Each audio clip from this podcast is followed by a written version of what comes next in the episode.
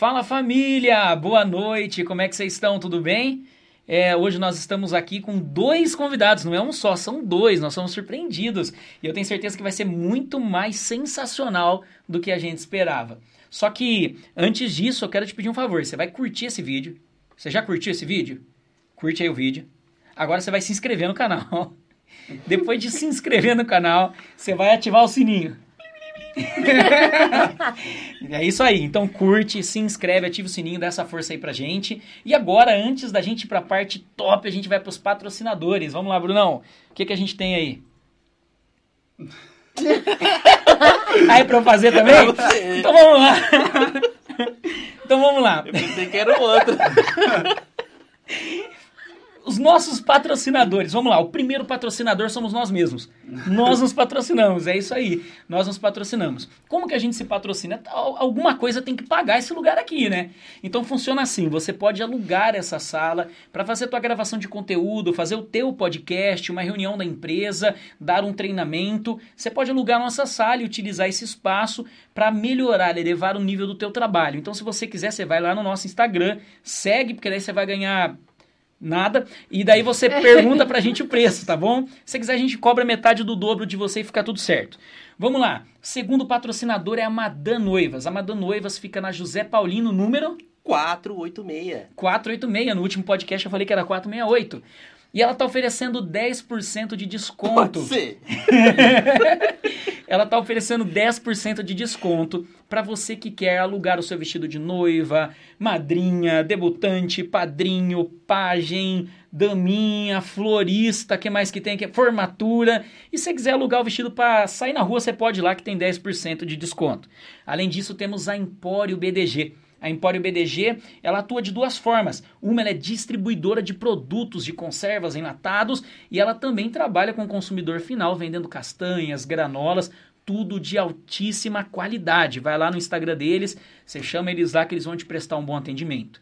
E por último, e muito importante, nós temos a R2B Propaganda.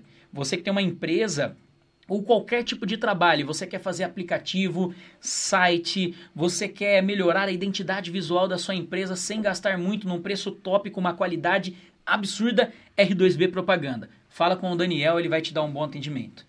E agora, vamos lá, né, Brunão? É isso. Vamos para essas feras de hoje. Vamos bater um papo hoje com João Acorce. Eita! Que isso, hein? Tem uma lista aqui de, de descrição que é fantástica, hein?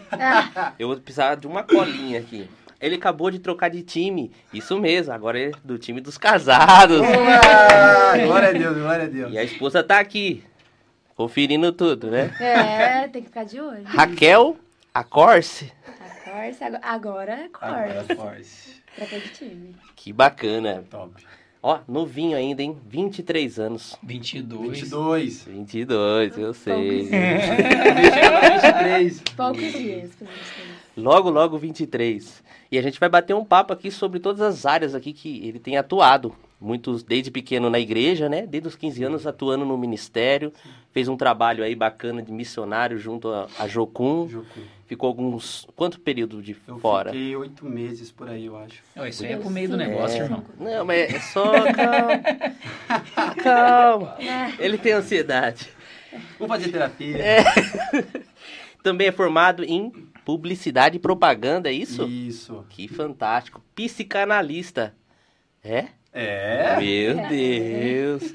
Gente, é muito assunto hoje, hein? A gente vai aprender com ele como que ele faz terapia na sua esposa pra gente poder treinar. Meu Deus. A esposa não deixa ele fazer terapia. Fica analisando, fica analisando. Fica, e eu fico brava. Muito. Porque às vezes eu vou falar, explica. tipo assim, ai amor, aconteceu isso e isso no meu dia a dia, eu quero contar isso, um acontecimento. Ele já começa a responder com pergunta. Aí eu falo assim, eu não sou uma das suas pacientes, só quero que você escute o que aconteceu. Geralmente se trata assim com um comprimidinho, né? Amor, Então. trouxe um suco pra você. Tá tendo vindo bastante ultimamente. Mas, pessoal, é primeiramente prazerzaço estar aqui com vocês, tá bom? É, me sinto honrado, como eu falei antes de começar. Só pra eu. É aqui, aqui, aqui, qual que é? Pode olhar pra cá. Beleza. Aonde você olhar, ele vai mirar, né, Brunão? Top. Hoje é o primeiro dia, eu tava falando com o Bruno, que eu vou apresentar a Raquel não mais como minha noiva, nem mais como minha namorada, mas agora como minha esposa. Que Uau, isso, hein? É o sonho de todo pastor, né? Todo pastor tem tá doido, hein? Fé, não sei o quê. Mas é um prazer estar aqui. Obrigado, galera. Me sinto muito Fantástico. honra. E nem precisou trabalhar 14 anos pela Raquel, né? Deveria.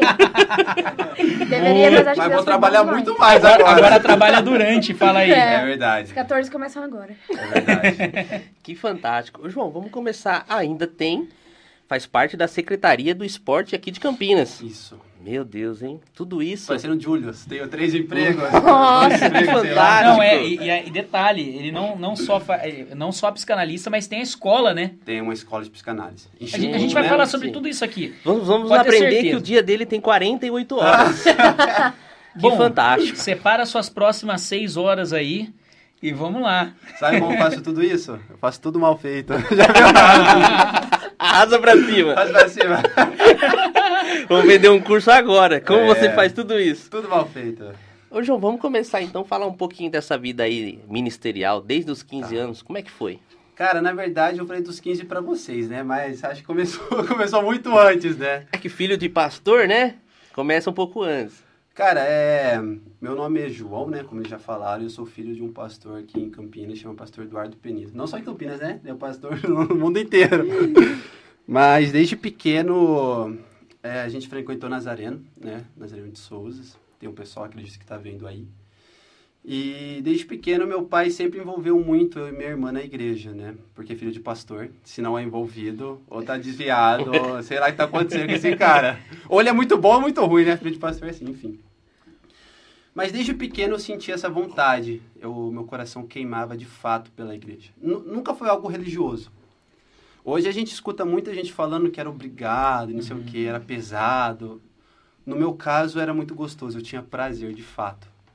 Então desde pequeno eu servi na igreja, é, tanto lavando, sei lá, banheiro, arrumando cadeira, essas coisas, né? Que hoje a galera não Filho faz. pastor raiz, né? É, hoje que a galera não Raiz. faz muito isso, É. mas eu sempre fiz muito muito isso. Aí chegou um momento, acho que quando eu tinha 14 para 15 anos, eu entrei num colégio que chama Bento Quirino, né? Ou 15, 16, não lembro agora. E eu comecei a ver que, cara, acho que alguma coisa tá rolando aqui dentro de mim. Acho que eu quero seguir o que meu pai faz. Eu, eu gostei disso, né? Por mais que a gente vê toda essa parte escondida, né, por trás de tudo, que infelizmente é muito pesado, muita gente sofre, né, quando tá na liderança e tal, enfim. Aquilo me apaixonei, de uma maneira ou outra. E eu me lembro um dia, só vou dar um contexto para como que eu ver. cheguei nesses 15 anos, tá? E eu tava um dia na escola, e eu sempre conto isso no meu testemunho, e eu tava lá, tal, com um amigo comentando, conversando algumas coisas, e passou uma menina, e eu falei, cara, essa menina aí, eu usei essa palavra, ah, ela fica com vários caras, mas eu falei uma palavra muito feia, né? É, eu não vou não falar aqui, enfim. Aí nisso... Como que era o nome dela mesmo? Ah, Brincadeira. É, eu nem sei e tal, mas o meu amigo deve estar vendo, o Lucas 6. Ele não, mas não na hora. não, não. Ele vai lembrar disso. Aí eu falei tal, e nisso passou uma menina atrás da gente. E ela falou assim: Nossa, você não se diz cristão, não? Na- eu nem conhecia a menina.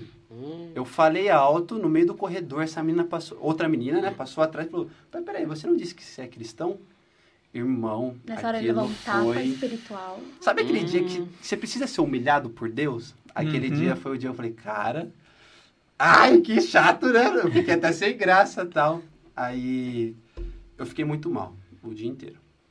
Eu saí da escola, fui pra casa e à noite tinha GC, né? Ou GP, ou célula, não sei como que sua igreja fala, grupo pequeno. E eu me lembro que, que eu tava muito bravo, porque o que acontecia? Ia muita gente em casa, dava em torno de umas 70, 80 pessoas, os adolescentes e tal. E eu ficava bravo porque parecia que eles só iam pra comer. só iam pra comer, depois iam embora tal, e não mudava nada. E a gente que pagava, falei, cara, mãe, que raiva, esse povo só vem pra comer, para de fazer isso e tal.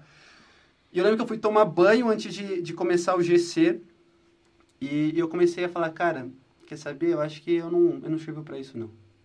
Acho que Deus não é real, acho que essa história de, de cristianismo é, é pura falsidade, ou talvez Deus tem seus preferidos, ou talvez eu preciso ter, sei lá, 40, 50 anos de idade para Deus começar a me usar, tal, e não sei o quê. Eu falei, eu não quero saber mais disso, Deus não me ama, aquela crise que bate, né, tal. E eu fui tomar banho e tal, e eu comecei, e de repente o chuveiro começou a queimar. Puf, a hora que eu comecei a pensar, e queimou, puf, e começou a sair fumaça. Eu desliguei correndo, e aquela neblina no banheiro tal, e eu abro assim, é o, o box, box, né? Tá escrito assim, eu vivo na, no espelho do meu banheiro. uma cruz assim no meio. Eu lembro que eu saí desesperado, eu peguei minha roupa, fui no quarto, troquei, cheguei no meio da sala e falei, cara, Cristo é real, Deus vive e tal. Eu comecei a gritar, gritar, gritar. A gente precisa se arrepender. Eu, eu interrompi o GP. Meu pai, o que, que aconteceu, João? Não sei o quê. Eu falei, cara, Deus vive. Aí eu comecei a falar em línguas, mano, naquele momento. Nunca tinha tido uma experiência assim, sobrenatural. Até o momento tinha tido uma outra. Desde aquele dia eu falei, cara, eu quero servir o, o reino. Aí nisso, passou essa semana, eu fui, voltei a falar com aquela menina que fez aquele comentário, né? E ela falou, cara, vamos abrir um grupo de devocional aqui na escola? E eu falei, meu, eu, eu não sei falar em público, né? Eu não fui chamado para isso. É, sei lá, chama meu pai, chama fulano, mas não me chama, não, Deus. Aí ela falou, não, vamos abrir não sei o quê. A gente abriu, chamava JMB, Jovens Missionários Bentinho. Hoje não existe mais, infelizmente, mas na época eu lembro que a gente foi, fez uma primeira reunião, acho que teve umas seis pessoas. Aí passou tal, na segunda reunião teve 20, na terceira já teve 180 pessoas. Aí na quarta, 400 pessoas. Caramba! Aí na quinta foi dar tipo assim, 600, era um intervalo da escola. Uhum. 600 pessoas, a diretora veio e falou, vamos fechar isso aqui. Sério? Por conta da religião, né, cara? Aí fala, ah, se é liberar pro, pra um, tem que liberar pra outro. Aí começou aquilo, ah, não sei o que, tal, tal, tal, tal, tal, tal. Aí eu fui, eu falei, ó, vamos fazer o seguinte, diretora. Aí eu esqueci até o nome dela. Vamos fazer o seguinte. Vai você no próximo, e se caso você achar que a gente precisa fechar, a gente fecha. Aí ela foi e tal. E você acredita que a gente ganhou ela pra Cristo, mano? Que Naquele top, A gente mano. ganhou ela pra Cristo, tá? Não, quer, quer saber? Continua qual que aí. era o colégio? Bentinho. Bentinho. O Bento Ben- Querino. É, é o, o Bentinho não é o que tem perto da José Paulino lá, não. É, é, é, É a aquele mesmo, da perto da Moraes. Salles. É aquele lá Isso. mesmo. Isso. A gente ganhou lá, era top, a Márcia. cara. Que ah, o esqueci. Bentão é o mais... É o, é o É o de público baixo. É, e o Bentinho é o privado. particular. Isso. Ah, isso. Isso, Essa, é essa isso era a minha dúvida. Essa era a minha... Isso. Que top, cara. Aí desde então, mano, eu comecei a... Isso foi que ano, você lembra? Isso, ixi, Dá. 2017 foi isso. Sete anos atrás? Não, 2015. Não, tinha 15, 16 anos, né? 2015, foi um ano antes da gente se conhecer, foi 2015. Que top, cara. E começou a rolar isso e tal. Eu falei, meu Deus tá me chamando pra pregar o evangelho. Mas é um processo, né? Eu acho que quando Deus chama, começa o processo de te preparar. Ele fala, ó, vou te levantar, vou fazer. Aí ele começou a preparar. Aí, tipo assim, eu saía do colégio, ia pra, pra igreja, que meu pai ficava na igreja o dia inteiro. E eu ficava pregando lá pras cadeiras, né? Eu tinha essa experiência que eu ficava o dia inteiro na igreja, não tinha o que fazer. E eu comecei a falar, cara, eu, eu quero fazer isso pra minha vida. E desde então, Deus começou a, a me levar para essa área ministerial. E aconteceu isso, a gente durou três anos no Bentinho, né? A gente conseguiu muitas almas, graças a Deus. É, resumindo, né? Aí eu saí do Bentinho e eu me lembro que... Aí eu saí do Bentinho, me formei e encerrou. Porque o que, que a gente falhou? A gente fez tudo, mas a gente não preparou líderes para os próximos anos, né? Uhum. A gente tava, não, a gente tem que liderar, fazer, e nisso acabou. Também era a primeira experiência, Primeira né, cara? experiência. E eles eram muito novo. jovens, É, né? tipo... Não, a gente só queria queimar, só pregar o evangelho. É. O que vai acontecer Outra coisa, vocês estavam vendo o resultado, né? Então daí você Sim. não para pra pensar que você vai ter que uma hora sair Com dali, né? certeza, com Você nem certeza. lembra que tá acabando já os dias Sim. e com você vai morrer isso. Sim. Sim. Na minha escola tinha uma galerinha que ia lá, também ali no Rafael do Santo, mas é, eu nem sei se esses caras ainda existem, que chamava o Alvo, ou Alvo, alguma coisa assim. Eu já ouvi Eles falar. iam em várias escolas fazer. Você já viu eles? Já, participei Já. de um. Já participou? Participei de um Eles acampamento com eles. É, então, eles, eles iam também, só que assim, eles não eram da escola e a escola abria pra eles irem. Só que eles não conseguiram ter essa dimensão, pelo menos na minha escola, tá? Assim, eu sei Ah. que eles, eles eram muita gente em Campinas, mas é, na minha escola não conseguiram, cara. É absurdo isso, cara. Não, muito. Isso é um absurdo. Não, e tem na internet os vídeos e tal, e hoje quando a gente olha, é um negócio que eu sempre falo pra Kel, cara, quando Deus entra em ação, o que, que pode acontecer? Uhum. Porque quando depende de nós, a gente vê acontecendo e tal, mas quando Deus faz, meu irmão, aí não tem o que barra Deus. Sim. É. Aí eu me lembro que eu me formei tudo, isso com 17, 18 anos. Lá que você fez a publicidade e propaganda. Isso lá, eu fiz o técnico, né? Publicidade e propaganda. Aí eu fui e eu fiz 18 anos. Aí começa aquela pressão. Ah, faculdade, não sei o quê. Opa, eu gosto disso aí. hein? Faculdade, não sei o quê, trabalho, exército. Eu falei, cara, eu não quero isso pra mim, não. Aí o que aconteceu? Teve um churrasco de crente, né? Sabe como é churrasco de crente? Começa comendo, vai pra vigília, né? Aham. E a gente começou a comer e tal, e não sei o quê. Aí, de repente, mano, chegou uma mulher e falou assim, olha, Deus tá me mandando dizer que eu vou pagar a tua viagem. Do nada.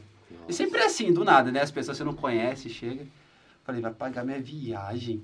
Eu vou pagar sua viagem. Eu falei, ah, espero que seja para os Estados Unidos, né? A gente começa a, a- Eu nem conhecia você, né? Não, a gente já tava junto. Já tava junto, né? Já, já era Nossa, final de eu sou horrível de 2016. idade. Daí ela já perguntou, que viagem? É. Que viagem, João? Não, ele me liga chorando. Ah, você não tava no dia? Não, ah, eu, eu não fui com ele, eu acho que eu tava em casa cuidando do meu pai, né? Meu pai tava, já tinha adoecido.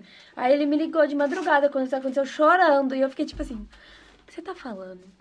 Porque, Não tava entendendo nada que ele tava falando, fiquei, Porque tipo, qual foi a "O que você tá falando?" loucura? Ela chegou e falou isso. É, não sei o que, Deus vai te mandar e eu vou pagar a sua viagem. Aí eu falei, amém, não sei o que, e nisso eu fui embora. E eu cheguei em casa e recebi um convite de um amigo lá de Portugal, da Jocum, falando, olha, tem uma vaga aqui pra ser não sei o que, a gente pensou em você, não sei o que, você quer vir? Aí na hora eu lembrei de quem? Da menina. Eu falei, mas quanto? 25 mil. Ai, falei, eita. 25 mil inicial, né? Pra iniciar, né? Pra você ir pra lá. Eu, hum, será que ela tem tudo isso, né? Começa a pensar. Camila, é o nome dela. Ela tava pensando, não, era pra Ubatuba. É, não, você confundiu as coisas. Eu só ia dar 100 reais mesmo. Aí, mano, eu fui e falei, cara, não custa tentar. Vou, vou mandar pra ela uma mensagem. Opa, mas já chegou, hein? Parabéns. Falando, ó, a gente fala em churrasco de crente, sempre Pô, arranca comida, né? Dá pra arrancar essa parte de cima aí? Não consigo, tenta aí. Tenta aí, Brunão, vê se dá. Ou abre ela e põe por baixo. Ah, mas eu acho que Vamos não ver aqui, altera nada. Ah, assim vai Tá ficar parado. ótimo. Fechou, É. fechou. Delícia. Gente, fica à vontade. Já como já. Aí aconteceu isso tal. Eu liguei pra ela, falei, ó, o negócio é o seguinte, acabei de receber um convite, não sei o que, não sei o que. E eles me deram, tipo assim, coisa de uma semana de prazo pra dar uma resposta. E justo nessa semana eu tinha uma resposta pra dar pra faculdade. Que eu ia é, fazer fisioterapia na época. No mesmo dia, ou eu ia fazer fisioterapia, ou eu ia fazer o curso da Jocum, né? Enfim, a ITED, que a gente fala. Aí eu cheguei empolgado tal, cheguei na minha mãe, mãe, recebi um convite. Ela, não, vai estudar. É, que a mãe dele sempre teve muito na cabeça, meus filhos vão pra faculdade. E assim, eu acho que hoje em dia todas Sim. as mães, né?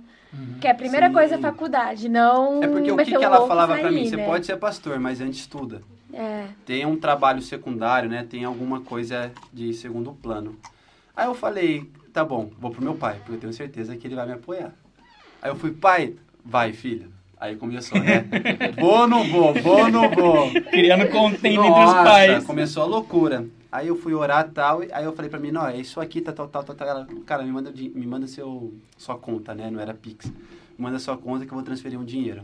Ela transferiu um valor, assim, gigantesco. Eu falei, cara, Deus tá, tá me levando. Aí eu fui pra Jocum. e foi questão de, tipo, dois, um mês, dois meses pra gente fazer papum. Foi isso. Você foi também? Não, não fui. Eu fiquei aqui porque eu, na época eu tava cuidando do meu pai. É, mas quando começou, acho que foi.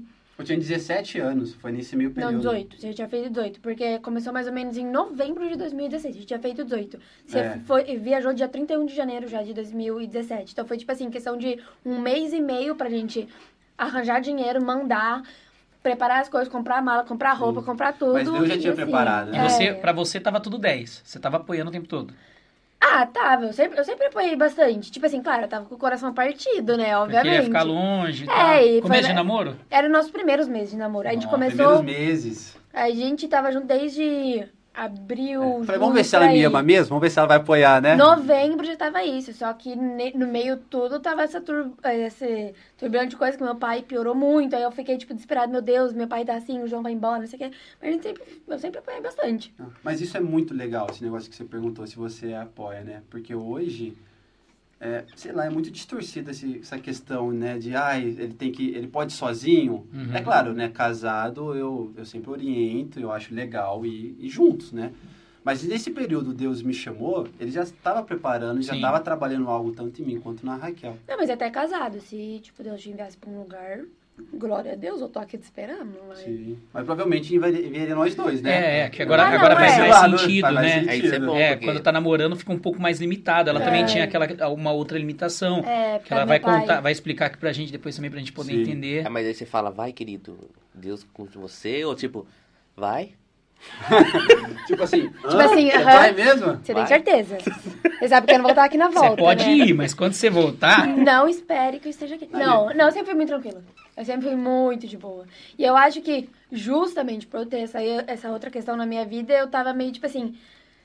Tava com o coração partido ali, mas ao mesmo tempo eu sabia que eu tinha uma coisa muito maior aqui no Brasil. Sim. Pra eu me Uhum. preocupar. E também é uma questão, tipo assim, ele não tá indo pra, pra É, varzear. E eu sabia tá que tinha. né? Eu sabia que tinha data pra ir Mas, e data cara, pra voltar. Então, é, é- mais de boa. mas é, é a cabeça no reino e maturidade. Sim. Porque mesmo que sabendo que você estava indo para algo assim, talvez na maioria dos casos não ia ter compreensão.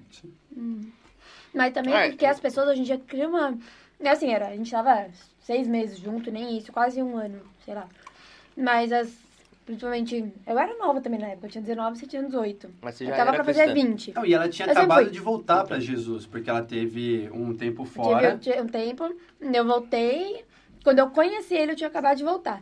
Mas, assim, é, as pessoas hoje em dia criam, principalmente os jovens, né? Criam uma dependência um do outro, que foi o que você falou. Na maioria das vezes, as meninas iam ficar, tipo assim, ai meu Deus, ele vai me trair em missão. Que não, é muito, não é muito impossível, né, a galera hoje em dia, Ele vai, né? estar, ele vai estar em Portugal e ver as europeias, aquelas sei não loiras essa olho missão claro. dele aí. É, vai saber. Ou vai pra África, acha aquelas africanas bonitas, porque aqui tem africana muito bonita, e eu, eu vou ficar tipo assim, ai, vai me trair com, com bezerro que vai andar na rua. Não, mas eu sempre fui de boa. De verdade, graças a Sempre Deus. de boa, hum, Hum. de boa, de boa. é Agora eu gostei, agora começa a dar corte, conta. Briga, briga, briga, briga. A gente teve essa conversa ontem com um amigo nosso. Não, vamos contar como a gente se conheceu. Quando eu tive crise de ciúmes? Nunca. Eu sou muito Vocês tranquila, acreditam gente. nisso, gente? Eu sou Agora muito eu vou até tranquila. tomar uma Você coca. acredita? Ah, deixa aqui, ó. Tá ficando legal. Olha como a gente se conheceu, essa Vocês história querem, bizarra. Obrigado, Não já bebo, pego já. obrigada. Não, caiu, fitness. caiu as ações na bolsa de novo. Eu sou muito fitness. A gente é crente, a gente só bebe água. Eu sou fitness, só como salgadinho. Refrigerante não. Quando eu fiz 18 anos, 17. 17, tô de data. Uma amiga nossa em deu pra comum, perceber que ela te completa, ela sempre né? me corrige, né? É, sempre me corrige. Ela te As completa. datas sempre deixa pras mulheres. Não, não é datas. corrige, ela completa, completa. Uma amiga nossa criou um grupo de aniversário. A Isado... Isabela Osório. Isabela, né? Isabela Osório. Não errar. Tem uma né? amiga que não sabe nem o nome, você viu, né, gente? Virou mamãe agora, parabéns. e- Ainda Enfim, não, tá grávida. ela... Sabe quando você escreve uma palavra no WhatsApp e o corretor vem e arruma? É tipo isso aqui. Muito bom. Eu sou sempre. É igual eu e minha esposa, só que ao contrário, né? Ah. Igualzinho, a mesma coisa, né? Aí ela criou esse grupo. E a gente tinha... ela como Ela tinha um em comum. contexto antes disso. Ah, então conta a história, mãe. É mais fácil eu contar a história. então. Mulher conta detalhes. Ah. Deixa comigo. Isso aqui tá bom, hein? Foi em fevereiro, acampamento de carnaval. Nesse acampamento eu fui completamente forçada, mas enfim. E foi nele que eu voltei pra Cristo. No acampamento eu era de outra igreja na época. E essa nossa amiga Isabela, é, ela não era minha amiga ainda na época, ela namorava o filho do pastor dos jovens. E aí a gente virou muito amiga no, no acampamento, a gente se conheceu. E logo que passou o acampamento, ela montou o grupo do aniversário dela de 18 anos, que seria no mês seguinte, em março. E ela me adicionou. E eu não conhecia, eu tinha acabado de conhecer ela. Eu falei, minha filha, né, vou estar lá sozinha, plantada no grupo. Entrei no grupo pra ver se eu conhecia alguém.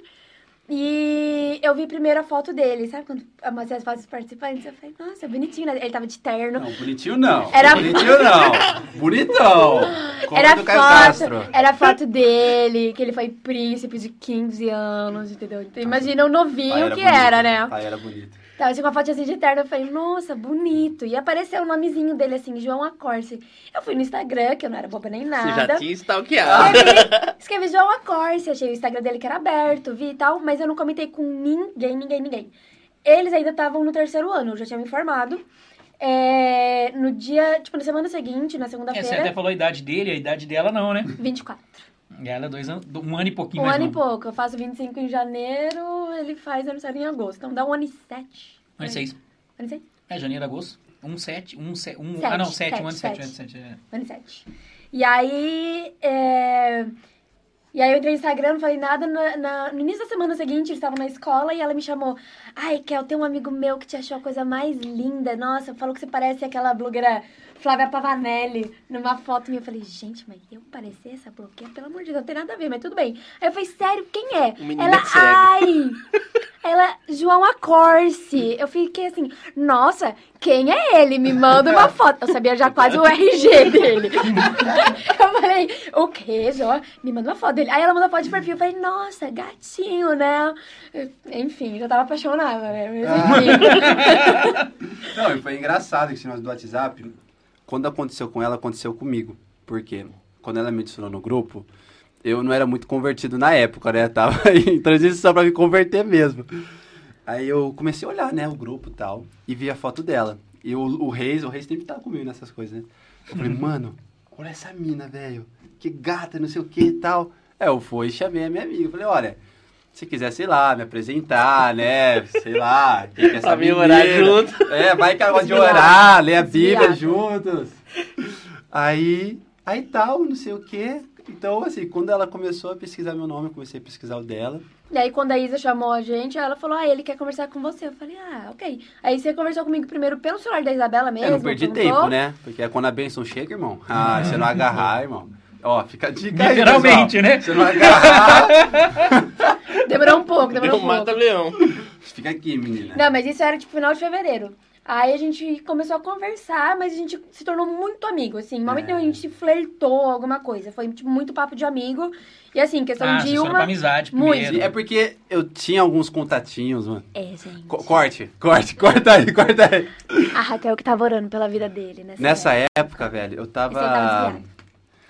Agora eu entro na parte psicanalítica da coisa. É. Gente, ele, ele vai tentar Ele vai tornar os pecados dele um problema psicológico. Não Vai caiam justificar. nessa. Não caiam Não, nessa. não, não, não. O meu passado não me condena. Condena. Na verdade, o que era? Nessa idade, você fica muito dependente emocionalmente de, de pessoas. O que, que eu quero dizer com isso? Eu precisava ter alguém, tipo assim, nossa, essa pessoa me quer. Era uma carência gigantesca. Então, ao mesmo tempo que eu conversava com uma, eu conversava com várias. E no final, não, Filhas de pastor. e no final eu não ficava com nenhuma. Por quê? Fala as placas aí. Porque eu... É outra. Choque, você vai falar, Raquel. Ó, o que você vai falar, Raquel. E a Raquel chegou o quê? Pra balar. Porque, na verdade, eu só queria que... Foi muito bom ela participar. Ó, eu sou a comentarista para ele. Fala, eu já corri. Eu faço o co- complemento. E aconteceu isso, mas aí a gente começou a conversar e tal, mas nesse meio tempo eu comecei a ficar muito sério com uma menina. E ela era minha melhor amiga, Ai Raquel. gente, ai, gente, desculpa. Eu preciso corrigir. Que fala que ele ficou muito sério. Ele viu a menina uma vez só pessoalmente, tio. Então tá bom, então. Então, É galera, ele foi bom conversou- pra todo mundo. Não, eu posso contar. Ele falou assim: ai, eu tô ficando sério. Eu já chamava de amor, te amo. Ah, o eu pai falei, mas vocês já né, ficaram? pai? É. Não, a gente se viu uma vez, mas nem chegou a ficar. Mas já tava com ciúmes. Era amor pra Amor, lá, amor, amor. pra cá. Eu Ninguém falei- explica o amor. Só que assim, eu, por circunstâncias da minha vida, eu já tinha uma cabeça um pouquinho mais avançada. Mulher já tem uma cabeça mais. Eu falei, "Gente, não é possível que um ser humano é desse jeito. Eu não, eu não tô acreditando. E eu fiz o quê? O papel de melhor amiga trouxa. E por dentro eu tava tipo assim, eu não tô acreditando. Tá tendo Vou briguinha de ciúmes. Se virou uma vez na vida. Eu falei, ah, não é possível. Não, mas realmente, eu, eu tava muito apaixonado por essa, por essa menina. Mas é o que acontecia. Sempre que eu brigava com ela, ou sei lá, alguma coisa dava errado, eu conversava com a Raquel pra ela me ajudar. Não uma questão Eu de. era a melhor "Ai, amiga trouxa. Tem né, uma gente? segunda opção. Ela era uma boa amiga. E- Trouxa. Porque por dentro aqui eu tava tipo assim. Por que que era uma boa No hebraico É isso que eu vou falar, step, porque ela é uma né? boa amiga. Porque ela sempre me apoiava com essa menina. Não, então, não. assim, ela não, era uma eu amiga não ruim. te apoiava com ela. Eu apoiava o seu coração. Com ela, não.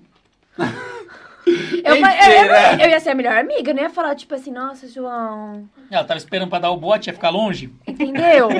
Não, mas é. Eu tinha que ser legal pra também você não me afastar de É. você, entende? Mas Essa história aqui é muito legal, como que Deus responde nossas orações. Aí eu fui num acampamento, lá em Paulínia, de uma igreja. Sabe o Gabriel que é, faz missão? Vocês devem conhecer aqui de Campinas.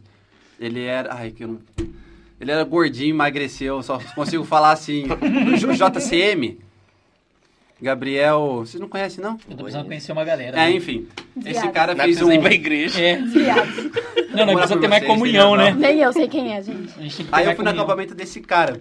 E eu tava lá tal, e eu, e eu comecei a falar, Deus, cara, eu acho que essa mina não, não quer mais eu não, tal. Aí, eu, pera, deixa eu contar a história. Não, deixa eu, não, contar não, pera, deixa eu porque contar a tá história. deixando um detalhe importante. Era um final de semana, sexta, sábado e domingo, da Rosane Souza. No sábado era aniversário dessa tal menina. Dessa que ele gostava. Que ele gostava. Fazer um podcast só pra E Raquel? ela pra morava. Né, deixa eu falar. E ela mora em Paulínia. E o acampamento foi onde? Raquel, pode falar Paulínia. Eles não sabem quem é. Mentira, quem conhece o João sabe quem é, mas tudo bem. Aí ele estava combinando com o amigo rebelde dele do acampamento, que no sábado eles simplesmente iam pegar o carro. Acho que nem tinha carta. Não tinha mesmo, porque ele não tinha nem 18 anos. E eles iam pegar o carro e iam simplesmente ir lá na casa da menina pra dar parabéns. Pra, tipo, sei lá, ia fazer uma surpresa pra ela de aniversário. Rebelião contra o pai, que era o pastor, né?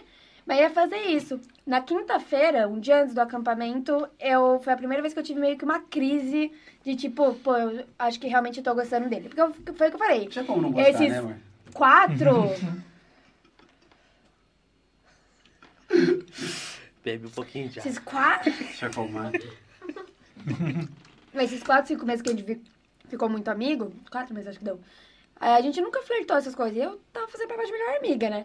Só que os amigos deles se tornaram muito meus amigos. Então eles eram os únicos que eu realmente me abri e falava, gente, eu realmente tô gostando do João, mas eu não vou fazer E eles, nada. e eles con- vai, vai, libera. Eles contavam pra você? Não. Não, não. Não. Ninguém soltou Não. pra você? Porque eu Não, tava eles davam realmente apaixonado nessa menina. Eu tava Daí eles nem falaram nada pra você. Não, os amigos dele davam Às toques. vezes não falaram porque, né? Vai que estavam É. querendo voltar na minha canela. Amiga. É, É, não, vocês mas- aí, amigos, hein? Não solta nomes não, Raquel. Não solta nomes não.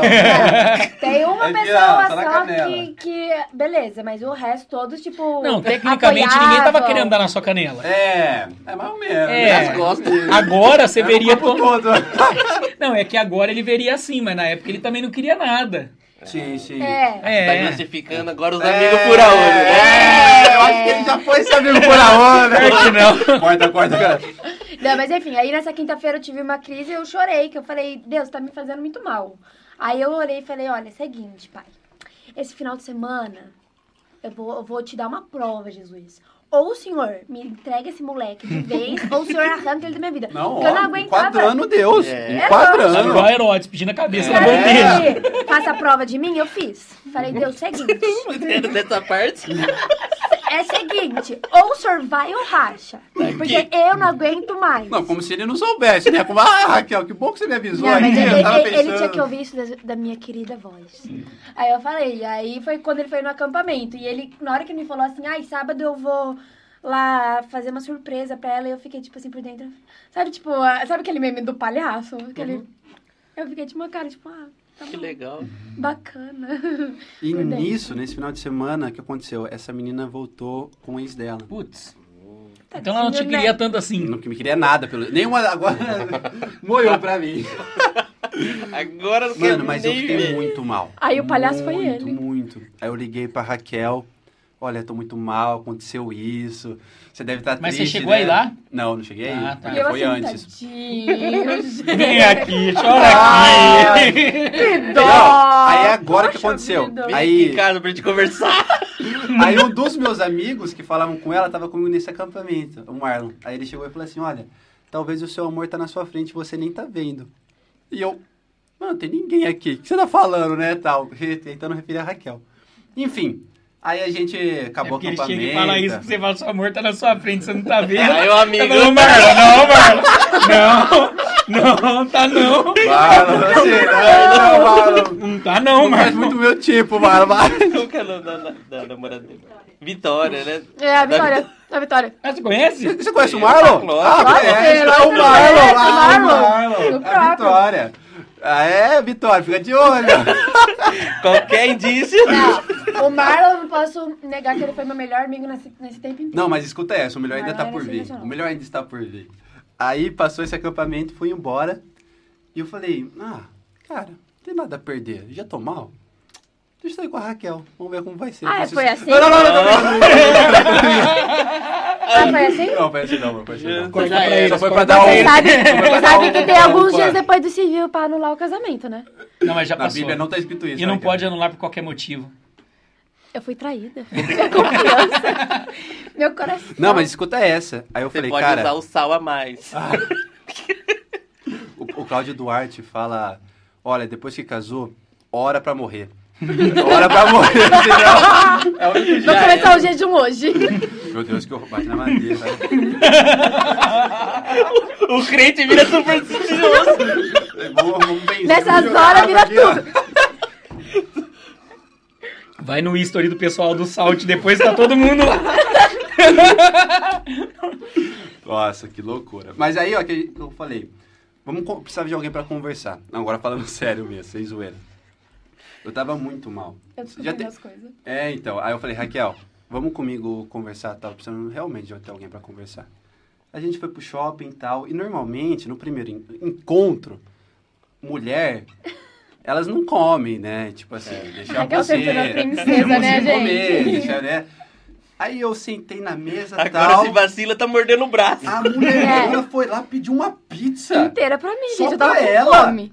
Sério? pra ela. Não, é que assim, né, gente? Convenhamos, o João sempre gostou de menina princesinha. E a Raquel sempre foi princesa. É que o pai é um lady, né? Só que não, eu nunca fui princesinha, nunca. Eu sempre fui a moleque do grupo. Eu saí pra, pra conversar com ele, eu não, não ia sair pra dar um beijo na boca dele, né? Então eu ia sair conversar. Aí o que eu fiz? Tava com fome. Fui na Domino's, pedi uma pizza pra mim, porque eu tava com fome.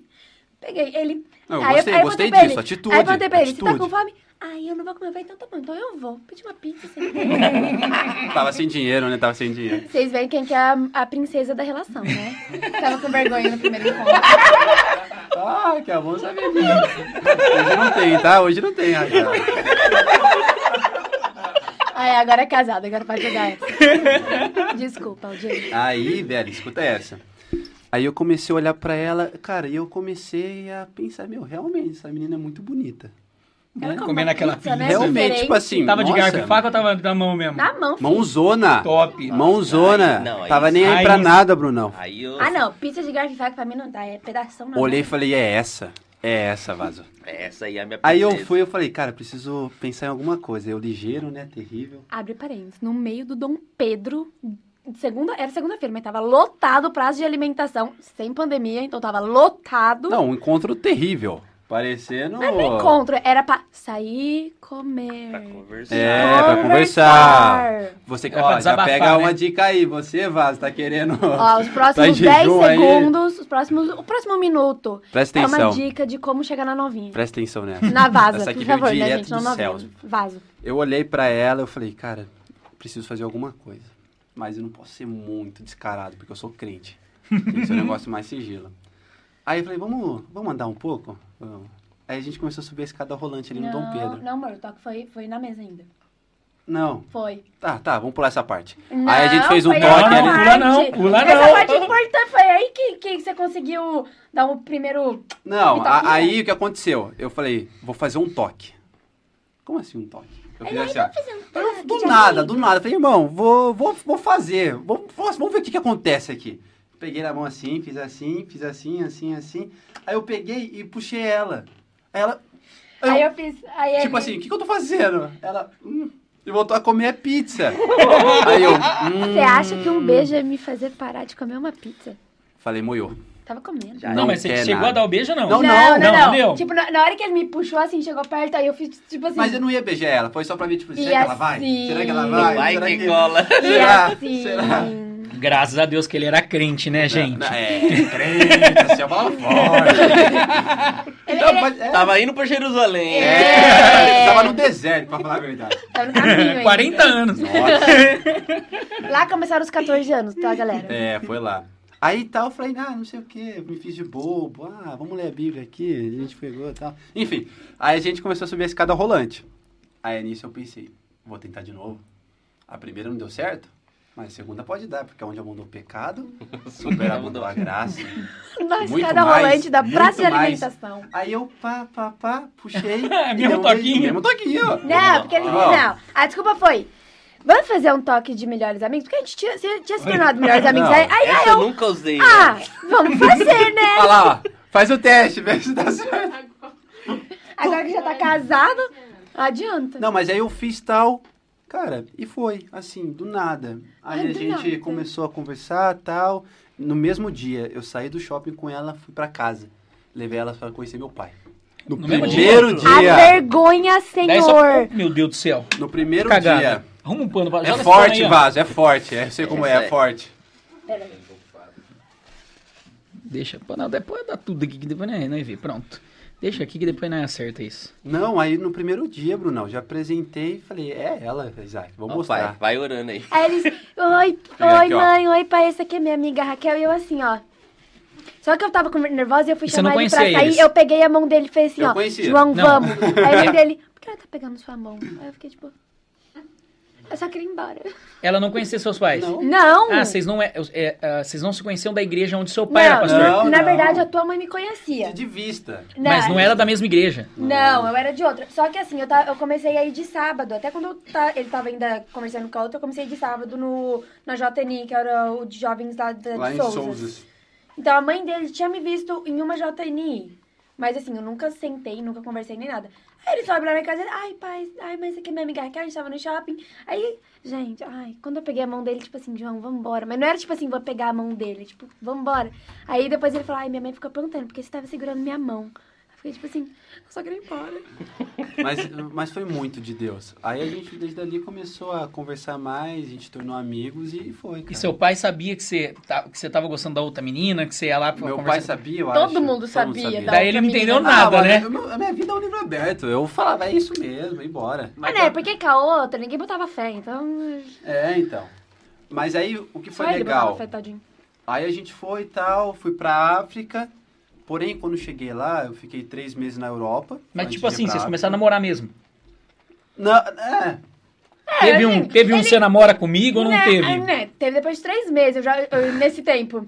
A Tava gente indo não grudava, não. Passei dez dias na praia com a família dele É. e nada. Nada do pedido. é que a gente era muito meses. amigo e tal. Eu falei, cara, deixa eu, É deixa eu ver onde foi que vai dar isso aqui. naturalmente, assim. Uhum. A gente nem... Eu nem esperava Sim, um sim. pedido oficial, porque a gente tava tão grudado que já parecia que a gente tava namorando mesmo sem pedir. Sim, sim.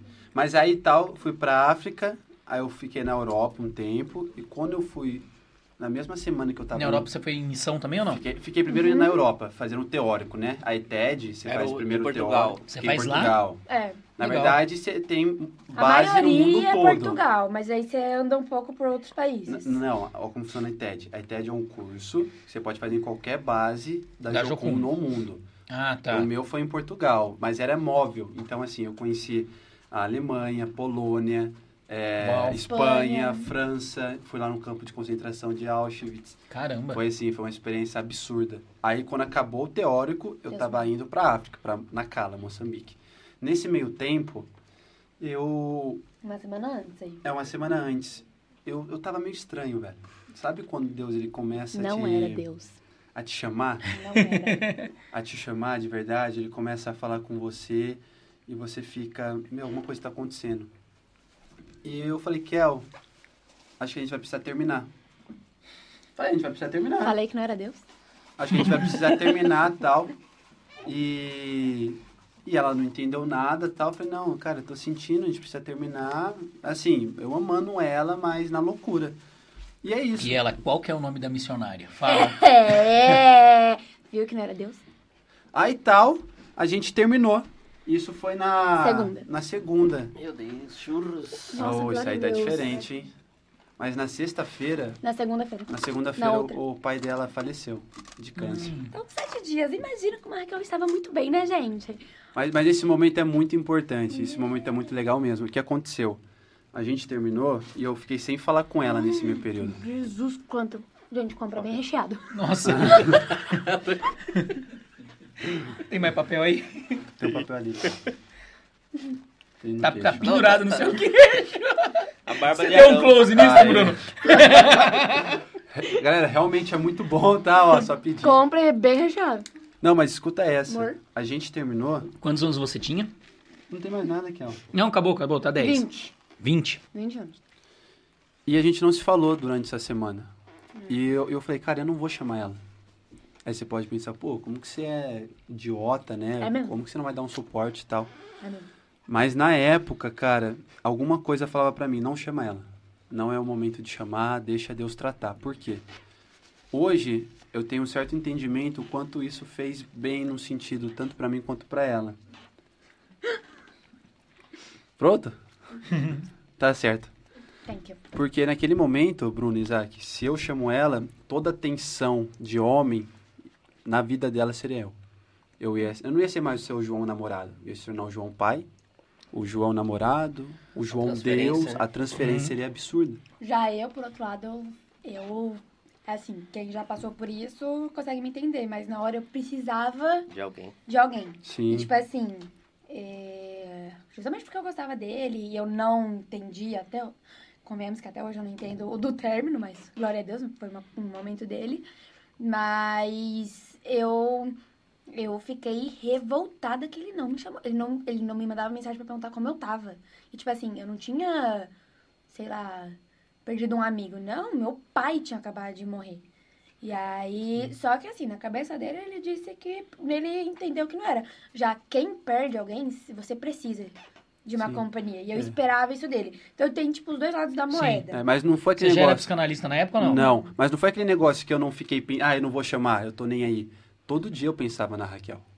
Todo dia eu pensava, eu chamava meus pais, minha irmã, como que é que ela tá e não sei o quê. Não foi aquele negócio, ah, caguei, faz o que aconteceu, né? Enfim. Aham. E eu fui pra África. Aí chegando lá na África, eu acho que eu fiquei, fiquei dois meses. Dois, dois meses. meses na África. No prático. E lá, cara, tem histórias absurdas pra contar. Quatro meses teórico e dois meses prático, é isso? Isso, isso. E lá aconteceu muita coisa. Sério? Nossa, lá foi um negócio que você fala, Que cara. lugar que você foi da África? Eu fiquei na Cala, É, Moçambique. Moçambique. Moçambique? Moçambique. Moçambique. Mas só pra finalizar essa parte, lá a gente eu fiquei dois meses e tal e eu fui voltar pra Portugal pra me formar na na Jocum, né?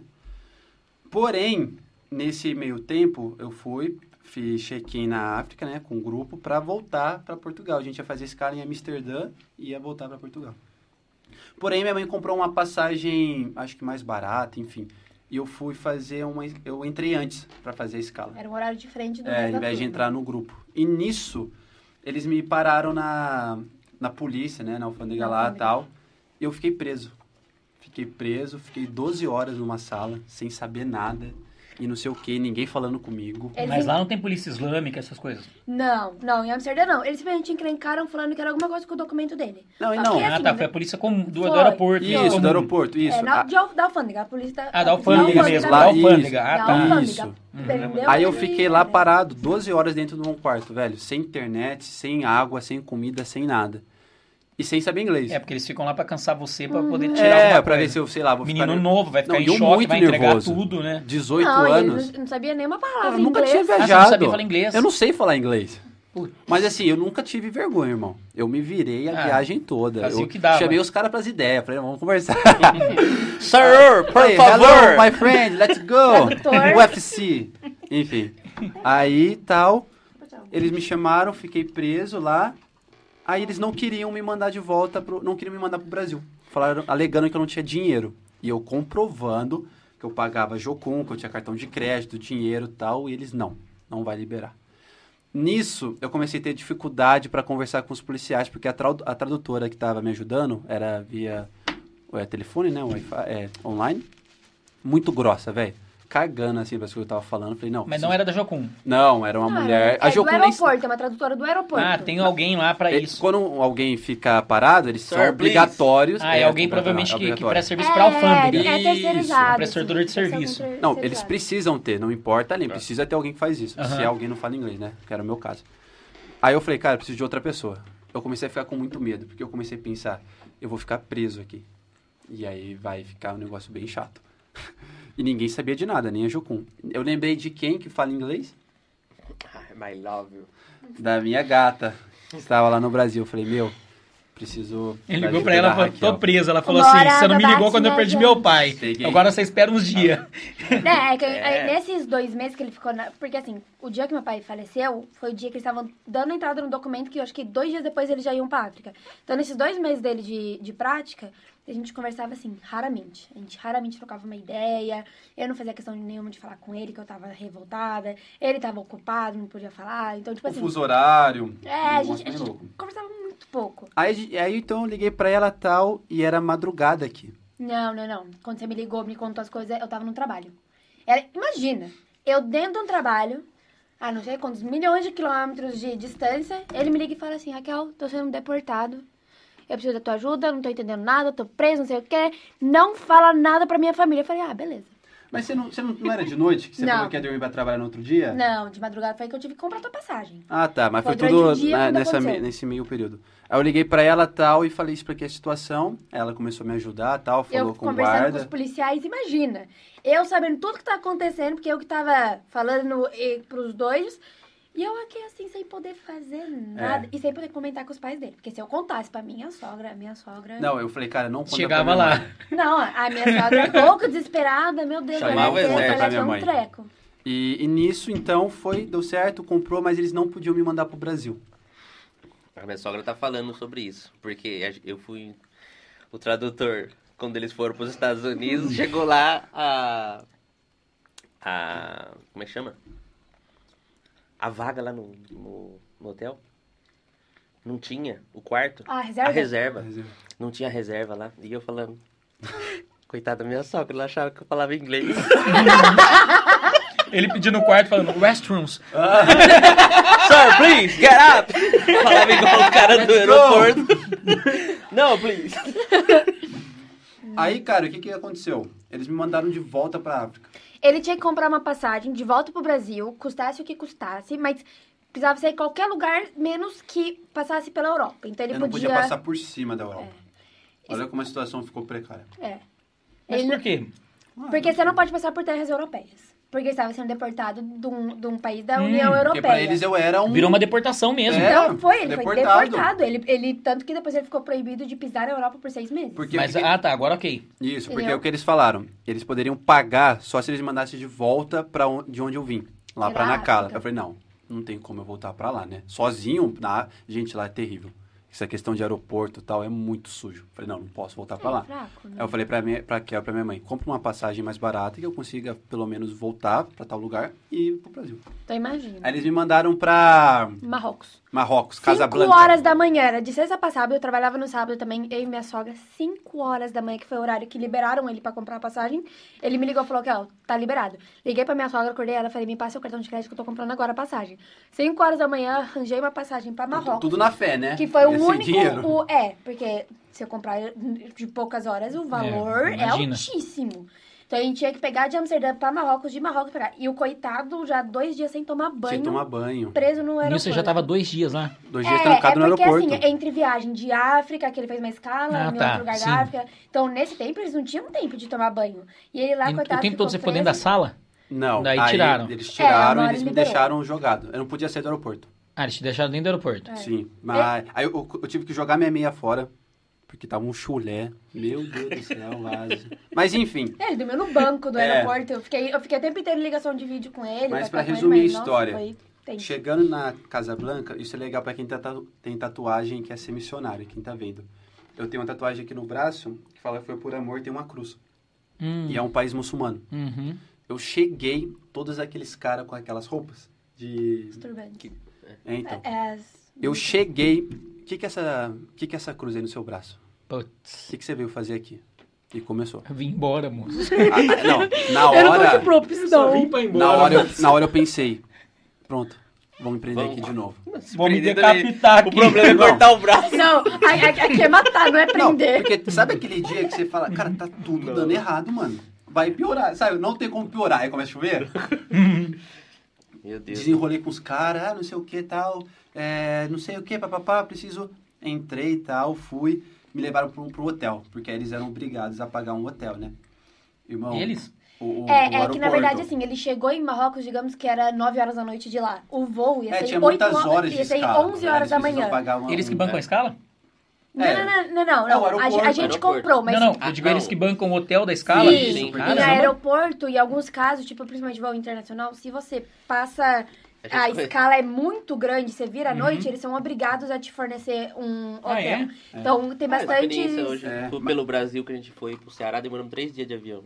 É. Aí a gente, Não, mas a gente foi fazendo escala, dias- daí a gente parou, o, a companhia pagou os hotéis pra É, Mas nesses dois não dias, ficar eu dormindo tudo no, no aeroporto, no chão, mano. É. Agarrando minhas malas, porque eu falei, cara, se alguém me roubar, eu... aí ferrou. É, Imagina não a hora sabe que falaram que é, você não pra sabe ele, onde você tá, você não Não sei a sabe... língua. você não Agora você sabe imagina nada. um menino de 18 anos, não sabe onde você, o que tá fazendo. Eu falei, cara, Deus, me guarda. Enfim, cheguei lá tal, tomei um banho, nossa, de Nossa, umas 15 horas. na hora que ele Falei, entrou cara, no quarto, ele me ligou eu pro nunca vídeo. tomei Olha banho na minha isso, vida. Eu tô num quarto de hotel, tem chuveiro. Ele me ligou É, Na, na África não tinha Rexona, não tinha muitas vezes água. Eu fiquei, cara, parecendo Nossa, você foi pra uma região bem. bem, bem É, não ele bem. numa, é, numa tribo, mas Dependia era muito aonde eu tava lá no lugar, né? Hoje a África evoluiu demais. Sim. Demais. Mas enfim, aí então, eles me mandaram de volta e tal, aí eu voltei pro Brasil. Aí, quando- pra, pra finalizar o assunto do relacionamento que a gente tava falando, aí eu cheguei no Brasil, quem tava lá me esperando? Ah, Raquel. Ai, não aguentou, Foi- né? Eu Não fui a obrigada. Não, mas depois dessa, Vou você tinha que, no mínimo, essa. voltar com ela também, Aí a né? gente conversou, tal, sabe se que- acertou. Se, se você fazer uma, uma análise, foi tudo por causa disso, né? Não devia ter largado. Deus castiga, É irmão. óbvio. Deus É castiga. óbvio. O que você planta, você colhe. Esse foi o tempo de colheita. Não, mas foi loucura. Aí a gente voltou, tal, conversamos, noivamos e, e casamos. Estamos aqui hoje no melhor podcast de Campinas e do Brasil todo. Ó, ó, aí sim, hein? Moral. Aí sim, hein? Aí sim. Aí sim. Cara, que incrível, cara. E nunca mais quis fazer missão na vida. Fiquei Não- não traumatizado. não tem, pô. É aquele negócio. A próxima fazer no missão eu não termino com a Raquel. Próxima visão, ela vai comigo. Não, Deus agora- castigou. Eu acho que a Até- voz. Eu concordo que você acha que não era Ah. Deus aquela voz. Eu falei. eu- Ah, gente, as pessoas ainda Não, mas, viram ó, que eu falo que não era Deus? O, agora, só pra. que eu lembrei, o negócio da tatuagem, porque eu falei. Hoje, essa nova geração que tá vindo, né? Tem, ah, não, tatuagem, não sei o quê, tem problema não, tal. O Brasil é muito liberal, tal. Beleza. Mas se, se você tem um plano missionário de realmente ir pra fora, tudo, ou até mesmo você tem um trabalho, a qual a tatuagem ainda, a igreja que você vai, cara, não, não faz por, por vaidade ou porque tá todo mundo fazendo. É que as pessoas se empolgam. Se eu pudesse, eu removia a minha tatuagem do braço tranquilamente, porque quase fechou uma porta essa aí na minha vida. E seria por vaidade, por loucura ali que os meus amigos vão fazer. A gente fez tal. Não me arrependo da tatuagem, de modo algum. Me arrependo de, de ter feito sem nenhum propósito. Vamos fazer? Fiz. Então, você missionário, você menino, menina que tá vendo o podcast, cara, não faz porque tá todo mundo fazendo. Por exemplo, hoje, eu faço seminário nazareno, né? Um pastor cheio de tatuagem, num culto de domingo, lá onde eu congrego, não é muito legal. Não que a tatuagem vai deixar, Deus não vai usar. Sim, sim. Mas É, assim, no mesmo tempo que tem muito adulto, tem muita criança, tem Sim. família mais tradicional e tal, então eu prefiro não fazer. Aí você às vezes pode fazer, não tem problema nenhum. E uma nisso. época eu fiquei fora da igreja dois meses, eu tinha seis tatuagens. Não, mas não é isso. Até, até os jovens dentro da igreja, hoje em dia, como tatuagem não é pecado, etc., as pessoas se empolgam. Só que ao mesmo É, tempo. depende da igreja, né? É, depende da igreja, claro. Mas, por exemplo, na nossa igreja a gente vê muita gente que se empolga, jovens principalmente, fazendo tatuagem e tal, só que fala muito que, tipo, ai, quero ser missionário. Mas tem isso. Tipo, as pessoas nunca foram na prática, sem lugares assim. Vai que Deus te manda lá pra Arábia. E aí? É que na verdade as pessoas se empolgam em todos os sentidos. É. Porque o pessoal tá acostumado, cara, é que a igreja onde vocês estão, ela tem uma estrutura muito, assim, é, é gigante, Sim, né? É atípico isso, não é uma, não é uma estrutura que você encontra em qualquer igreja. sim, Ali é incrível a estrutura, todo, todo, toda a gestão, sim. como as coisas funcionam. É, e às vezes a pessoa ela olha o missionário e ela acha que é uma vida glamurosa. Porque lá dentro da igreja a gente está falando do missionário como um, como um herói, cara. sim. É, é a visão que a igreja tem do missionário. Mas, cara, lá na ponta, a história é outra. Eu tenho um pastor amigo que ele, que ele conta uma vez que ele teve que ir no Cazaquistão, que eles iam ter uma reunião lá com missionários dos países da região, porque é tudo país pequeno, né? Uhum. Ia ter reunião no Cazaquistão, e daí eles disfarçaram como se fosse uma reunião empresarial. No final, não conseguiram ter reunião porque descobriram que, na verdade, era uma mentira, era no- dentro do shopping. Quer dizer, era de negócios, né? negócio do reino, né? O, e daí, eles pegaram e ele não pôde fazer a reunião. Só que daí eles foram em quatro. E dois, dois dos quatro iam ficar em países vizinhos e os outros dois iam voltar, que eles foram levar esses dois missionários também. Daí diz que eles foram, deixaram um no lugar, foram, deixaram o outro no lugar, voltaram para o Cazaquistão para vir embora pro Brasil. Quando eles voltaram lá, a polícia islâmica, porque lá tem polícia islâmica, Sim. ela parou eles e falou pra eles, ó, tá, o que que vocês estão fazendo aqui? Deixou lá, ficou conversando um tempão tal. Depois, na hora de ir embora, falou pra eles, ó, vocês vieram negócio, né? Beleza, pode ir. Só que a gente sabe que vocês deixaram tal pessoa em tal país, vocês deixaram tal pessoa em tal país, então a gente tá vendo os negócios de vocês. Então, tipo assim, cara, é- esse tipo de coisa as pessoas não entendem. Sim. Sabe assim? Então, é, hoje a juventude, ela é uma juventude que é empolgada pra fazer tatuagem, ela é empolgada pra ser missionário, ela é empolgada pra tudo. Porque na maioria de todos, e esse eu acho que é o grande desafio do movimento Salt, de uma igreja do Nazareno, da igreja Casa, é criar profundidade nessa galera. Sim. Sim. Raízes, né? Exato, raízes. Porque as pessoas elas são muito rasas em tudo, cara. Sim. Por isso que os namoros não duram, nada certeza. dura, cara, nada Com dura. certeza. Você, Não, você é concorda comigo? As pessoas são muito emocionadas, Não. mas elas não, elas não pensam no. Eu acho que no contexto por completo. Elas veem muito. Foi o que você falou, muito agora. glamour. Muito glamour, tipo, no. Ai, eu vou ser missionário. É da hora, vou servir É. o reino e tal. Ai, vou ser pastor. Ai, vou fazer uma tatuagem. Mas não pensa Na tudo que engloba. É, mas ser é, mas é porque eles pensam isso? Porque é isso que foi passado pra eles. Uhum. Na minha época, na minha Exato. época, como se eu fosse velho, né? Mas há sete, oito anos atrás, por exemplo, tudo que os missionários faziam não chegava até você 100% o que realmente eles fizeram. Então, Só chega as vitórias, né? é? É. então. E não que isso seja ruim. Não, sim. Porque quando, quando a gente vai falar do missionário, normalmente a gente está prestando uma contas para a igreja da onde o dinheiro dela está sendo investido em missões. Sim. Então, ó, o missionário que a igreja sustenta em tal lugar, teve tantos convertidos, teve não sei o que tem em tal. Só que ninguém vê que no meio disso, pô, cara, já teve vezes de a, a embaixada do Brasil ter que negociar missionário porque o cara, porque prender é, é, é duro, é, é difícil. certeza. Não, e essas histórias chegavam em nós de, tipo, também passaram por coisas difíceis. Uhum. Hoje, o que eu acredito, que eu tava falando, o que é passado para os jovens de hoje, é, tudo que se vê na rede social, eles acreditam que é aquilo.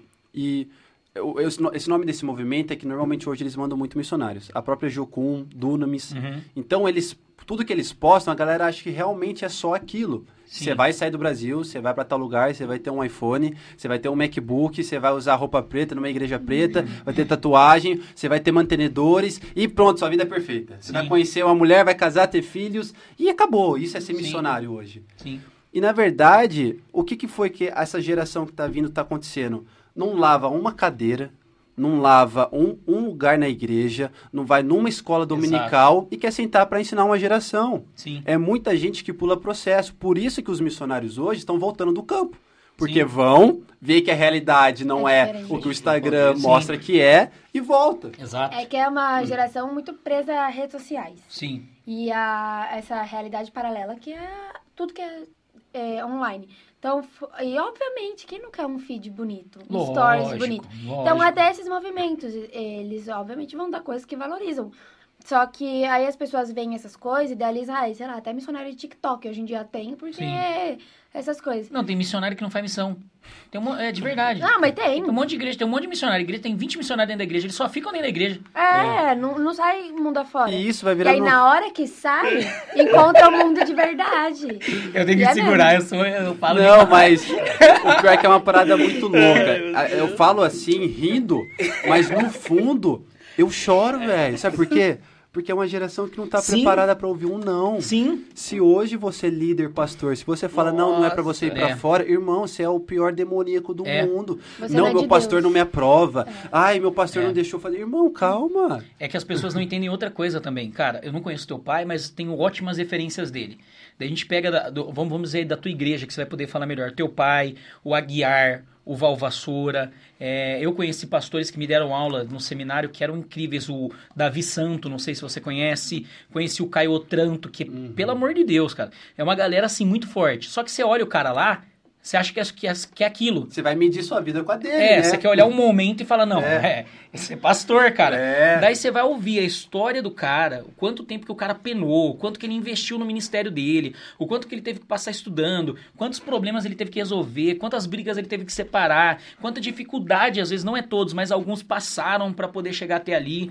Quantos problemas de igreja eles resolveram, porque ser pastor, principalmente igual o Aguiar, o Flávio e tal, que é pastor de igreja, cara, quantos BOs que tem que resolver. Mas isso não precisa ser mostrado, né? Isso não é mostrado. E não, e não que, as- que eles não mostram porque eles não querem mostrar essa realidade, não é Sim. isso. Na verdade, assim, é um consenso, a gente sabe que isso existe.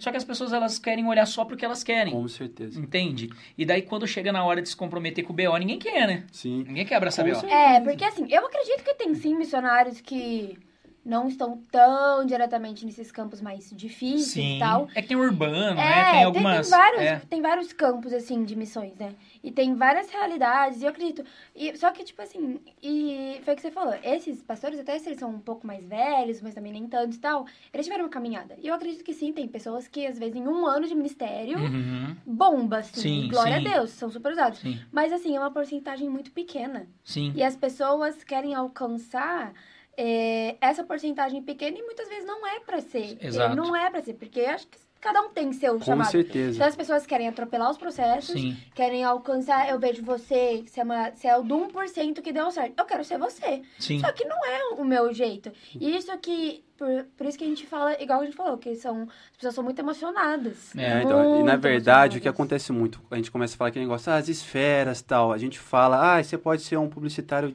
é, você pode ser usado tal, beleza. Mas o povo hoje na igreja, ninguém mais quer trabalhar. O povo só quer isso. Que a bronca. Quando você era novo alguém perguntava, o que, que você quer ser? Quando Nossa, crescer, quero tocar mano. na igreja, quero ser pastor, quero ser ministro. Hoje você pergunta, velho. O, o Zé, nosso pastor, um dia foi na igreja que eu. numa igreja comigo. E daí ele tava no meio da, do culto, ele falou assim, gente, quem aqui, se Jesus entrasse, se, se entrasse um bando de islâmico aqui e invadisse. E, e falasse, porque antigamente a gente falava, não, eu morro por Cristo e tal, né? Igual o Pedro, né? É, da- Fala não, não. Pedro falando. Oi? Fala bandido. Ah, se entrasse um monte de bandido Isso. é, aqui e falasse assim, ou você nega Jesus, ou você morre. Quem negaria Jesus? Daí um jovem levantou a mão. Ah, Daí ele e Sincero, falou assim, pelo menos. você negaria Jesus? Aliás, depois eu peço perdão. você entende a Com profundidade? certeza. E não, e cara, e hoje a nossa geração, ela tá nesse nível, Aham. onde assim, eles não têm eles não têm conhecimento daquilo que acontece. Eles não sabem de fato quem é esse Deus que eles estão servindo. Uhum. Sim. Tá muito geral. Tanto é que no Brasil hoje ser cristão é, é, é muito É melhor do que não moda. ser nada. Sim, é moda, é É legalzinho. moda. Você vê os artistas gravando, às vezes eles nem se Todo converteram, mundo é só quer gravar uma música. Com certeza. E a questão é, se a gente não confronta isso, irmão, o nosso mundo vai virar um caos, velho. Precisa, eu mas sempre com é. amor, né? Paulo vai falar, se a gente não eu fizer tô por amor, de nada eu vale. Porque eu, eu, eu, sou, eu sou meio polêmico nessas coisas. Eu tenho que ficar me segurando. Tipo João Batista. É, eu tenho que As ficar me raças de víbora. É, é, sabe assim, eu tenho que ficar me segurando, porque essas coisas me indignam, cara. Não, mas isso faz parte do corpo. Precisa ter alguém pra edificar a Eu, igreja eu assim. fico muito indignado, cara. Anderson Silva. Pastor Anderson Não. Silva, conhece? Eu conheço. Meio que nessa pegada. É, mas não é Não, nesse nível assim. Ah. eu acho ele sensacional. Mas, mas, mas é- assim, cara, eu, eu, eu fico indignado, cara. Hoje, hoje, eu sou muito mais de boa. Muito mais de boa. Já foi mais extremo. Muito. Eu lembro quando eu comecei a aprender, quando eu comecei a estudar, eu arrumava briga com todo mundo. Ah, é. Tal, As é, brigas nossa, teológicas? É, Todo é. mundo já Wesleyano, Antes, calvinista. era isso. Antes eram essas brigas, desculpa assim, mas besta. Que não vai levar ninguém em lugar nenhum. Que eu até falo, é briga que os caras estão há mais de 200 anos brigando e ninguém resolveu. Não vai E ser a gente que vai normalmente terminar. são recém, teo- é, recém, cara, acabou de entrar na faculdade, né, do- de teologia. Exato. E daí, assim, só que hoje são coisas como essa que a gente tá falando. Que não dá, cara. É. Eu, eu, eu, eu, eu vim de uma geração que é o que você tá falando. Cara, a gente subia no altar pra ministrar, subia. Subia no altar pra pregar, subia. Entende? Só que a gente também carregava. Cara, a igreja tinha 33 bancos, eu lembro até hoje. Cada um cabe cinco pessoas, banco de madeira. Quando a gente ia lavar a igreja, a gente carregava o banco nas costas até a sala do fundo, colocava ele lá dentro, vinha aqui, tacava água, esfregava o salão inteiro, carregava o banco nas costas de volta e trazia pra cá. E se não tinha gente, a gente fazia sozinho, mas dava um jeito de fazer. Com certeza. Na igreja Entendeu? da minha mãe era a mesma coisa. Eu a gente carreguei- tinha uns 200 bancos e era aquele chão verde, sabe aquele piso verde que Que tinha não- que passar não- cera ainda? Aham. Verdosa. A gente fazia isso de domingo depois da escola bíblica. E- Você entende? Gente, e, cara, era, era- gostoso, não era uma É. coisa pesada. Eu não falo como, como algo que as pessoas têm que fazer e ser pesado. Não, a gente tinha Sim. prazer A gente naquilo. esperava o dia da limpeza chegar. Exato. Primeiro Isso que a gente tinha É. comunhão quando a gente fazia É. isso. Era E segundo, que a gente entendia que macarrão. aquilo era um serviço pra Deus. Sim. Sim. Hoje as pessoas, e, e não tem problema as pessoas quererem ser pastores, quererem ser o que elas querem ser. Não, se É, Deus tá chamando, exato. vai pra cima. O que elas têm que entender é que o fato de elas serem pastores, por exemplo, assim, ou um líder de jovens, não vai isentar ela de estar ali se precisar dela para carregar um banco. Sim. Às vezes, o pastor tem uma igreja tão estruturada que ele já não precisa mais fazer isso porque a igreja dá conta de fazer sozinha. Mas o problema dessa geração é que ela acha que sempre que ela tem um, algum cargo a mais, ela já tá isenta do resto. Sim, e que quem tá fazendo isso não é Exato. tão espiritual quanto quem tá É, pregando. Exato. É um nível abaixo. Não, é. Eu acho que Então, e isso não é só dentro da igreja, cara. Isso é Não, na sociedade. É. Eu lembro quando eu tava, eu tava numa, eu trabalhava num banco e eu tava numa agência. E daí naquela agência, cara, a gente fazia aniversário dos funcionários, a faxineira vinha e sentava com a gente. Chegava a hora do almoço, a faxineira tava ali junto com a gente. O, o- se chegava alguém para fazer um serviço de manutenção, sentava com a gente. Todo mundo, aniversário de quem era da agência era comemorado, aniversário da faxineira era comemorado, aniversário do segurança era comemorado. Tudo 10. Quando eu mudei de agência, o, o segurança faxineiro não podia sentar com a gente na mesa. Falei, não, não é possível um negócio Não. desse. Isso não e vai existe. piorar. Isso não existe, sabe assim? Com certeza. E eu me lembro hoje, o Isaac, que a gente está falando sobre isso, eu li aquela passagem onde eles chegam, Jesus, ah, mas quem que é o maior no reino? Uhum. Né? Aí ele começa a falar das crianças e tal. E ele fala, ó, nascido de mulher não houve alguém maior do que João Batista, que preparou o caminho e tal. E eu começo a pensar, cara, a gente está tão numa luta, numa disputa de ver quem faz mais, quem prega mais, quem alcança mais, Sim. quem enche mais, que hoje o fato de eu estar na minha casa com a minha mulher, meus filhos, um dia, tal, não, isso aqui não é mais espiritual, isso aqui não é algo mais que agrada a Deus. E a gente está indo nessa divisão, aonde se eu não tenho 10k no Instagram, É. eu não posso falar. Se eu não tenho mil pessoas na live, eu não posso colocar minha Uhum. opinião. Tipo, irmão, Deus não me chamou para isso. Deus me chamou para me relacionar com Ele. Sim. Exato. Entende? Por causa disso que eu comecei o Salt. Uhum. Foi por causa disso que quando eu voltei, minha irmã estava desviada. Eu falei, cara, eu preciso ganhar minha irmã para Cristo. As pessoas esquecem da essência, que tudo começa do pequeno. As pessoas Sim. já querem tudo, assim, de cara o grande. Esquece do ministério. O primeiro ministério é dentro de casa. É a família. Sim. É o E casamento. quem disse que o pequeno não é grande? É. Não existe essa questão de eu preciso uma coisa? crescer, entendeu? Se você errar no pequeno, você destrói o grande, É irmão. óbvio. Com É certeza. eu, falo, eu falo porque É eu, eu passei por isso, irmão. Você entende? Eu cuidando do grande destruiu o que a gente julga pequeno, que é a minha família. Eu, eu passei por uma separação. E voltei com a minha esposa, graças a Deus.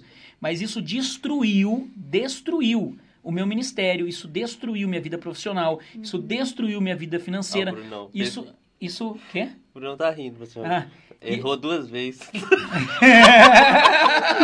Que horror, meu Deus. Vou até comer um salgado aqui. Não, mas isso, é verdade. Isso destruiu tudo. Sabe assim, a, a partir do momento que. E não foi que. A, pri- a- a primeiro momento não foi a igreja que me tirou. No primeiro momento, quando eu vi que deu errado aqui, eu falei, cara, eu não posso mais estar lá. Não faz sentido. Você entende? Só que até acontecer isso, você não olhava pra dentro de casa e falava, cara, isso aqui é mais importante que tudo. Não, Você mas- entende? Então, assim, e, e a, e a gente tem que, tem que entender isso. Sabe? As pessoas, elas, elas querem, é, às vezes, mostrar Cristo e o caminho para todo mundo. E elas estão tão longe desse caminho que elas não conseguem mostrar para quem tá perto delas. Sabe? Para quem elas podem estender a mão e falar, vamos comigo, elas não, não mostram.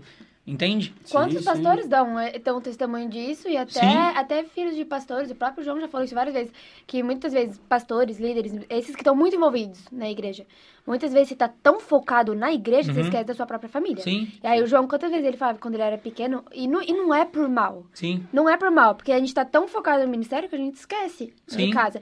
E aí, quando você vê, foi o que você falou. Sim. Você percebe que você deixou de lado o que acabou destruindo. É, o É. detalhe que a pessoa quer se tornar um grande pastor, mas ela antes de ser o grande pastor, ela precisa ser o grande pai. Sim. Grande pai, E o grande marido. pastor é aquele que cuida da ovelha. E Exato. hoje o povo não quer cuidar, o povo quer Exato. falar. É. Porque cuidar da ovelha é, o que é difícil. Eu É. deixar as 99 pra voltar pela perdida é Sim. difícil. Foi quando Sim. eu falei, cara, preciso ganhar minha irmã.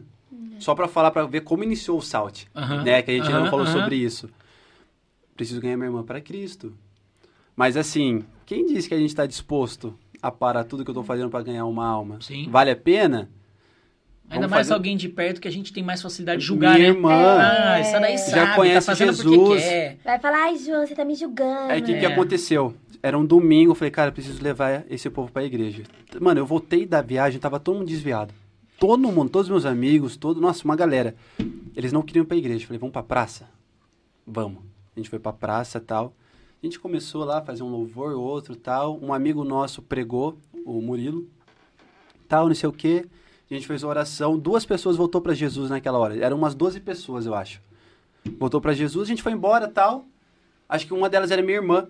E nisso, cheguei em casa e fui postar uma foto no Twitter. E lá no Twitter, quando você posta pra marcar o local, ele aparece quem já esteve no local, igual no Instagram, né? E nisso, quando eu postei, tinha uma foto do nosso grupo de costas. Na mesma hora, eu falei, cara, que isso? Alguém tirou uma foto nossa. Eu entrei, a Letícia. Tá com a gente até hoje lá no Salt.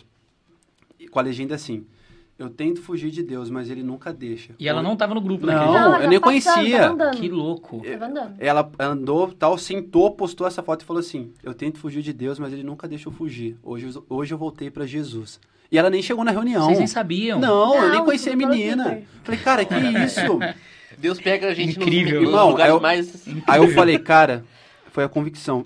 Deus tá me chamando pra resgatar almas perdidas. É, eu acho que aí você chamou ela e ela contou que ela tava desviada, tava tentando fugir e tal. E ela tava Isso. passando e ela sentou e na hora ela viu a reunião Uhum, e isso fez Sim. ela voltar. Aí eu comecei a levar a galera pra praça. Que ninguém queria ir pra igreja. Qual praça que era? Arautos. Arautos. Na Arautos mesmo. É, mas aí começa o quê? Ah, tá querendo tirar da igreja, Sim. tá querendo re- rebelião. A gente passou por isso no Somos. Nossa, demais. Vocês sabem como é isso? Nossa. Ende- endemoniado. É, rebelde. É, Irmão, endemo- é uma palavra Ixi, forte. Mas, mas qual que é a diferença? igreja. Quando eu sei quem, quem me chamou Aham. e pra onde eu tô indo, vaso, pode chamar do que eu quiser, velho. Se, se eu tenho uma palavra que é de Deus, irmão, eu não tô nem aí pra quem você é. É. Se Deus falou, é Acabou. claro, é isso. E É a gente isso. começou. É isso. É isso. A É gente isso. foi, É isso. começamos, começou a crescer, começou a dar certo, começou a chegar a liderança, começou a chegar a pessoa, papapá, papapá. E, mano, e eu, totalmente maturo. Totalmente moleque, mas é aí que eu falo, cara, Deus ele escolhe do jeito que você é. Eu sou um cara, mano, que se vocês me conhecessem, sei lá. Hoje eu erro muito, mas há cinco anos atrás, eu não conseguiria completar uma frase, mano, sem falar algo errado. Eu não conseguiria sequer sentar numa mesa e falar com alguém. É que agora você tem um corretor. Agora tem alguém que fica aqui do meu lado o dia inteiro. Prazer. E Cristo, ele chama essas pessoas para provar que Exato. realmente ele é Deus, ele faz na sua vida. Improvável. Os É, improváveis. improvável. Eu sou totalmente um improvável. Não só você, mas a forma como aconteceu. Com certeza. E cresceu, mano. E Exato. expandiu. E, e tá até é quatro anos. Vocês ainda fazem lá na Arautos? Na Arautos. Mas é o que aconteceu nesse meio tempo. Cara, se a Letícia tiver ainda nos caminhos, já é. Já... Não, É ela virou líder de gigante, fotografia né? de uma igreja depois de um tempo. Você Top. entende que assim, isso pra mim já basta. Nossa, Eu- fantástico. Ixi, tem, tem muita história do salto. Não, de, imagino. de casais, É de que se a gente casamento. ficasse aqui, ia dar até três da manhã. Ixi, Mano, o que a gente teve de casamento, reconciliação, salvação, é, milagres, a gente ir pra balada, mano. A gente vai pras baladas de sexta-feira, orar, evangelizar. A gente vê o povo saindo daquele lugar, mano. Saudade da época sem pandemia, hein, galera? E eu até me emociono, mano, porque... E cê- mas daí você começou a desenvolver a galera pra isso. Pra isso. Começou porque a eu falei, ensinar, cara... Isso, direcionar. porque como que a gente fazia o salt? A gente chegava no salt, antes do salt, evangelismo. Salt, evangelismo pós-salt. Acabava. Era aquilo. E direto pro culto, porque era de domingo. Ah, tá. Era bem 4 horas da tarde. Normalmente os cultos começam É. às 6 e meia, 7 horas. Mano, pensa num sol. depois Nossa, solzão na careca, bombando Não, ali. Verão. Mano, sem microfone, sem água, sem nada, só um era coração. carrom, Não, um coração violão apaixonado por Jesus, e mano. voz. É isso que a gente quer. E começou. Aí a gente, mano, começou, cara, a gente precisa alcançar o perdido. Eles não estão vindo até aqui. Vamos até eles. Aí a gente começou a preparar uma galera pra isso. Mas assim, preparar quanto tempo? Hoje, você quer ir? Bora, amanhã vamos. É na prática. É na É prática. papo, é não claro que a curso. gente conhecia Sim, uma sim. galera e tal, Aham. vamos lá. Mano, e, e a gente via aquele povo, Isaac. Porque uma coisa é você ouvir alguém falando, Uhum. mas outra coisa é você estar na frente da Pink, mano, e você conversar com o gerente. O gerente fala, cara, quero aceitar Jesus. Hum. O fotógrafo fala, mano, o que, que eu tô fazendo aqui, velho? Uma coisa é você ver alguém saindo de lá e começar a frequentar o salt e depois falar, cara, eu me encontrei aqui. Bom, Isso é o evangelho, mano. Então, assim, é isso que precisa, de uma maneira ou outra, mover nossos corações, que é o que? A causa de Cristo. Sim. Porque se eu amo ele e não amo a causa, pode ter certeza que eu não amo a Cristo. Sim. E eu não tô falando que você precisa ir pra Pink, não. Mas você precisa amar a causa. Marcos 16, 15, quando Deus ele tá na grande comissão, irmão, ele tá chamando você. Ele tá chamando Isaac, tá chamando a Kel, tá chamando o Bruno, tá chamando todo mundo. A questão é, para mim é um privilégio participar. Eu não, me, eu não torno isso como um peso. Ah, eu tenho que ganhar. Mas não, irmão, isso aqui me faz bem, mano. É, tornou algo leve. É leve. O Sim. fardo dele é leve, mas se torna pesado quando o quê? Quando eu quero algo pra mim. Sim. Entendeu? Aí daí então começou a surgir o Salt, aí teve conferência Salt. Duas conferências, Não aconteceu nenhuma vez de você for evangelizar na balada e ficar um dos seus lá. Mano, não Perdeu aconteceu, mas acontece muito o quê? Tem uma baixa lá. Deus. Agora na pandemia, sim. Soldado Não, perdido. na pandemia eu acho que aconteceu muito, na Ah, verdade. na pandemia eu acho que o Mas, que mano, uma que coisa mais que aconteceu, a gente ouviu muito, isso é legal pra galera ouvir. demais. Demais. Não. Posso orar por você? Não.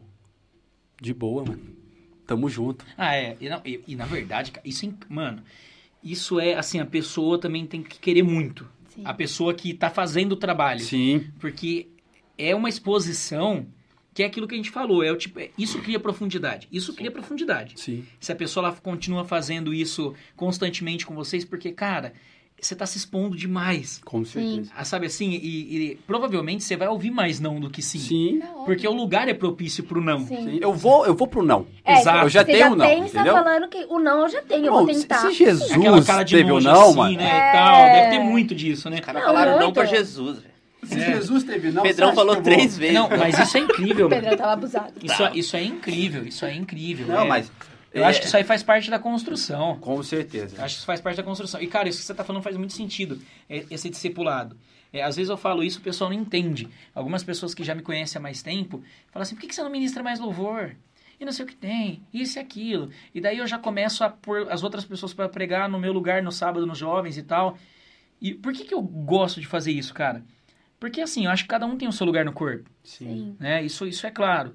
E, eu não, e, e por mais que eu possa fazer isso, eu entendo que o meu lugar é mais preparar as pessoas para fazerem do que tá lá na frente. Sim. Eu não tenho, eu não tenho a mínima pretensão de ficar tentando galgar lugar. Eu já fui o pastor que pregava todo domingo. Você entende? Eu já fui esse cara. Sim. Eu já fui o pastor que era o único que dava aula na escola bíblica da manhã. Eu já fui esse cara. Entende? Mesmo que eu sou novo, eu já fui essa pessoa. É, era bom, era bom, fez parte do- da, da minha construção, foi muito importante, ah, sabe assim, foi importante. Mas quando eu olho pra mim hoje, eu entendo que pra mim é mais importante estar por trás de tudo, mesmo que eu não apareça, dando suporte para que as pessoas possam fazer e dando esse direcionamento do que tá lá. Com certeza. Tanto que no sábado passado eu sentei com, a minha liderança lá dos jovens e com algumas pessoas que queriam. Falei, cara, quem, quem é que tem vontade de começar a pregar e, e tem dificuldade? Ah, eu, eu, eu. Então, beleza, a gente vai abrir uma escola de ministros, eu vou se- é, diariamente ou semanalmente, a gente vai ter um grupo no WhatsApp, eu vou começar a passar para vocês as coisas como funcionam para mim. E daí vocês vão orando e entendendo como que funciona para vocês. Sem, nada, nada muito teó, nada muito. é, abstrato, assim, muito, muito concreto, né? Uma, uma coisa mais flexível e vocês vão tentando adaptar para vocês. Eu vou falar como é o processo de Deus na minha vida. Sim. E vocês adaptam. E eu acho que falta muito disso. Muita, falta pessoas, não é porque eu faço, mas talvez eu acho que muita gente seria muito melhor ali por trás, dando suporte e ensinando, Com certeza. do que lá na frente, cara. É, mas hoje a disputa é pra quem vai estar lá na frente. Exato. eu, Forte, eu- né? eu- Oh, Eu sou. Você falou esse negócio de, ah, eu era pastor que era, eu já entendi que eu não sou no holofote. Eu sou uma pessoa que eu tá fazendo isso aqui é um milagre, né? Convenhamos, quem me conhece. É porque eu sinto que não tem nada aqui do lado, né? Tá, tá fluindo. É que você ficou nessa posição É, aqui, eu tô né? aqui assim, ó. Tô só ali, ó, vendo a galera Não, ali, ó, mentira. falando. É que câmera é de boa pra mim, mas tipo assim, quem me conhece sabe que eu em público, eu travo, assim. Em conferência, quando falavam, Raquel, dá um aviso, eu tremo, eu fico, tipo assim, passando mal, tenho, eu fico suando frio. E assim, na última conferência que a gente teve em 2019, foi um ano que eu tava muito orando sobre o meu chamado. E eu tava, Deus, qual é o meu chamado? E assim, no meu coração eu tava confirmando pastoreio, mas eu não entendia. Eu falava, cara, não é. Não, ah, para, tá tirando eu, logo eu, né? Beleza. E aí na conferência em outubro, eh, teve um momento lá que tava no momento do, de ministração do louvor, tava todo mundo caído e orando e sei lá o quê. E eu tava andando entre as pessoas, aí uma menina que chama Gabi me parou, falou, perguntou se podia orar por mim. Falei, claro, glória a Deus, amém. Ela orou por mim. E aí ela virou e falou alguma, alguma coisa do meu pai e virou e falou assim, ó, e Deus pede pra eu te confirmar que o teu chamado é de pastora. Não é à toa que o seu nome é Raquel. Raquel, ela era pastora de ovelha. Beleza, e aí falou, ok, chorei, falei, nossa, era Deus, e tal, beleza. Juro, eu virei as costas, tava no corredor. Cheguei no final do corredor, outra Gabi me parou. Aí ela foi, tirou um relógio super lindo que ela que tava no pulso dela, ela me entregou e falou que era Deus, antes de sair de casa, pediu pra ela levar esse, esse relógio que ela tanto amava pra ela me entregar. E que era confirmar que o meu chamado era pastor e ela falou a mesma coisa, seu nome é Raquel e não é à toa. Raquel era pastora de ovelha e você é uma pastora, mas ao mesmo tempo você é ovelha. Então obedeça o tempo de Deus e esse relógio e tal. Ela falou assim, você é pastora. E aí, beleza. Falei, nossa, chorei mais ainda, né? Falei, beleza, pastor. E aí comecei a ir atrás. Eu falei, gente, como eu sou pastora, tenho um chamado de pastoreio, porque pra mim pastor é isso aqui, não isso aqui. aí eu falava, isso aqui é pastor. Eu não me enxergo como pastora. Só que assim, é... aí eu comecei a entender que eu não preciso estar lá na frente. Eu sempre gostei muito de sentar e conversar. E nesse mesmo ano, principalmente, estava acontecendo muito de meninas, principalmente, aleatórias, que eu nunca vi na minha vida. Me chamavam no Instagram e perguntavam se podia conversar comigo, se poderia desabafar comigo, que sentia que era pra elas desabafarem comigo.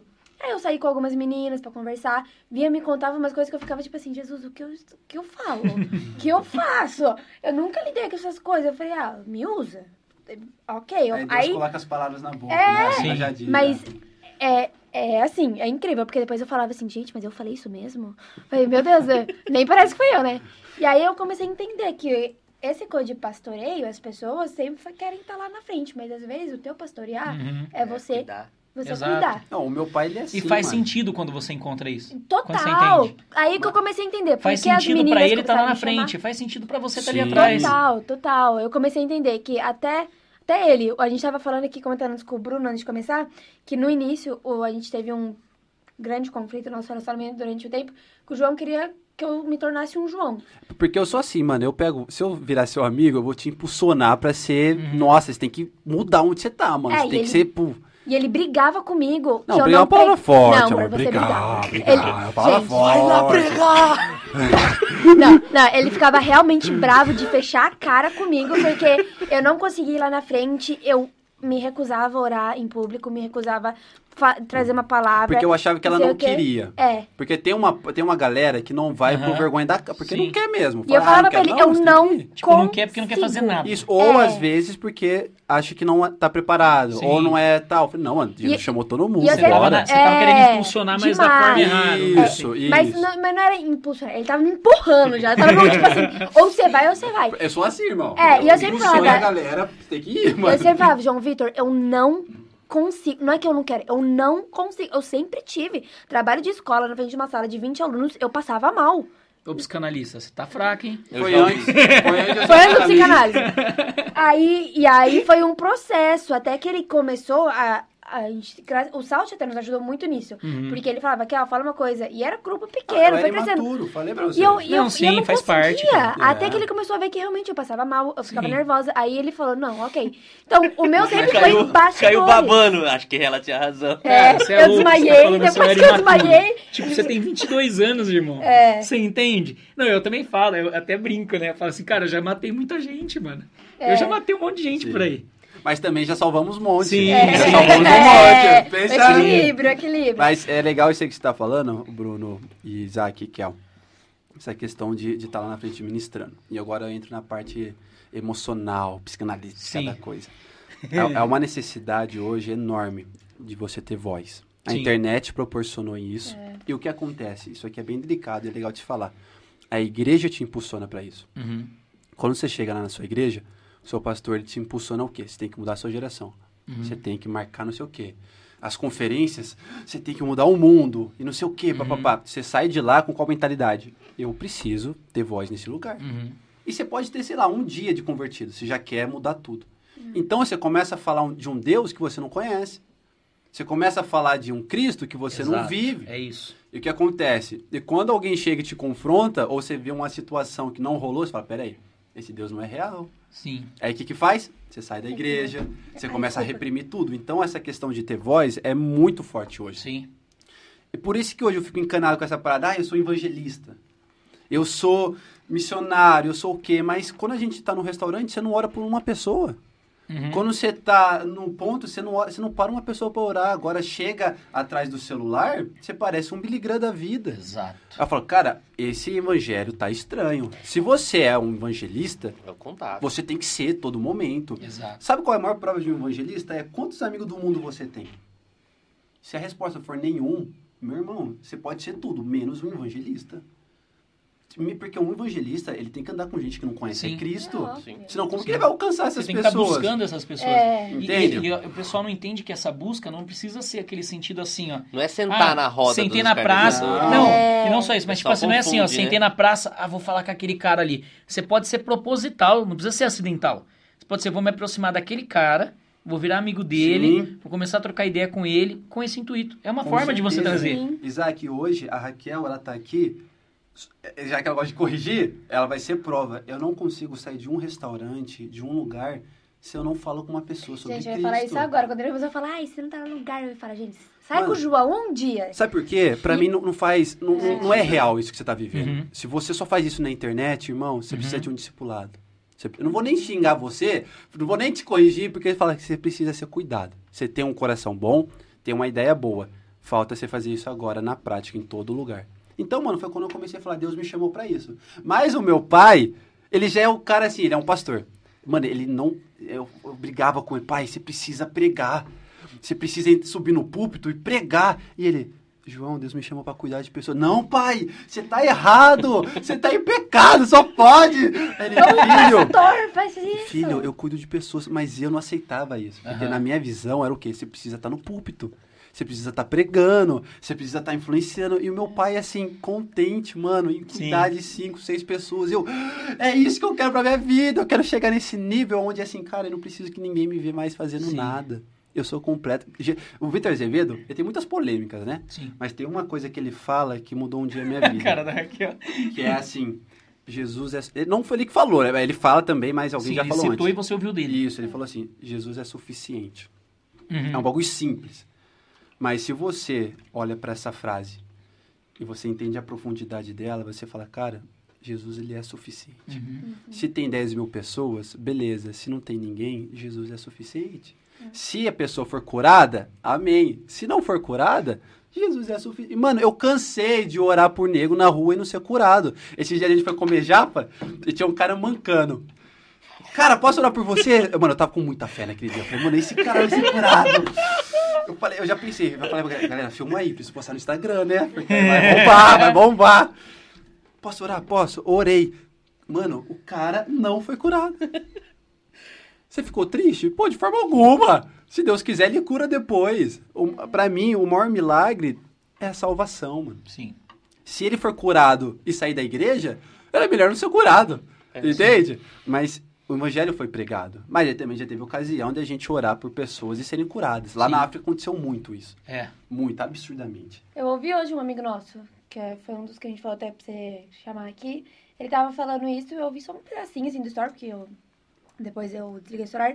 Mas ele tava falando que ele tinha muito medo antes de fazer essas orações de cura, por medo de não acontecer. Igual isso.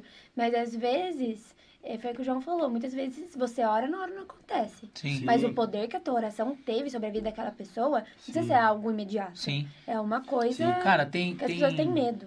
Tem um. O que você tava falando é igual, por exemplo, você falou do Vitor. Ah, o Vitor tem muitas polêmicas, mas teve uma coisa e tal. E isso acontece com muita gente, não é só com ele. Tipo assim, tem muita gente que tem várias polêmicas, mas eles têm coisas que eles falam em alguns momentos.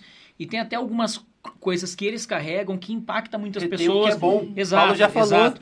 E teve um livro que eu li, eu não, era um livro sobre cura, eu não lembro o nome do cara, assim, eu não lembro se era Kenneth Reagan, quem que era o cara, mas alguém, alguém lá da, da- dos Estados Unidos estava falando, e daí ele fala, ele fala assim que, ele fala, a primeira pessoa que eu orei morreu.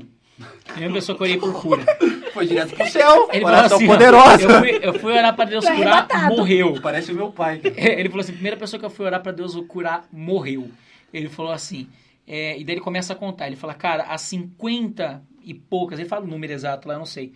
Ele fala, 50 e tantas pessoas que eu orei primeiro não foram curadas. Ele falou, daí eu tava quase desistindo, um dia eu orei pra uma pessoa, ela foi curada.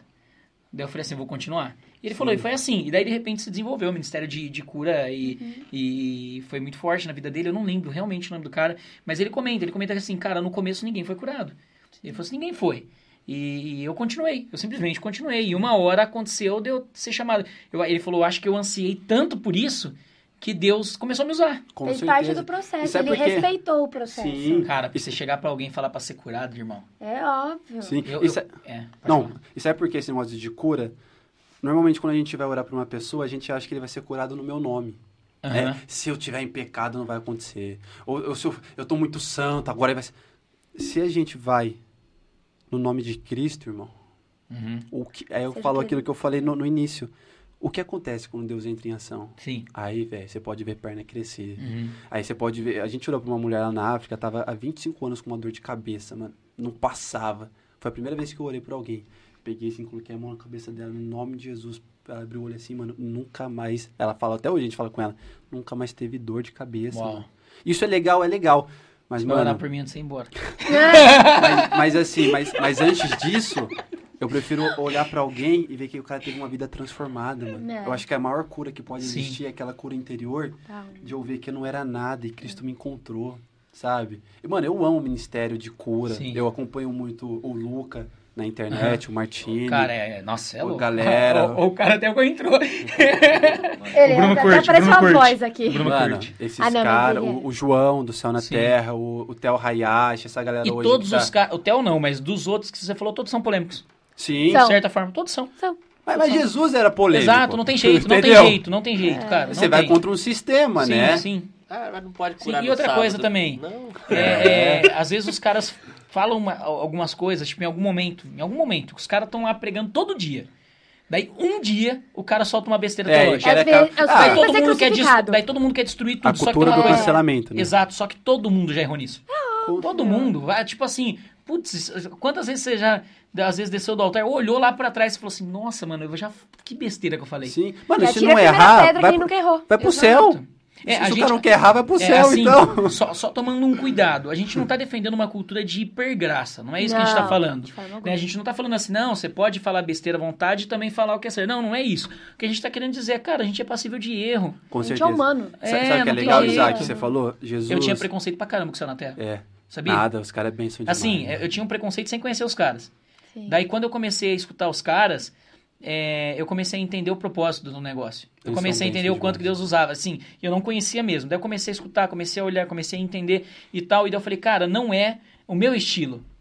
Mas é a, multi, a multiforme graça. É a multiforme graça. É, Sabe assim? Eles estão ganhando os caras que talvez eu nunca ganharia. é a gente- eu, eu- o João, desde o início, conhe- super apoiou, gostou e tal. Tanto é que o Eu- Salt, né? o Salt foi- foi meio que sim. não eu- eu inspirado, mas foi algo caras, que... né, tem o Salt. É. É, o Salt foi algo que não foi inspirado neles, mas foi algo que nos deu um gás, assim, ver, cara, essa coisa da praça funciona, E você sabe? vê que tem mais gente fazendo, É.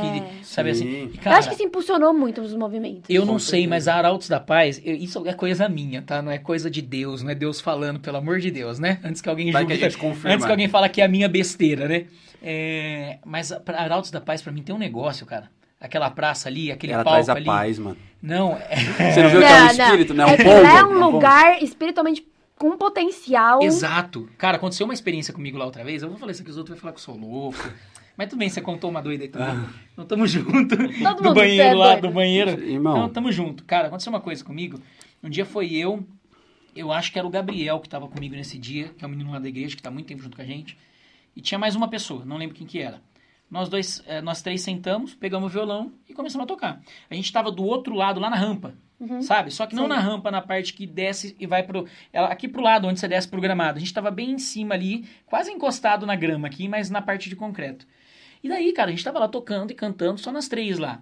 E a gente tinha acabado de sair da reunião de jovens, falou, ah, vamos pra lá, vamos pra lá, vamos. E tava muito... Cara, pensa num dia que tava assim, a presença de Deus. Chegou um morador de rua. É, eu julgo morador de rua, porque ele tá, você percebia assim, que ele, que ele não, tinha, não, não tinha tomado banho durante alguns dias ali. Ah, tava tá com, assim também, tava maltrapilho e tudo. tava maltrapilho também e tal. E daí ele chegou e começou a trocar ideia com a gente. E ele começou a trocar ideia da Bíblia. E o cara começou a pregar pra gente e nos aprovar em estar ali. E porque a gente foi ali pra, tipo, fazer um mastermind da Bíblia ali, vamos dizer, né? E de fazer um mastermind de Deus. A gente tava fluindo e tal. Ele começou a nos aprovar naquilo que a gente tava fazendo ali. Falar assim, nossa, que incrível e tal. E começou a citar passagens bíblicas de cabeça, assim, o cara e tal. E daí ele começou, acho que ele cantou um pouco com a gente, se despediu e desceu. E foi descendo por baixo da ponte para passar pro outro lado. Sim. Só que da onde a gente tava, a gente via o outro lado. Dava pra ver o outro lado da ponte. Você consegue ver, né? As pedrinhas Sim, e tal. sim. Só que o cara entrou e não passou pro outro lado. Sumiu. O cara entrou e não passou. Daí eu falei assim: ah, o cara deve ter entrado e tá dormindo lá embaixo. Você entendeu? Daí a gente pegou, na hora que foi embora, a gente passou olhando pra procurar o cara, porque a gente achou muito estranho. Não tava lá. O cara não tava lá, velho. Eu já vi, eu já vi. E aí, na hora, eu já vi isso e a gente... eu já senti. Mano, Ah, não, eu eu acredito já tive- muito, velho. não, eu já- Absurdamente. Não, Eu eu tive sou um cara duas muito cético, vezes. irmão. Eu sou muito cético. Eu sou cético. Não que eu não acredito. Mas, tipo assim, eu não, eu não, eu não ve- vejo Você tem que espiritualidade dar em os tudo. cravos na, na mão. Não, não tanto, não tanto, assim, não tanto. Mas assim, eu sou cético assim, eu não fico brincando com essas coisas. Sim. Então, pra mim, aquilo ali foi incrível, cara. Eu já tive Sim. duas experiências Ô, dessa. louco, um que, incrível. um que a gente é que a gente viu que tipo a gente sentia que era um anjo, sei lá, sei Uhum. lá. E o outro que já era com a gente sentiu que era um demônio. Isso eu já tive muito. Eu, é, o de o do Você anjo, é a gente habituado. tava lá. o anjo era pequena, a gente tava lá na na casa de Isabel e onde João Batista nasceu. é, quando morava lá em céu, ainda era, É, era a gente tem que falar sobre isso ainda hoje. Chegaremos. A gente tem tempo? Como que a gente tá aí? Não, eu sei isso que fala. Ah, Não, a a gente gente tem tempo. Vocês é de A boa? gente vive Cara, disso. Ah, Ó, hoje foi folga, né, Bruno? A Nem Ana- trabalhou, né? A Ana tá dormindo e Tá minha 10, esposa Bruno, tá você aqui, tá então 10? pronto. Então tá Só falar coisa, você tá 10? Come um doce eu sou um aqui. homem casado. E a esposa tá aqui, então tá tranquilo. A minha esposa tá assistindo, então tá valendo Então, também. a bem gente, a gente tava lá e meu tio, ele é pastor, e meu pai e minha mãe sempre foram muito. Ti- sempre tiveram muitas visões, essas coisas. E aí a gente tava lá na parte, tem uma fonte na casa de, de Isabel. E aí a gente tava lá e do nada veio um. Ele tá- tinha um homem, e ele estava literalmente andando com uma roupa branca. E o homem, sei lá, você olhava pra cara dele e sentia uma coisa diferente. E o cara tava passando assim, do nada o cara desapareceu. E aí ele estava em momento de oração, minha família e tal, e a gente sentiu uma presença muito grande e a gente sentiu que era um anjo passando do nosso lado e ele parou, ele ficou olhando, tava assim, do nada sumiu.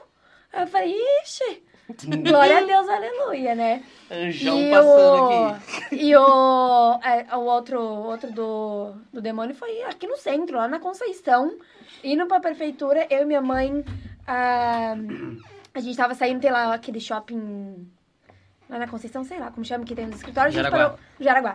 A gente tinha parado o carro e o estacionamento ele é meio subsolo, Uhum. assim. Na hora que a gente saiu na rua, sabe Nárnia, aqueles que são metade cavalo, metade Uhum. homem? Esqueci como chama? Uhum. Que eles têm aquela pele, pare... é, que parece que passa óleo de... Parece que, a... que passa óleo de carro, assim. Aham. Centauro? Centauro, acho que É, é. É, acho que é. E aí, era um cara que parecia muito, mas era idêntico. Aquele da, do Nine que tem o cabelo cacheado, que parece estar molhado toda hora, com essa pele escura. A gente tava saindo com o carro e sempre passa a pessoa. Então a gente parou. No que a gente parou, esse cara olhou assim, e minha mente direto dentro do, do, do carro, a gente travou assim. Mas ele olhou com uma cara tão demoníaca pra gente. Uhum. Era igualzinho. Igualzinho. Aí a gente começou a orar, repreender. Aí a gente virou o carro, o semáforo tava fechado. Ele foi andando, ele não parava, ele não conseguia tirar o olho, o olho da gente. A gente tava em oração. Na hora que a gente virou a esquina, ele tava parado aqui, esperando pra atravessar. O cara não tava mais lá. Mano, esse, que que é isso, esse negócio gente? é tão louco. Minha mãe, ela, ela era nível hard nisso aí. Então, quando eu, eu lembro quando eu tinha 5 anos de idade, filho, ela levava a mãe de santo pra dentro de casa pra fazer libertação nelas. Vai ficar aqui até ficar liberta.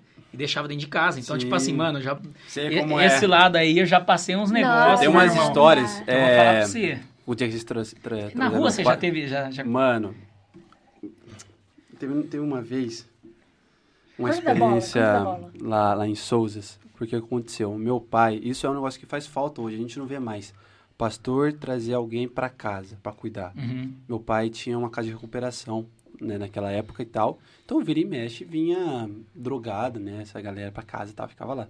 E eu achava o máximo, mano, porque eu era molecão. Pô, o cara é bandido, mano. Olha que da hora, deixa eu perguntar as coisas pra ele. E me virava amigão Só dos chamava caras. de primo.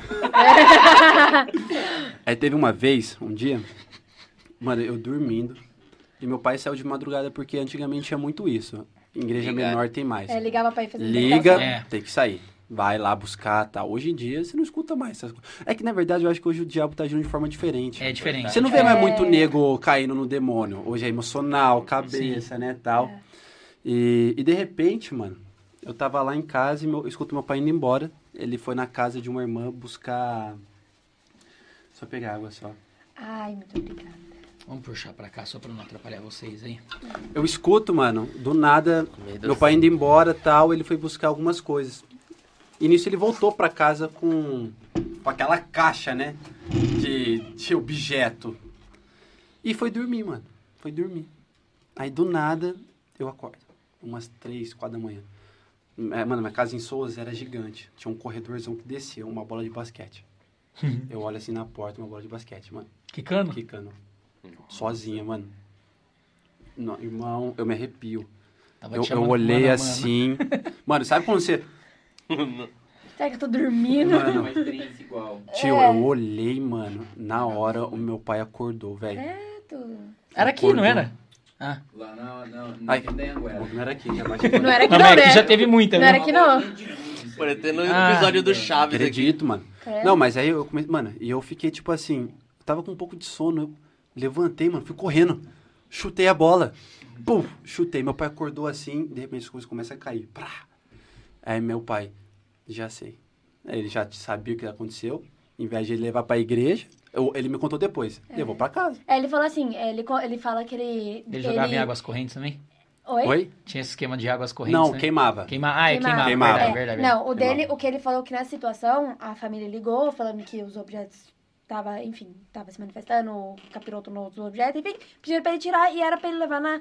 Não importa o horário, era madrugada, mas ele tinha que levar pra igreja É, queimar. pra queimar. Ele falou assim: "Ah, eu tô muito cansado, vou levar amanhã de manhã quando eu for trabalhar É, na vai, igreja. vai não obedecer a Deus pra você Levou ver. pra dentro de casa. Aí o Eduardo conta que depois que aconteceu isso com o João, ele na hora acordou e falou. É porque aí Deus hoje- falou assim: quando eu pedi pra você levar, era pra A galera levar. não acredita mais em mundo espiritual. Acha que É. não Só na existe parte essas boa, coisas. É, É, então. é. E, mano, e isso foi uma das experiências. Não, eu também tive umas partes. Não, o mais louco, cê- e, é, assim, não sei se você já passou por isso. Que às vezes quando você coloca fogo, a cor do fogo. Ah, Mano. muda. Muda. Mano, no... você já viu isso ou não? Mano, eu vi o fogo Uma e falei, mano, amiga- isso aqui é coisa da minha mente. Eu acho Ah, que eu tô querendo, Uma amiga minha. aqui tá ligado? Central. Enfeitar umas coisas. Eu- Uma amiga minha da Central. Antes da gente ir pra Central, mas muitos anos atrás, ela me contou que no acampamento eh, eles queimavam também as coisas, pediam para as pessoas trazerem objetos. Tinha pessoa que jogava camisinha, revista pornô que levava para acampamento e tal. E ela falou que Nossa, nesse gente. acampamento. Juro, eu, não sei o que passava na cabeça do jovem, mas enfim. Aí ela, ela contou que um dos acampamentos que fizeram isso, eu não sei quem que era pastor na época, jogaram todos os objetos e no fogo, na fumaça, saía rostos. Ele- todo mundo viu, era ros- rostos estampados na fumaça. E era tudo tipo demônios. E É, era cara. demônios e era coisas bizarras, assim, estampado na fumaça. Cara, eu sempre fui curioso com essas coisas. É. Tem uma época que a gente morou num lugar que tinha um centro de candomblé na frente. Os caras deixavam meia porta aberta, eu ficava passando na rua e abaixando pra poder ver o que acontecia lá dentro. É. Sério, mano. essas coisas. Lembra até hoje ver o cara lá. pá, pá, pá, Ó, as mas olha, lá. nunca teve no Salt na rua. Nunca aconteceu? No Salt, Não, na rua, nunca aconteceu. Esse era o nosso maior medo no início, É. era se alguém demoniar. Deixa eu pegar. Quem vai orar? Cara, ele Todo vai mundo com medo, Quem né? vai ficar com essa parte? Aí teve uma vez que um, um morador de rua. É que os moradores de rua lá da, da, da Arauto sempre Nossa, iam em mano, volta eles, da eles, gente. ta- eles iam mais do que Principalmente os um líderes, baixinho. às vezes. Eles É. sempre estavam lá. Tinha, sempre, principalmente um baixinho, Nossa, tinha um baixinho, ele cabelinho amava a gente. grisalho. Mas teve um dia que ele endemoniou, mano. Não desse jeitão, mas ele chegou. Aí ele tava começou a falar o nome de um bêbado. demônio lá, ai, começou a atrapalhar a reunião. Aí a gente teve que ir lá pegar ele, tirar ele, ia, voltava tal. Mas a gente nunca teve. Teve nas conferências, teve uma vez que eu fui pregar, ó, assim, já foi engraçado. A, a Daisy pregou e ela me chamou pra fazer o apelo.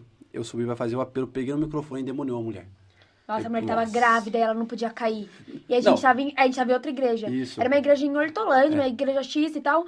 O- É uma igreja bem pequenininha. Era compridinha, assim. Então, tipo, tinha poucas pessoas e tal. A mulher começou a se manifestar e a mulher tava grávida. E Não, todo mundo é. não querendo relar, querendo coisa, mas não podia deixar ela cair, porque Deus me livre, né? Bate a barriga, alguma Sim. coisa. Gente, mas E um explicar desespero. É. depois. Não, e eu É, falando, cara, desespero. é hora de eu gritar mais do que ela, tá a igreja toda vendo? É. Ou ela grita ou eu grito. Eu fecho seus olhos, vamos orar, não sei o quê. Aí foi o pessoal lá da, da equipe, orou, tal, não sei o quê. Mas hoje não acontece mais isso. Cara, eu vou te falar. Eu vou, vou Quer dizer, falar. né? Onde eu tô, pelo É, menos. não, É, não, não é onde você tá. mais é que posso te raro. falar uma é mais coisa? raro. É, é, antes, é, conta uma história antes, depois eu te falo. Teve uma vez, cara, que chegou uma mulher lá na igreja, uma senhorinha, não posso dar muito detalhe, né? Eu, tava termi- eu já ia começar falando, não, porque ela. eu, tava, eu tava ali, a nossa igreja é aqui na, na entrada da. Era ali na entrada da Vila Arocã, né? E. E daí eu tava lá dando aula de discipulado. Eu devia ter meus 19 anos de idade, mais ou menos 20. E sempre fui eu, dessa parte de ensino, sempre fui eu que, que, que cuidei lá. E daí eu tava dando aula de discipulado e acabou a aula, já tinha, só tava eu de pastor lá, tinha acabado de ser ungido a pastor, inclusive.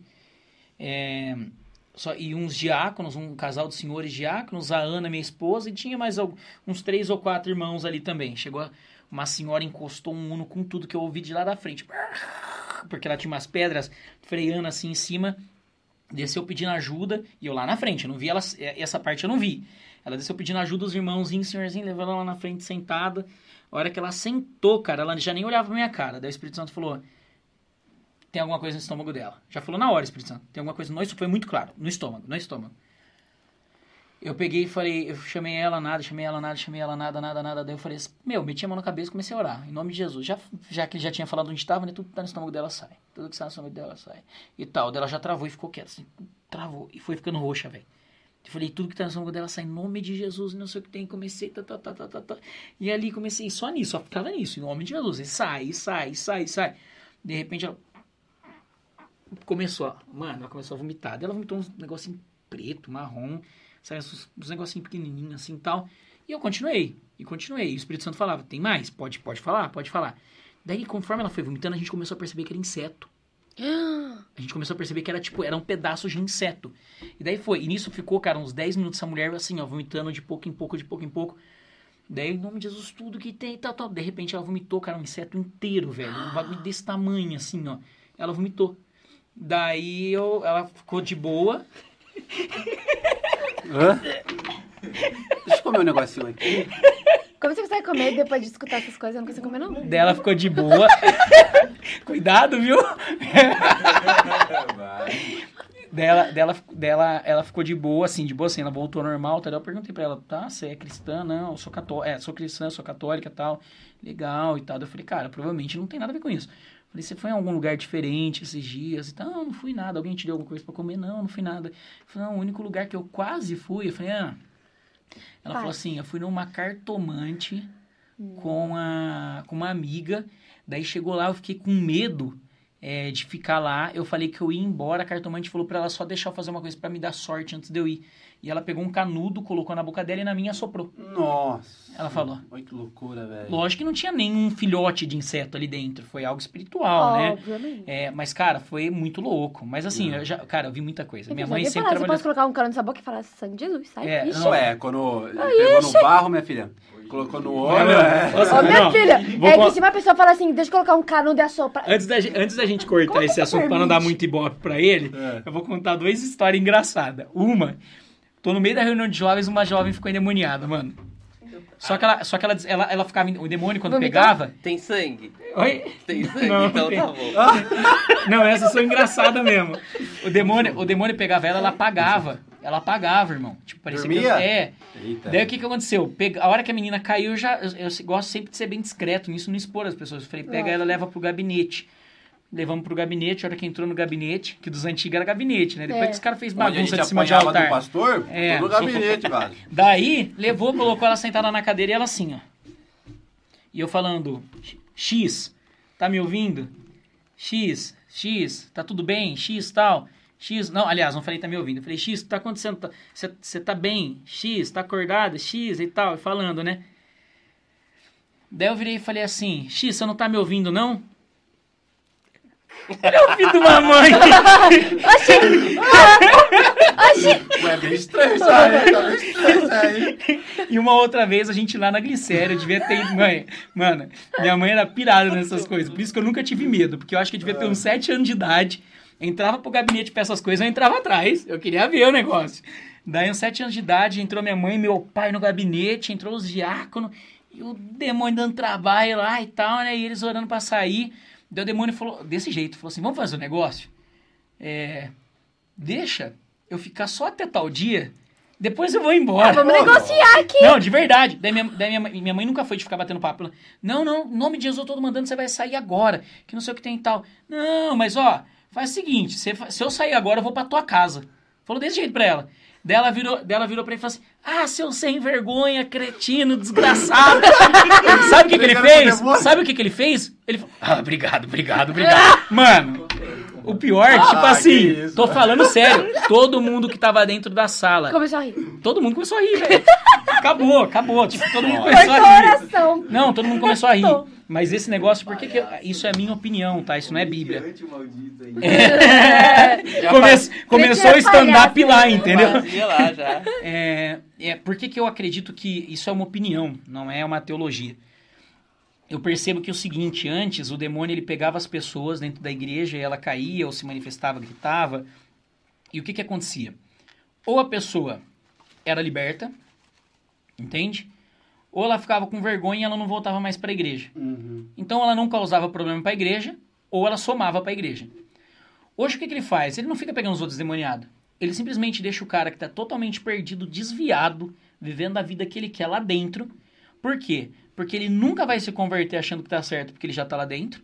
E ele vai trazer um, um- algo tão prejudicial para a igreja por causa da, da mente que ele vive, da forma como ele vive, que ele destrói a igreja sem fazer barulho. Com Ele, destru... ele tá destruindo agora de dentro. Exato. Mano, eu, eu, Sem fazer barulho. Eu É, vi um podcast essa semana daquele pastor da Adventista, bem com Rodrigo. Rodrigo, é, do, do Ele que ele foi tá no no Flow.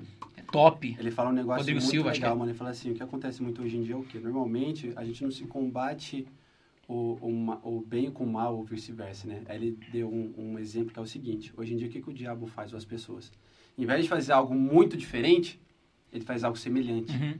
Porque a pessoa acha que ela tá realmente naquilo. Sim. E hoje, para tudo na vida, não só pro espiritual, mas para tudo, quanto mais semelhante for do original, Exato. a pessoa fala, cara, isso aqui. Lembra. É, Ele fala até do da evangelho, vida, né? Ele fala assim, as pessoas criam outras religiões baseadas no evangelho, Sim, porque como parece, parece que é bom. com As pessoas certeza. esquecem que o diabo é uma das pessoas que mais conhece a Bíblia Sim. diferente versos. Mano, Sim, mas- pô, ele é milenar, irmão. Ele vai usar. Não, ele a tentou palavra. Jesus na Bíblia. Sim. Ele falou Ele- na ele- Bíblia, né, lá no deserto. Não, ele é milenar, ele, ele nasceu antes de nós. É Sim, óbvio, ele Entendeu? conhece. Eu tenho uma história engraçada, você contou uma história a da oferta.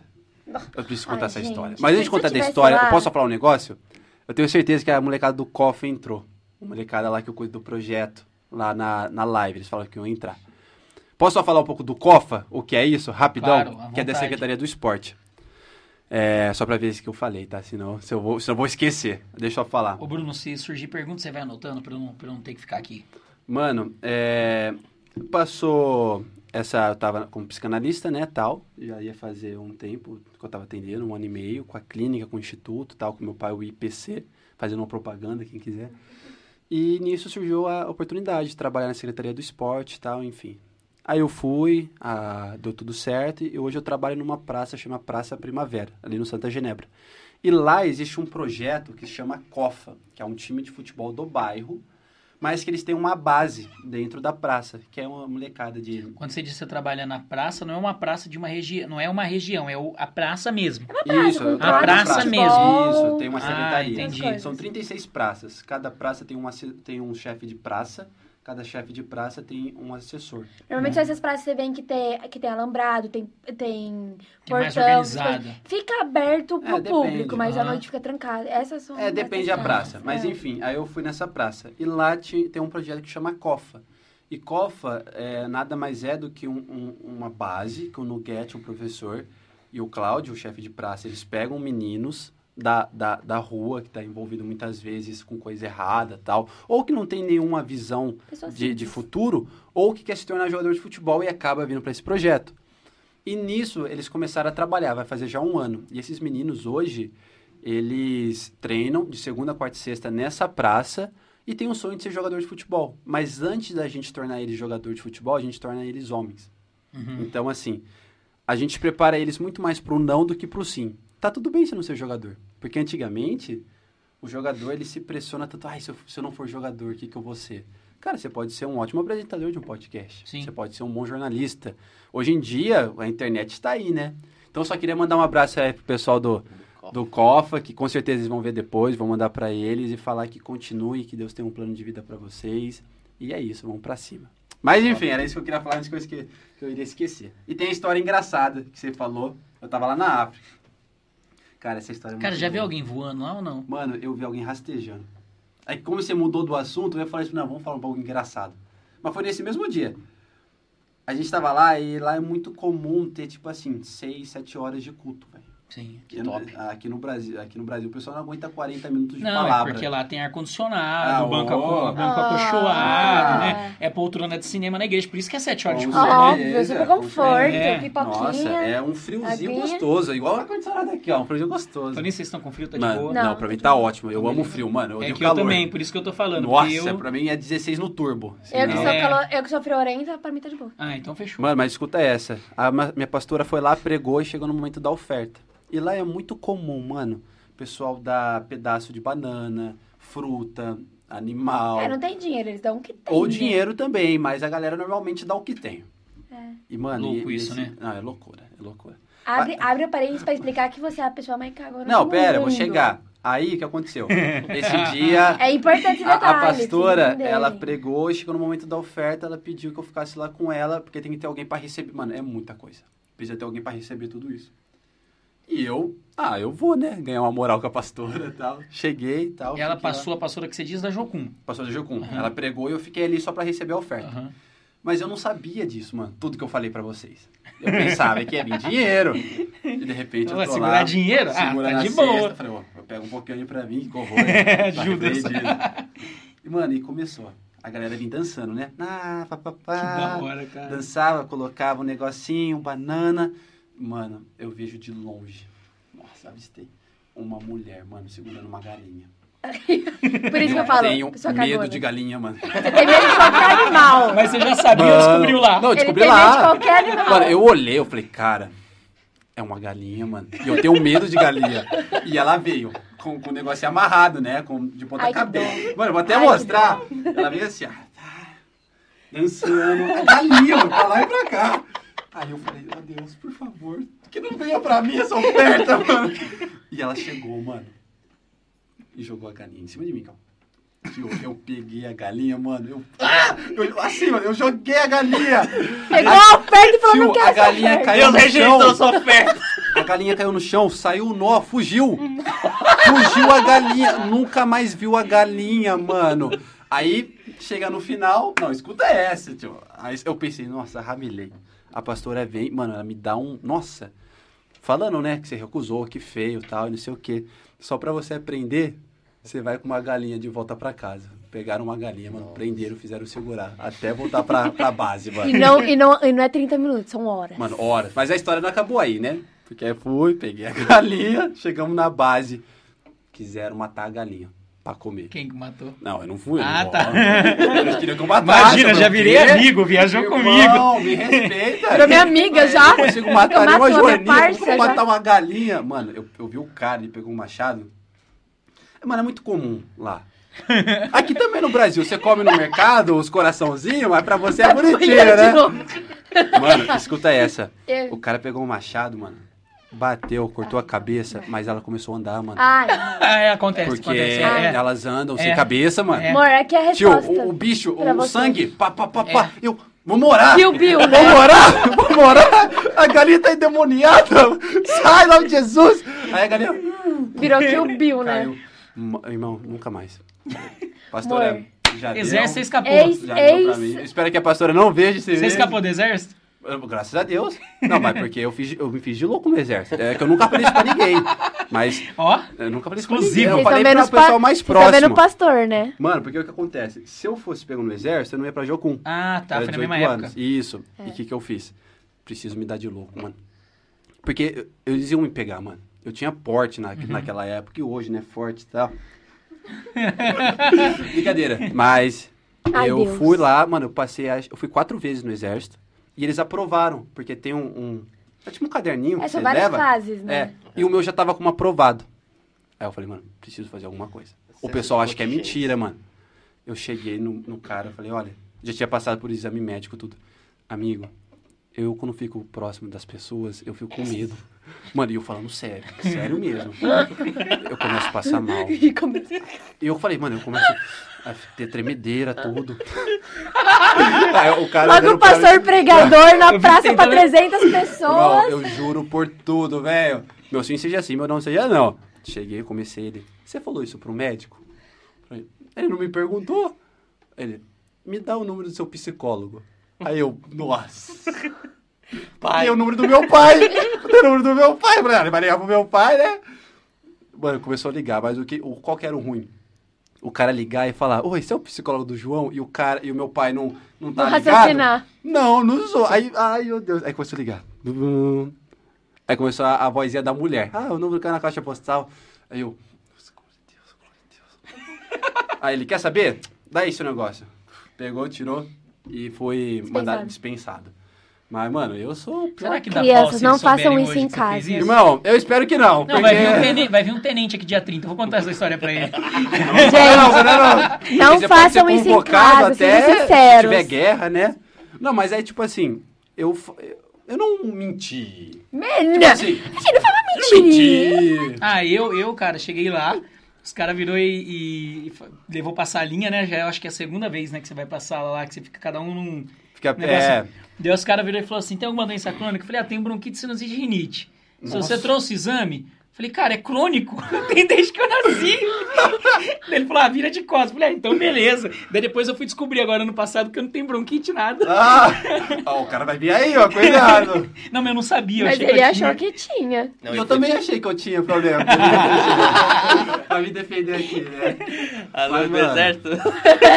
Tá vendo pra Jocu pra falar na África achando que tava doente. né? Cara, mas aí, graças a Deus. Eu fui dispensado, mas eu tenho asma, né? Mas eu fui o único do, do- da minha turma que eu cheguei lá, os, falou, alguém tem é, problema de saúde aqui, levanta o, o exame.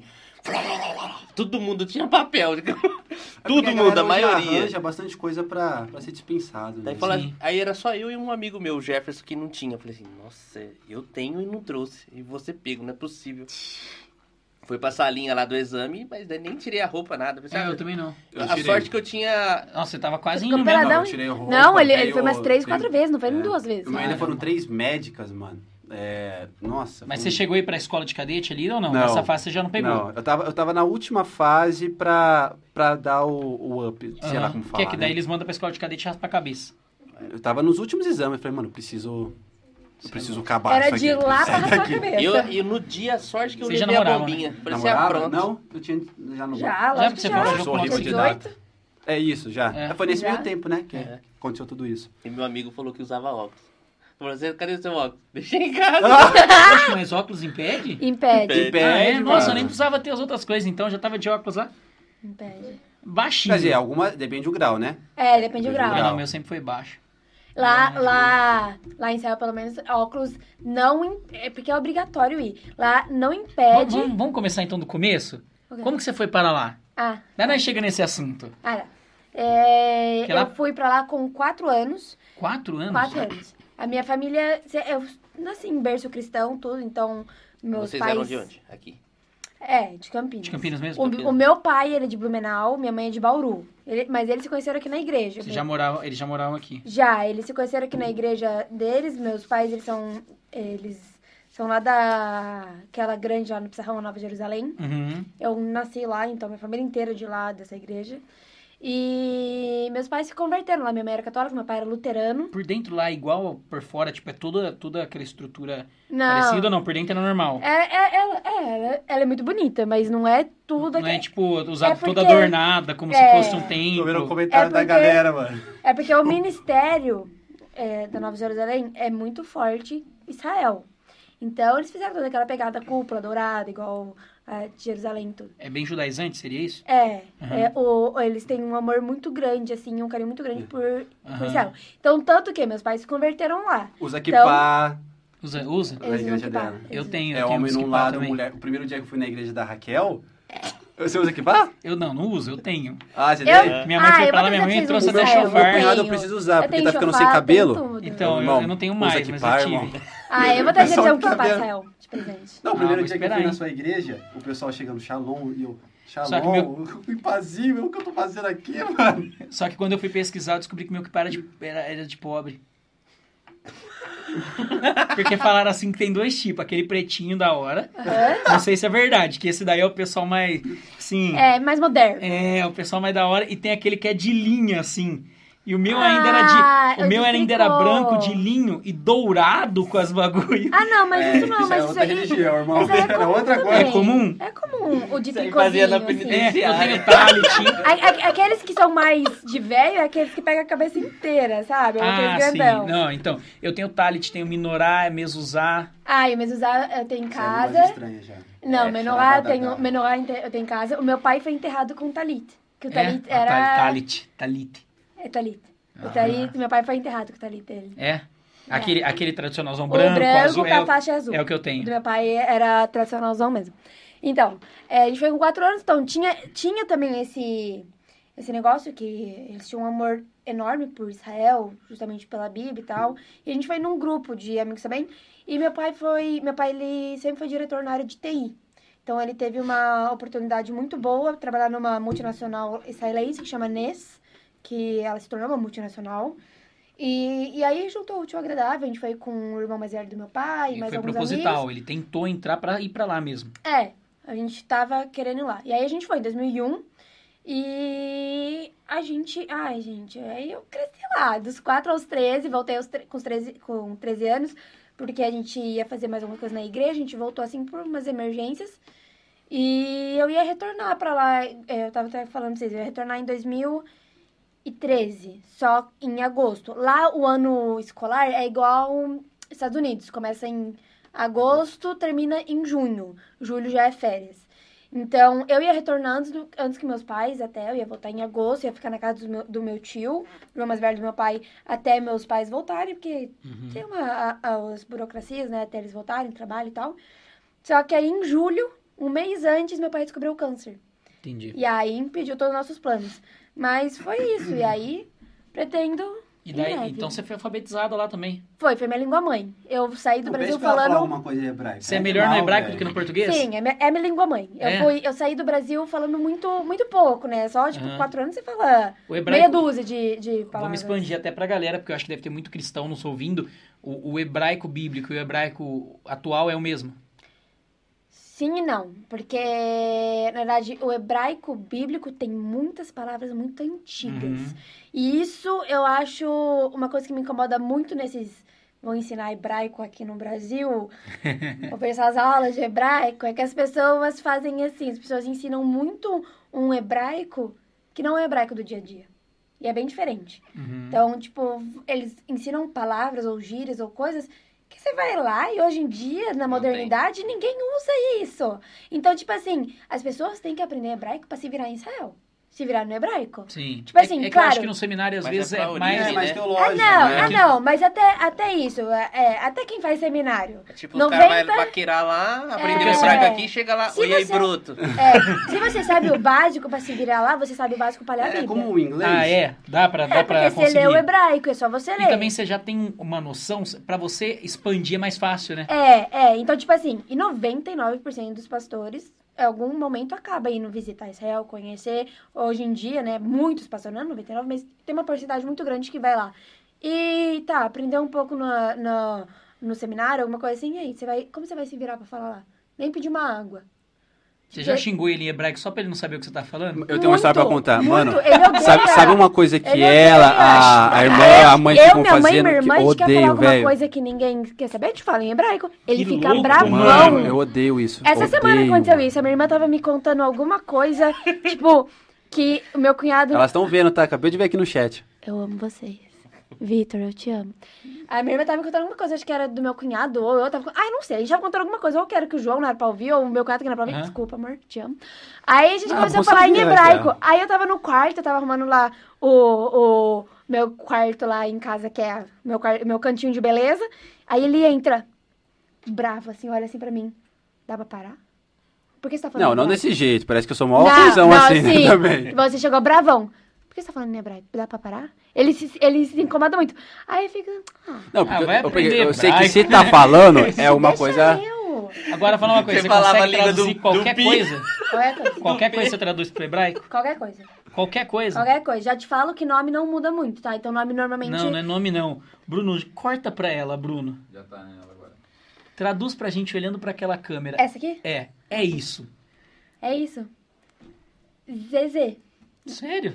É, porque, tipo assim, é Oxi. isso. Fala, o Isaac e o Bruno. Não são... taca calma, nome, não tem graça com eles. nome. São, Fala, são fala, esses mais- caras ou esses homens assim, são uma apresentadores de um podcast. Isso, ó, esses caras É têm que o- podcast o melhor é- podcast Não, então Brasil. esses homens são apresentadores, vai. Só pra gente ter uma noção, sei lá, qualquer Lê um coisa. versículo, pega um versículo aí pra ler, ó, mais fácil. Dá, dá. Eu Eu, tenho a Bíblia aqui em Tra- hebraico. Esse povo crente. Olive. Tree, Olive Tree? Ou não? João Ela também não é boa. 3,16. Tá, João. Você conhece a Olive Tree? Não. Não, depois eu vou te mostrar pra ver se eu tô falando as coisas Ô, o certas. pessoal Tradução perguntou aqui no hebraico. chat que eu vi. Vou responder. O Puca perguntou: quem é que troca o pneu, Raquel ou João? É eu, claro. Raquel, com certeza. Quem troca o chuveiro em casa? Raquel, com certeza. Sério? Claro que não, Gente, você acredita não sabe nisso, mano? Ah, o João não sabe fazer nada de Raquel, casa. para de mentir, Raquel, você é crente. Para de mentir, não deu tempo ainda, ninguém sabe. É porque eu não tive ainda a oportunidade. Ó, Nem queimou o chuveiro em casa ainda. É. Calma aí, eu vou. Já comprei resistência blindada, pode parar. João 3,16. Nossa. Quer que eu leia pra eles? Porque Deus amou. Deixa cortado nela aí pra nós ouvir. cadê o 16? 16, 16 aqui. אה, כי כוח אהב אלוהים את העולם אה, לכל המאמין... Ah, não, peraí. Ai, gente, eu li errado, desculpa. Agora que eu vi. Que, co, é, que A gente nem percebeu que você deu errado. כה אהב אלוהים את העולם Pra mim tava עד כי- lindo. עד כי נתן את- את בנו היחידו למען לא יאבד כל המאמין בו, אלא ינחל חיי לעולם. Gente, eu morro de vergonha de falar em hebraico. Porque Deus amou o mundo de tal maneira. Não, é é de verdade. Se fala isso Você gritando, eu um correndo. em hebraico? Ah, Ah, porque às vezes é coisa mas- da... Se ela consegue cantar. Ela canta? Irmão, ela não faz nada que eu peço em casa, mas a gente, vai fazer aqui. Eu, falo, Raquel, canta uma música pra mim. Eu não sei porquê, mas eu morro de vergonha de falar em hebraico com as pessoas. Mano, tipo assim, é legal, se a minha irmã estiver aqui, a gente desenrola um papo total. Mas quando as pessoas falam assim, ai, traduz, fala, fala uma frase, eu fico tipo assim, Mano, mas sabe o que é legal esse O que nosso você quer que eu hebraico? Uma coisa é a gente ler, falar uma palavra em português, mas quando eu peço pra ela me falar essa palavra em hebraico, você começa tipo assim, mano, Jesus falando É da essa palavra desse jeito, deve ter sido um jeito assim e tal, você viaja. Dá, dá João- pra dar umas ajudadas nas pregações ou não? Mano, falo, dá. te amo. É, Isso- e esses negócios de pregador? Porque essa palavra no hebraico e tal. Pergunta pro João como eu fico quando as pessoas falam alguma coisa Mas hebraica. não tem. Eu fico, eu fico tipo assim, eu perdoo, porque não sabe, mano, não é ensinado, né? Não, mas ah, tipo assim. é ensinado, errado. Não, não, mas eu tô dizendo assim, eu Eu não, fico não é louca nem, com essas coisas. não é nem pronúncia, eu tô dizendo assim, realmente tem essas questões de palavras no, hebra- no hebraico. É igual no inglês também acontece, né? Uhum. Daí, tipo assim, a gente tem um- uma palavra ali na Bíblia é, que É é, tipo muito amor, né? simples, é muito simples. Daí você vai entender, vai ver a, a origem da palavra. Você percebe que ela não é só aquela mesma tradução. Um exemplo, inferno. Uhum. Que tem, acho que são, eu não lembro agora se me fugiu, se é três ou quatro palavras e todas são traduzidas como inferno. Então, é-. Não, não, Hades, Hades, é, Hades e Sheol são é, Sheol. grego e, e hebraico. É, daí tem Geena. É, Geena? Não, É que- Israel é, Genom. É Genom. Genom. Que, e tudo isso é traduzido como inferno. Uhum. Mas são coisas de significados diferentes. Então, realmente, tipo, palavras como aqui no português é tudo traduzido igual, se eu for olhar a origem, realmente tem muita coisa que é diferente. É, na verdade, lá em Israel tem não, não só tradução, mas tipo, pra você falar uma palavra, tem. é, Brasil, o português, ele é simplificado nisso. Tipo, por exemplo, é, lá em Israel, pra tudo, tem vários tipos pra falar. Então tem, tipo, essa, essa questão de várias palavras que significam uma, ou tipo assim, tudo é diferente você falar pra um homem e uma mulher. É tudo diferente. Então tudo muda. Então lá tem várias palavras pra várias coisas. Então, por exemplo, eu vou falar eu te amo pra um homem. Ani oevet é uma mulher falando eu amo mais mulher. Otra. Agora eu vou falar eu. Otra é ele. Eu amo você, mais homem. Agora se eu também. fosse falar pra oevet otar, é otar porque é mulher. Agora se fosse um homem falando, não é ani, ani oevet, é. Então, tipo assim, uma palavra Entendi, pode virar perfeito. várias coisas. Não, ficou claro. Tipo assim, Não, eu é. entendi, eu entendi que a. Então, é, além de significado, tem palavras que até pro feminino e pro masculino mudam, mas tudo significa a mesma coisa, Tá, entendeu? agora- então agora- tem. Me tira uma, tira uma curiosidade, a letra Re. Rei. Tem, tem essa. é- é- é- é- Você você entende o que eu tô querendo dizer, né? Sim, Tem que esse é Elohim. misticismo mesmo? Não, o rei, o rei que a gente usa bastante, que eu vi que você tem a tatuagem. É. É... Eu tava até escondendo já aqui, porque eu falei, tá falando aqui. Ah, não, não, Será não. que tá escrito certo? Os caras escreveram. Eu aqui, ó. Mano, aconteceu Ah, isso Eu com um amigo conheço. nosso. Não, a, uma, Eu uma aqui tentando prima tirar a tatuagem na unha aqui, ó. Uma prima nossa. Jogo alto. É, na verdade, na verdade, assim. Pega o tijolo, né? César. Não, tem duas pessoas. Uma prima nossa, ela tem uma tatuagem que ela traduziu escrito família. Só que a primeira vez que eu li, eu falei assim: tem uma letra. O que, que que era pra escrito? Família. Eu falei: tá escrito a família. Tem uma letra a mais, virou a família. Menos mal. Aí, ok. Mas tinha uma pessoa, um, um amigo, acho que ele tinha em volta, acho que é na canela. Eu fiquei olhando, aí eu fiquei lendo, aí eu fui virando assim na perna dele, nem disfarcei. Comecei a ler, eu fiquei assim, não tô entendendo o sentido dessa frase, mas tudo bem. Aí eu falei, ah. Você tá fala ou nem fala pra não chatear, vai? Não, só se, a pessoa- só se a pessoa pergunta. Às vezes, se é uma pessoa que eu tenho mais intimidade, eu falo, o que, que era pra estar escrito aqui? Você vira pra pessoa e fala assim, é melhor cobrir. não, mas aí a pessoa fala, ah, era não Fala sei o que quê. é aí eu, tradução. ah, tá, é que eu não consegui ler. Não, bom, pelo menos eu sei que eu for fazer uma tatuagem hebraica, eu já tenho alguém pra procurar agora. Nossa, né? mas Acontece várias muita vezes. gente. Muitos é. amigos nossos. Mas e aí, fazem essa Muita letra gente. Re realmente Ah, existe então, misticismo? Sim. Então, na verdade não é um misticismo. Lá em Israel, os judeus têm muito temor a Deus. Cosmovisão seria, né? Sim. Uma cosmovisão. Eles não acreditam no Novo Testamento, mas tudo Sim. do Velho Testamento eles têm muito temor. Então, tanto que umas uma das matérias na nossa escola é a Bíblia, a Uhum. Tanakh, que é Torah, Nevim, Ketuvim, que é o Pentateuco, Sim, os profetas, leis e enfim. poéticos.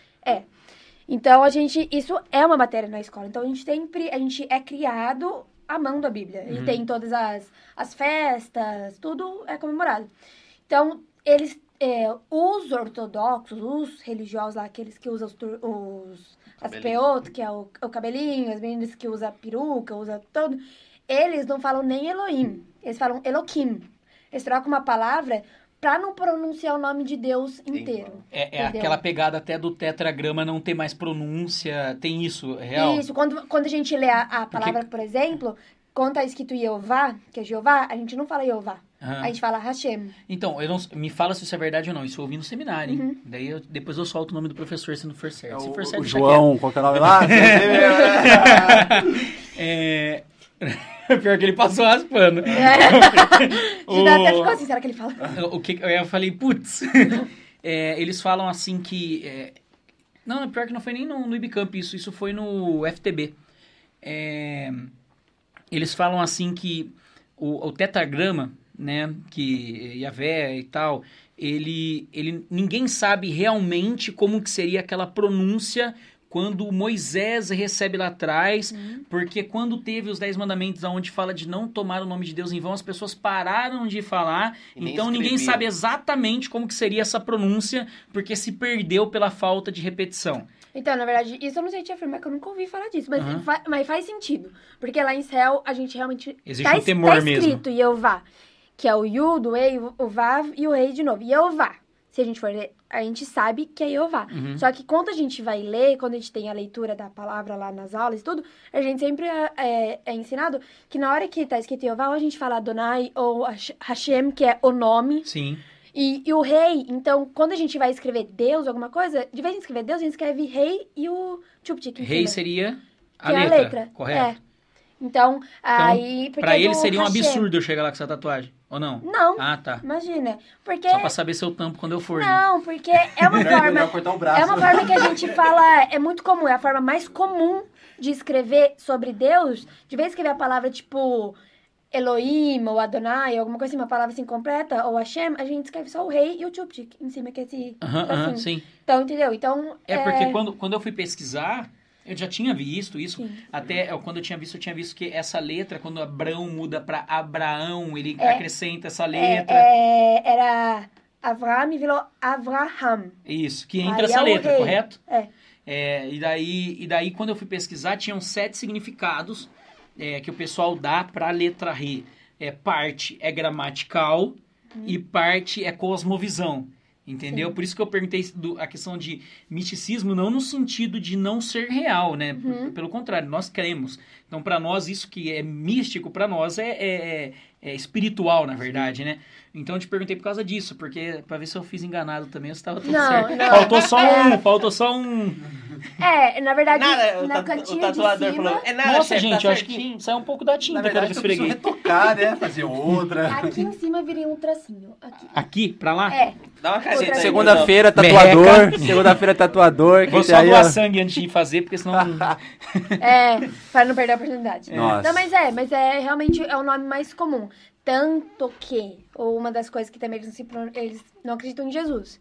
Então, eles menos ainda pronunciam o nome Yeshua. O nome Yeshua é proibido Sério? falar. As pessoas não falam Yeshua, ele é conhecido como Yeshu.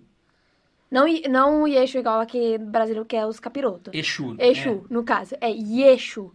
É o início de Yeshua. Mas Mas- tira o A, pra não falar o nome inteiro. É. Também ele se referenciam a ele só de forma histórica.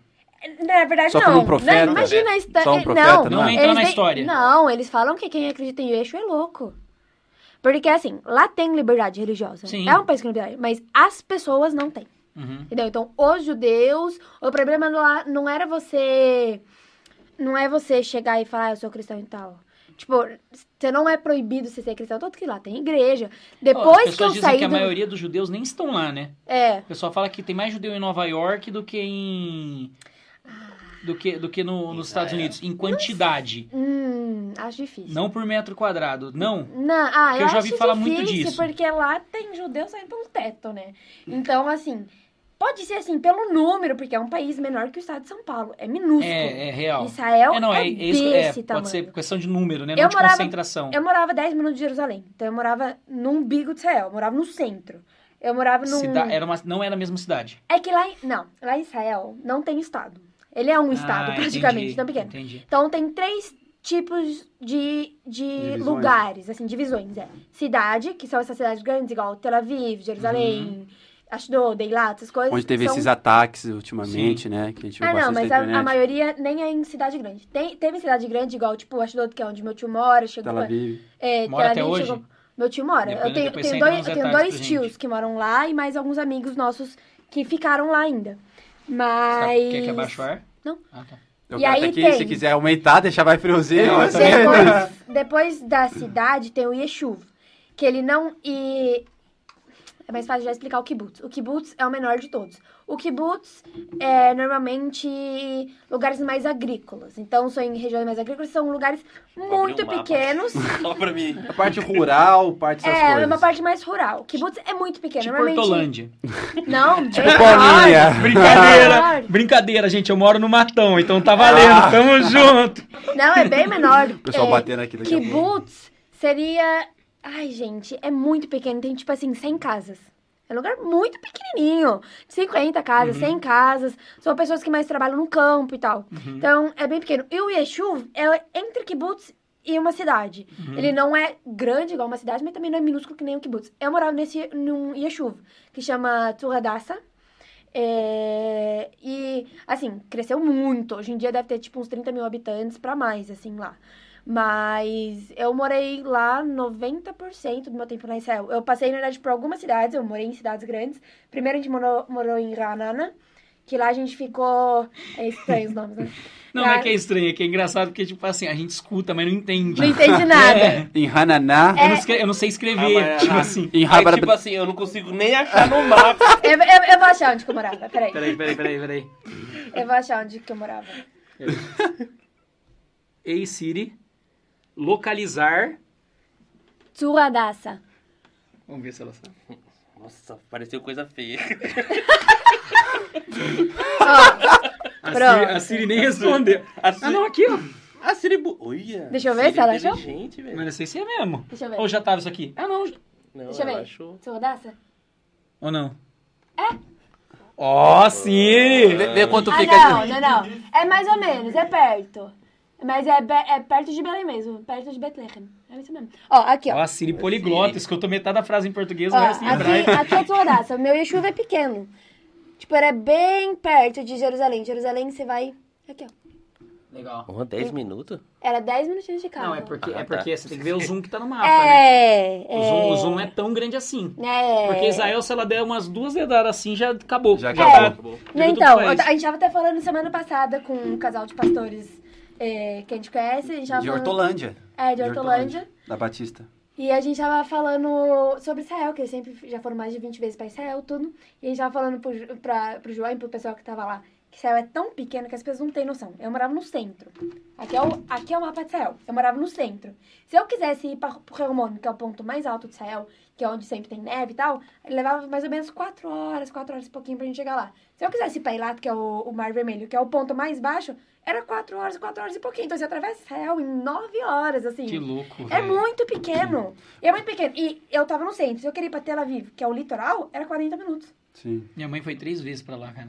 Eu sempre vou pra Ai, gente, Paulínia, é mano. maravilhoso. Paulínia, Ubatuba, esses lugares. Mas é Conhece Montemor? Ah, último Da hora. Campo Grande. bacana. Conhece Eu também nunca fui. Tudo, eu morei lá. É muita vontade. Então, mas assim, uma Aí você dica vai, minha. vai ficar lá em casa quando a gente mudar. Top. Dica. viu? Nossa, Opa, vai. vai ser um prazer receber Nossa, vocês. Baby. eu, eu perco que a nossa casa vai virar um hotel, porque aqui tem de gente falando que vai lá visitar. Mas não, assim, você chamou, nem perguntei agora. Não, bora, pô. Eu eu- vou mandar o vídeo pra você. Eu não Manda, pode preciso mandar. de, eu não preciso de convite. Eu vou, eu vou só ligar, ó. Tô pegando aqui na porta, eu pode abrir. aqui no, no chat, o, pessoal, o, localização. cara fez uma pergunta muito legal. Eu ainda vou, quando você estiver de férias, pra você ser meus guias. ah, Ai, Vou ligar e falar, vem me buscar no aeroporto que eles estão querendo me prender. meus pais nem sabem disso, ó. e Eles Minha mãe, minha mãe live. quase ficou em, na, na, na Veneza Veneza? Não, não foi Na Veneza. Itália? Em algum, é porque ela foi pra Itália, foi pra Tel Aviv, voltou pra Itália, ficou sete dias e veio pro Brasil. Uhum. Só que ela voltou pra Itália com o chofar. Hum, Fi, na- foi ela, ela com chofar, minha tia com outro. E daí em Israel, e daí em Israel pode, só que lá é animal protegido o antílope. nossa. Aí a galera tá trazendo uma manada, né? Mataram geral e trouxeram. Mano, olha que negócio, que negócio da hora. No meu passaporte, quando eu fui fazer viagem missionária pra África, tinha dois times. Um que ia pra África e outro que ia pra, pra um país lá, qual que é o nome na época? Na época não, é o mesmo nome. Enfim, pode crer. se eu fosse pra esse lugar, se eu tivesse esse, esse carimbo no meu passaporte, eu não posso entrar em Israel. Putz. Olha como as coisas são. Por mano. Ai, nunca, tipo, é nunca. bom. Não, não, acho que não é por nunca, Deve- mas tem um período. É que é, às vezes não é nem só o período, às vezes eles são ser muito mais taxativos. Sim. Ai, meu filho, fala que você perdeu o passaporte. Que pegou era um, era um negócio total... É, então. Mas enfim, eu vi uma pergunta do cara que é legal, que tava, quando vocês estavam no Israel. Ele perguntou o que a gente acha da cultura Como que é o nome do cara? É Rick Albert? Isso mesmo. Esse é o Zica do, do Que a podcast. gente acha da Então, fã- cultura- Fã número um, beijo, Rick. Judaica Tamo nas junto. igrejas hoje no Brasil. Cara, eu particularmente, eu acho muito legal, né? Eu acho que é uma questão de opinião. Eu acho que, assim, os costumes em relação a kippah, festa, beleza. Mas a gente sempre tem que saber que nós... O povo escolhido foi Israel, Uhum. né? Mas recusaram Jesus. E nós somos adotados através disso. Então, assim, a minha opinião é o quê? Esse tipo de costume, ah, usar kippah, música, não tem nenhum problema. Sim. Acho que vai de doutrina para doutrina. Mas sempre entender que isso foi rompido de uma maneira, mas que Cristo vai voltar para buscar Israel, né? A tua igreja A cara dela. e, e o que o povo escolhido. Então acho que tem que ter um respeito. Sim, é que assim, ó, existem promessas e ordenanças na Bíblia para os judeus, existem promessas e ordenanças na Pra Bíblia para a igreja. Sim. Entende? Inclusive, não não estou isentando a igreja de ser abençoada como judeus, mas a promessa de prosperidade que existe sobre É esses caras absurdo. não é a mesma que existe sobre a igreja. Sim. Tá? Não, não adianta querer. Eu vou poder ser os dois golpe. daqui a pouco. Eu já discordo do João numa parte. Eu, por ser... Eu, eu sou judia de gerações. Ah, você é, tem uma descendência? Eu, eu tenho descendência judia. Esse negócio que Oliveira, Cordeiro e tal, todos esses sobrenomes é, têm algum tipo Tem, de descendência tem. por causa da Segunda Guerra Mundial, é verdade? Sim, por exemplo, pra você ser reconhecido como judeu, é da parte da mãe, Uhum. tá? Mas eu sou por ambas as partes. Então, Entendi. eu tinha descendência judia de ambas as partes. A minha família é alemã, que é por parte de pai, que veio da Alemanha, da Primeira Guerra, eu acho, um pouquinho antes, um pouquinho depois, não lembro. Qual que é o sobrenome que adotou? É, não, a minha, a minha, o meu sobrenome é alemão mesmo, é ah, Rives. tá, entendi. Meu sobrenome eles já é... estavam lá, É, provavelmente. meu- eles são alemães Já mesmo, estavam assim, mas estabelecidos. são de, de gerações. Sim. É, e a minha família, por parte de mãe, tem espanhol e português. E eles também são de judeus. Então, quando a gente resolveu ir para Israel, e você vai lá, lá no consulado, você vai lá na, na embaixada, tudo, você tem que fazer o reconhecimento pro judaísmo, meio que uma conversão pro judaísmo para Ah, ser é? reconhecido como judeu. Então, a gente leva todas as papeladas, a gente é de família e tal, e aí a gente se torna oficialmente judeus. Aí foi quando gente- o nosso sobrenome mudou pro, pra, pra hebraico, tudo, e a gente foi pra Israel. Tanto que Hoje é Aqui- hebraico o sobrenome. o meu, não, na verdade, sim. No Brasil, meu sobrenome de solteira seria Raquel Ribeiro Rives. O meu Ribeiro se tornou Sharon lá em Israel, que é o Sharon, mas enfim. Mas se tornou um sobrenome hebraico. Então, é, eu não chamo Raquel Ribeiro Rives lá. Chamo E Ra- todo é, Ribeiro vira isso. Não, não é por sei. causa da descendência que vocês puxaram. Não sei. é, Aí você pergunta de mim. tinha quatro anos também, né? Ficou meio difícil, né? Eu só sei que o nosso nome, eh, de vez Ribeiro, se mudou pra Sharon. Então lá se chamava Raquel Sharon Rives. É, o Rives ficou porque, graças a Deus, não é porque eu amo meu sobrenome. Mas enfim, mas. é, então eu sou judia, de descendência. Uhum. Então, discordando um pouco do João, é, eu acho é, bacana a cultura é, e o amor, porque eu acho que as pessoas, ao mesmo tempo, é, perderam muito o amor por Israel, a, a igreja de hoje em dia. As pessoas meio que. Muita gente se, se prende tanto no Novo Testamento que esquece do velho e não sabe nem de onde que veio o povo dele. Uhum. E eu acredito que todos nós temos dentro de nós essa raiz de Sim. judeu, de Cristo e tal. Então, eu acho bacana, sim, igrejas que têm uma cultura judaica dentro, mas, assim, com limite. É, é Porque que dentro é, da não própria- é, é, é eu entendi, mas eu entendi o João falando disso. É que assim, é, o que acontece geralmente com a igreja que tem cultura judaica, e não tô nem julgando, não. Mas tal. Não, eu já falo o nome da igreja. É, é que às vezes ela coloca aquilo ali. Igual ao que estava acontecendo lá no Novo Testamento, quando eles começaram a voltar para as práticas judaicas, como se elas fossem um motivo de justificação. Olha, dentro- Então, essa é a É. linha tênue que as pessoas não podem passar. Ah, não, sim. Tipo assim, valorizar a história, porque a história é importante e a história, inclusive, nos ensina em coisas que nós não devemos errar, nos Sim. ensina qual é realmente o propósito das coisas quando a gente Sim. olha lá a origem. Então, essa, essa valorização da história é importantíssima. Isso é real, né? O Não, Exato. A igreja, a igreja de onde eu vim, a igreja da, da minha, da minha família, eu falei, eles. Hoje em dia eu não sou mais lá, eu sou da Nazareno, mas, Uhum. enfim, a, a igreja tem um ministério muito envolvido com Israel, tem uma paixão, eles usam o kippah Uhum. e tudo. Não usa talit, essas coisas, mas eles têm um amor muito grande Sim. por Israel. Mas lá dentro mesmo eu conheço um monte de pessoas que levavam o judaísmo assim, ó, que era ridículo. Chega a ser Sim. ridículo, porque foi que falou, a pessoa foca tanto em, ah, tem que ser Exato. judeu pra ser o povo escolhido, mas tem umas práticas do judaísmo que não convém a um cristão. Não, Sim. é- e na verdade, Paulo já. Quando você pega aquele assunto da circuncisão, não tô Sim. falando que era isso que acontecia lá, mas quando Paulo vai falar que o pessoal, tá, pessoal que estava se convertendo Uhum. e não era circuncidado, os. Gente, fugiu. Os gentios, Uhum. eles começaram a receber orientação de alguns que eram da igreja para se circuncidar. E Paulo fala, gente, nem circuncisão, nem circuncisão. Sim. Não é esse, a questão não é mais essa. E daí no Paulo não fala se o que é certo e o que é errado. O que ele está falando não é nem o ato, é a intenção. É, porque... É entender que as obras não vão te justificar. Porque quando as pessoas faziam isso, Sim. não era no sentido de querer reverenciar a Deus. Não era no sentido de querer lembrar da história. Não era que no sentido de honrar a história, porque tudo isso é bom. Honrar a história, reverenciar, respeitar. Inclusive respeitar, porque assim, desse povo partiu praticamente todos os ensinamentos importantes para a história da Terra. Então, a maioria Moldaram o nosso os mundo, né? bancos, os bancos e, e muita parte comercial vem de ensinamento desses caras. Sim. Que eles trouxeram de lá de trás e, ve- e veio carregando. O Talmud, que eles têm entre eles, que, é, que falam que é uma sabedoria milenar e tudo mais. É, é, o é problema. pronúncia? Talmud. Como é que é? Talmud. É isso aí. Valeu, galera! Então, então assim, é, esse respeito precisa existir. Só que não pode acontecer isso, das pessoas chegarem a um ponto, eu falo porque eu já fui esse cara. Eu era apaixonado, eu, aliás, eu sou apaixonado pela história, mas antes eu, eu levava as coisas como ao pé da letra. É. Sabe assim? Tipo assim, não tem que fazer isso, tem que fazer aquilo, tem que fazer não sei o que tem. Porque quando você olha, cara, é lindo aquilo. É Sim. lindo demais, é muito lindo. Só que não dá pra querer fazer as pessoas fazerem isso. Por quê? Porque a dispensação pra nós é diferente. Sim. Então, desde que o respeito não ultrapasse a linha de- do, do eu tenho que fazer isso pra ser salvo. Sim. Eu acho que essa é a linha mais tênue. É, mas o problema de cristãos que chegam a esse ponto de, tipo assim, eu conheço pessoas que não, não escrevem o no- Deus em português porque respeito, porque é judeu e não sei o que, Uhum. escreve D traço eu, é, us.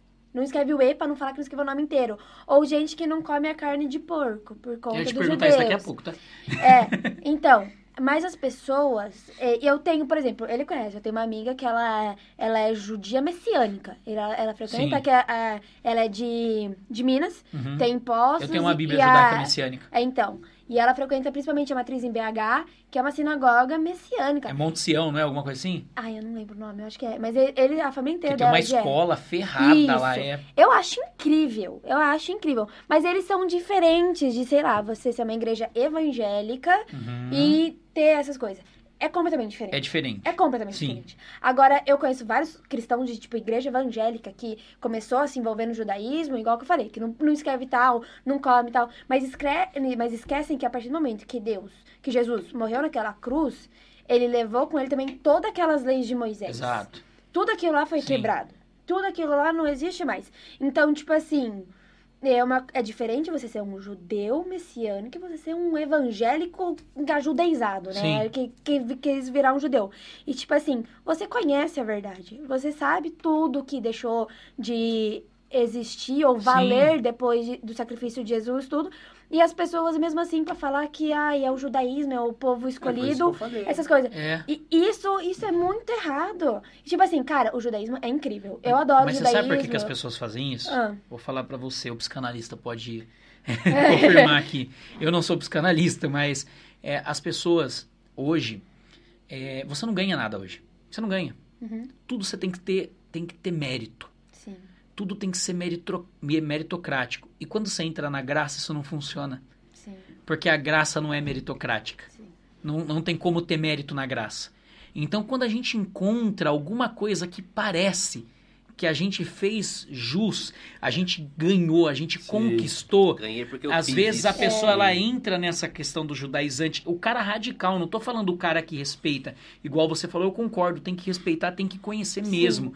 Mas o cara, esse cara que passa dos limites aí, quando ele entra nisso, e eu falo porque eu já fui dessa forma, é porque ele não consegue simplesmente aceitar que a graça é graça, irmão. Sim. E nada do que você fizer ou deixar de fazer vai fazer você ser mais merecedor ou menos, porque você sempre vai ser imerecedor dela. É.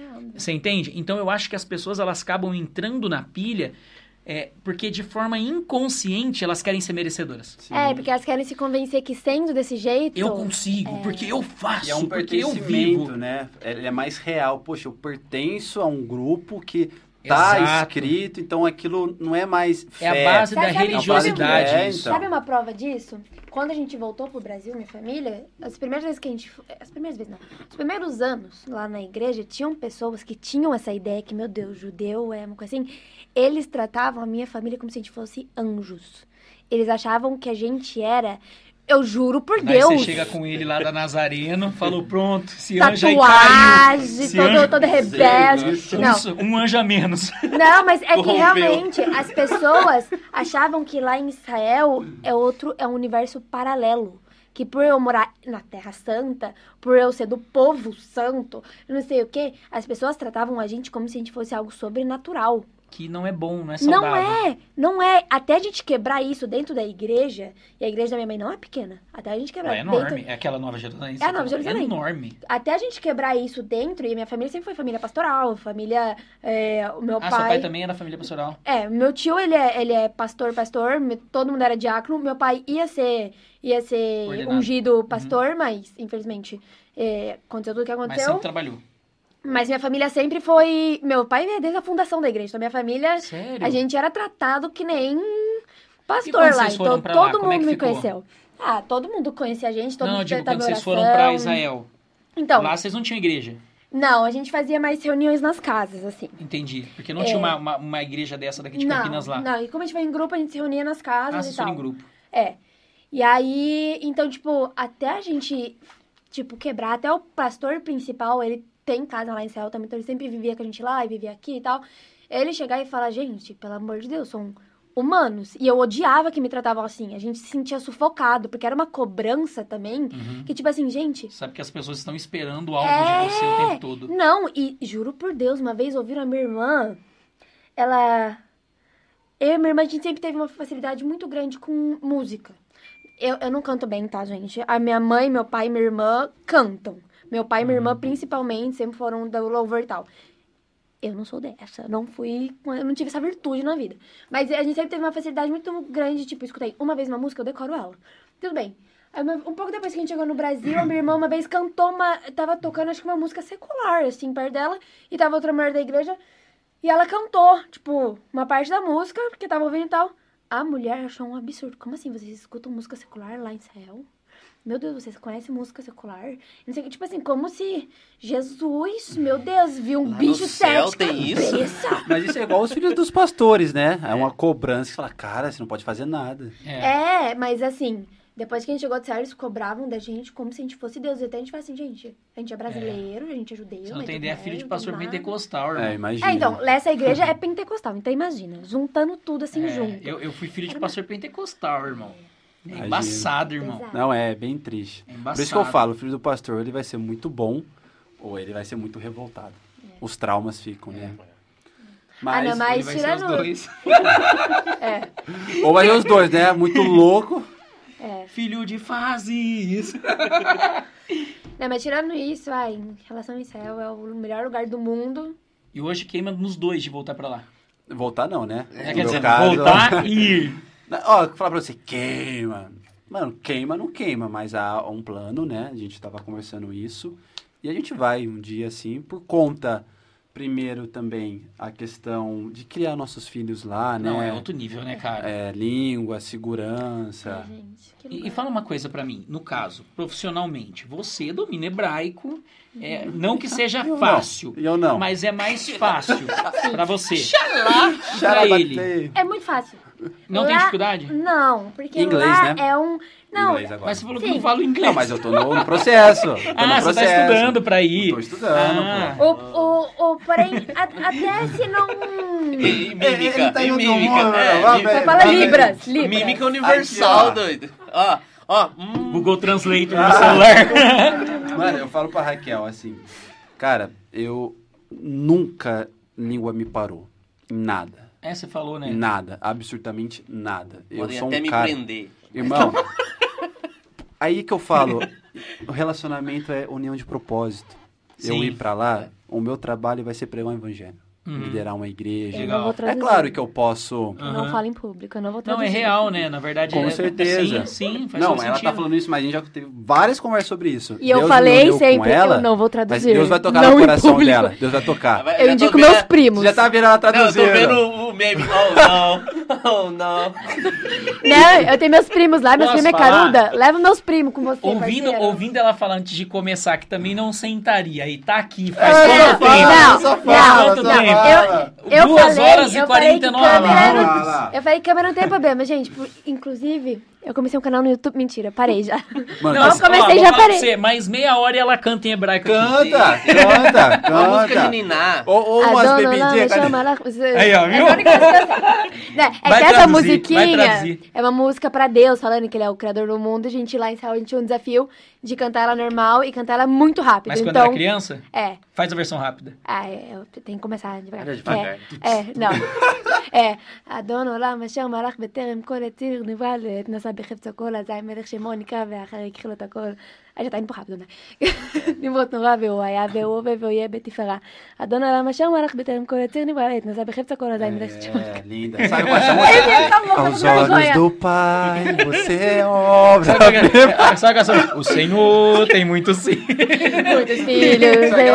Jeová é o meu cavaleiro. Que top, cara. mas é- Vocês vão saber, vocês vão sair daqui aprendendo a contar até 10 em hebraico, hein, galera? Vou ensinar. Vamos? Vai, vamos? Vamos, vamos. Então vai. Abre pra do meio ali pra nós. Então bora. Os dedinhos. Errado. Errado? Pera aí, vou voltar meu fone. Mano, Fiquei nós não vai chegar no 10 com o Bruno. Nós não vai aguentar chegar no 10 com o Bruno. Vai, pera aí. Vai. Agora vai. Errado. Errado.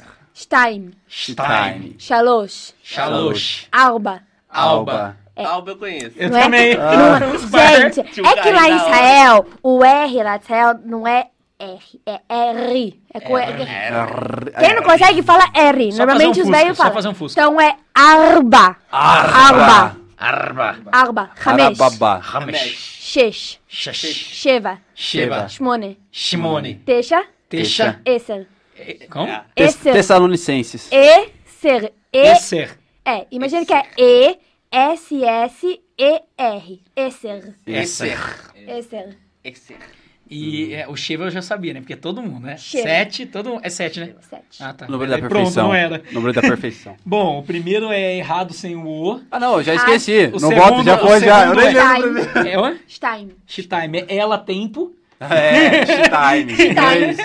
Time. E, e sabia que o engraçado é que Vamos falam mais uma, vamos mais uma. Vai, de novo. vai. errado. Errado. Errado. Stein. Stein. Shalosh. Shalosh. Arba. Alba. Hamesh. Ramesh. Shesh. Shesh. Sheva. Sheva. Shmone. Shimone. Tesha. Tesha. Esser. Essa. Eu não consigo fazer isso. Quer fazer o alfabeto? Quer fazer- Ah, Não, só- mas só é. sei o money. Quer que eu ensine, quer que eu ensine, Stein, quer que eu ensine em árabe também? É parecido. Alba. Stein. Faz que eu É, em árabe também. É واحد اثنين ثلاثة أربعة خمسة ستة ثمانية عشرة عشرة. É tudo parecido. Pessoal, inglês. One, two. Alguém sabe chinês aí pra Em gente? português. Japonês? Dá um medo dela Ikimi começar a faltar Sanchiba. e soltar no final uma larroa que bar, irmão. É, não, é, wa- é Allahu Akbar. É. Já pensou? É que assim, a gente Entendi tem, nada, a gente tem brincadeira, tio. aula, Tô a aqui, gente quem tem está aula falando? de, de... Quando você vai pra sé- pro sétimo ano, a gente... 99% das escolas ensina árabe. Uhum. Na partir do sétimo ano você tem aula de árabe. Algumas agora tem a opção de francês. Então você pode escolher entre o francês ou o árabe. Ah, tá. O, o- você aprende o hebraico mais uma Mas o língua. árabe. É, que na verdade o inglês a gente aprende desde pequeno. Então o inglês Aham. não, é, não é nem qualquer segunda lugar língua. fora do Brasil, né? Inglês. É. Eu sei fluente graças a Israel, porque a gente cresce aprendendo já inglês. Quantas Mas, línguas você fala? assim, fluente três. É, português, hebraico, inglês, mas eu, eu sei umas palavras em. Espanhol eu ensino um pouco pra ela. É, o espanhol, o espanhol me Você manja viro. Um pouquinho. Um pouquinho, então. Não, não. Moleque. Não. bem Mocinho, pouco. então traz um É, cafezinho. escola, bem pouco. um cafezito. Então. Não, assim, sei Aí muito coloca pouco o mesmo. então no final. A escola ensinou. Ana Então no Maria. final. Mamacita, vamos buscar um pãozinho. Não, Mas, mas isso, assim, o espanhol português, é sabe? como Se tiver lá. alguém. se ti- daí, se, igual ela falando quando os outros falam hebraico, ensina hebraico. Se tiver alguém aqui da, sei lá, da Itália, da Colômbia, que deve estar se roendo. Ele deve estar tipo assim, misericórdia, Santo Jesus. Não, eu, eu- como lá tem, tipo, bastante russo, essas coisas, então eu sei algumas palavras em russo, sei algumas palavras. eu- o árabe eu odiava, minha professora de árabe, então literalmente eu só sei contar até 10. Tá e bom. falar Allahu Akbar. Você repetiu algum ano lá? Não. Não? Não. Dá pra repetir? Gente, né? Oi? Tem gente que repete? Eu acho que É lá em muito Israel. difícil. É, lá em Israel é mais difícil repetir, não existe O muito pessoal é bem dedicado, né? É. Não, mas não, não, não é só né? isso. Não, se, se Pela repetir é cultura, você 80 não repete. chibatadas. né? Ah, Deus me e me fala uma coisa, você se tornou uma cidadã. Aham, Não, é, eu sempre fui. Desde- quantos anos você voltou? 13. Ah, tá. Porque senão você tem que servir também o exército. Meu Era sonho até Porque hoje. diz que lá é tipo assim, é, é uma questão de orgulho, É, né? é. Eu é tava. que... Quem que tava? Lá Eu tava é vendo um menino do exército com, com o da Cunha. Um menino daqui Ai, do da Brasil. Cunha. Tem um menino, você viu? Você viu esse? O menino daqui do Brasil que serviu nas forças israelenses. Ele virou, não sei se foi tenente, se foi sargento no exército israelense. E daí ele serviu não sei por quanto tempo lá, daí depois ele saiu e veio pra cá, tipo, cumpriu o serviço militar dele, ele chegou a fazer umas, umas academias especiais, depois eu vou até te mostrar. Ele tava conversando com o da Cunha, explicando como é que funciona, e foi onde eu vi. Que ele falou que tanto homem quanto mulher, e que os homens que chegam lá achando que tem, por exemplo, vem uma tenente, né? Eu tô usando as patentes aqui do Brasil como exemplo, não sei se é igual. Vem uma tenente ou um- uma, uma sargento? Sargento, mulher, não sei. É, e daí o cara começa, tipo, ah, para, mulher, e não sei o que tem e tal. Vai mexer com as bichinhas. Mano, diz que passa um Vai, filho. sufoco, porque diz que não, é de igual pra igual, irmão. É, uh, Diz que é uma coisa ou Muito. outra que realmente é separado e a tal. Raquel tinha um primo que. eu tenho. Ela tem um primo, né? A Deus. E ela me contou essa história. Não, eu- eu- Você viu que ela não gosta de falar, né? Não. Ela não gosta de falar. Gosta pouco Eu de não falar, gosto menina. que fala as coisas erradas ou falta detalhe, que eu sou detalhista nas coisas. E essa coisa do meu primo, eu não pode ficar contando muito, mas vou contar por cima, tá? Porque tem muito sigilo lá naquelas coisas. Mas enfim, o meu primo, ele usa um grau muito alto de, de óculos. E ele não. Então, quando depende do grau, igual que eu falei. Era isso que eu ia falar no início, quando a gente começou a falar de céu. A gente falou de exército e óculos. Lá em céu, quando depende do grau, você não deixa de servir. Lá é obrigatório servir. Então, mas eles vão colocar você em outras funções. Então, ele, no caso, meu primo sempre foi muito inteligente. Ele ia entrar na. Na verdade, a- o exército chamou ele e pagou pra ele uma faculdade de química, de engenharia Uau. química. E aí ele foi convidado a ser, acho que capitão ou tenente na aeronáutica de Israel, na área química da, da aeronáutica. E quando ele foi convidado, Traduzindo. É, Bom, eu tô... Não, brincadeira. Ah. Guerra. é, Ainda Guerra. bem que não virou um sniper. Né? Ah, não. O filho da melhor Tira amiga o da. O filho da melhor amiga da minha mãe é do time de atirador de elite mais secreto de Israel. Top. Nossa. Não é mais tão secreto, né? Acabei de descobrir. Não, mas ela sabe o nome Não Você não sabe o secreto. nome nem onde coisa, eu nunca vou falar o nome dele. Eu, eu nunca vou dar os dados dele, mas enfim, obviamente. É Nem do, Chalimar. Bom, nem, nem é- do meu primo. é, enfim. O Talibã, Time, o Talibã que tava ouvindo foi lá já pesquisar quem que é amiga da tua mãe. Não, mas em Gaza, quando acontece. Quando, Tô com medo. então, quando acontece essas guerras em Gaza, o filho dela, por exemplo, a, a família nem sabe se ele tá a lá. sua perna pensando que era minha. Ele tá em choque aqui. Eu falei, putz, a perna não é minha. A família não sabe se ele foi convocado, não sabe onde que ele tá, só vai saber se tá vivo ou morto, ou se Ele ele, aparece em casa. mesmo. É, ou se ele chegar em casa de volta da guerra, ou se alguém bater na porta e falar, olha, teu filho morreu. Pronto, acabou. E não explica muito também, E né? não explica muito, não dá muitos Ah, dados. Mas enfim, né? voltando ao meu primo. morreu. É que às vezes, tipo assim, não consegue nem o corpo, dependendo É, como é. foi, né? O que eles acham normalmente. Fala em explode, serviço e é já era. O, É. o. Igual que você tem aquele colarzinho. Ele que ele é de metal, então ele sobrevive Aquele de de exército, né? Uhum. Que tem No dois. seu caso, você que comprou, quebra- né, filho da mãe? No meu caso, eu não venho de lá. O, o dele de plástico. Eu tenho, é eu tenho um que eu comprei na selva. É. Então, voltando do meu primo. Ele foi convocado para uma base extremamente secreta, uma das bases mais secretas da aeronáutica de Israel. Para ele ir na- nos primeiros dias para a base, eles são vendados. O, as pessoas, ele e, a- e o pessoal que vai para a base são colocados dentro de um ônibus fretado que não tem janela, não tem nada, é fechado, que eles não sabem onde que é a base. É, então eles vão para lá, é um lugar extremamente isolado, ninguém sabe onde que é a existência dessa base, ninguém sabe onde que é a base. Ele tem um juramento, nem os pais dele, ninguém, ninguém da família, a gente não sabe onde que é essa base. Ele é proibido de falar. Ele, é, ninguém sabe o que acontece lá dentro, o que faz lá dentro. Só pode contar, tipo, coisas super básicas que eu sei que acontece lá dentro, que é o máximo que ele pode contar. E é um juramento, assim, de eternidade. Por mais que agora ele já não tá mais no exército, ele Nunca não mais. pode falar. E ele só aprende onde que é a base pra ele poder chegar lá, eu acho que depois de alguns meses de serviço, porque aí, tipo, ele já tá estabilizado dentro da coisa. Uhum. Não foi mandado embora. É, já sabe que, vai, que ele realmente vai ficar lá, É. não vai ter que sair. Aí- secreta a base também, né? Porque Israel é pequeno, né? É. Mano, Ixi, deve ser mas- um bagulho, tipo assim, no lá centro da cidade. Você entra na barraquinha de camelô, na terceira direita, Tem daí mais- você desce, botão, é um túnel subterrâneo. Galera que mora lá, ó. Parece aquele. Ó, que galera que ser lá mora aí, aí. Não. você vai pegar 13 de maio, Sabe, Não, Moraes mas- cruzamento com a 25. Não, mas lá tem muito, tem Deve ser lá pra muito terra, lá pros desertos da vida. aberto. Deve ser lá pros desertos. muito. Então, é que é muito louco, né? Porque, tipo assim, lá não é grande, mas tem território aberto. Tem muito. Porque são concentrações as cidades, né? É, tipo porque, assim. na verdade, tem bastante espaço lá que é proibido construir. É, Ah, não, é proposital, então? Tem Não. uma restrição. Tanto que para você construir uma barraca lá em Israel, tem que ir um arqueólogo lá para aprovar Caramba. e permitir. E a engenharia dos caras achar- é absurda, né? É, porque se achar um, um pedacinho de coisa de histórica, você não pode construir lá em cima do lugar. Sensacional. Então, lá, qualquer coisa, qualquer casa, qualquer Não, o Brasil é prédio, parecido qualquer coisa... Igualzinho. Quase, Brasil quase é igual. parecido. O Brasil é assim, você a- pagar um pouquinho a mais na mão de alguém, você constrói onde você quiser, irmão. Se você quiser levantar Você uma casa no meio da lagoa do. Taquaral, você, tira coloca. até quem mora ali. É. você É, um porque mais. aqui no Brasil a diferença não é o arqueólogo. É a prefeitura mesmo que demora três anos pra te dar um documentinho, você pode ou não ir pra Hum, e um dos pode. motivos dessa, dessa guerra que tem há muito tempo, né, que eu sei bem por cima, é que o povo queria invadir um lugar dos judeus lá. É, isso, é da- Não desde Ismael e Isaac, É, então, o pessoal fala, né? Pelo menos a história que eu conheço. Que agora, agora, depois que eu, que eu soube que ela viveu lá e que ela fala em hebraico, eu já não sei mais nem se eu sei da Bíblia aqui no Brasil. Tudo que eu falo assim, não, é que dizem, né? Ah, É dizem, né? dizem, né? As coisas. Ouvi as no seminário. As coisas que eu preguei a vida inteira, eu falo assim, não, então, é que, tá, é que falam, né?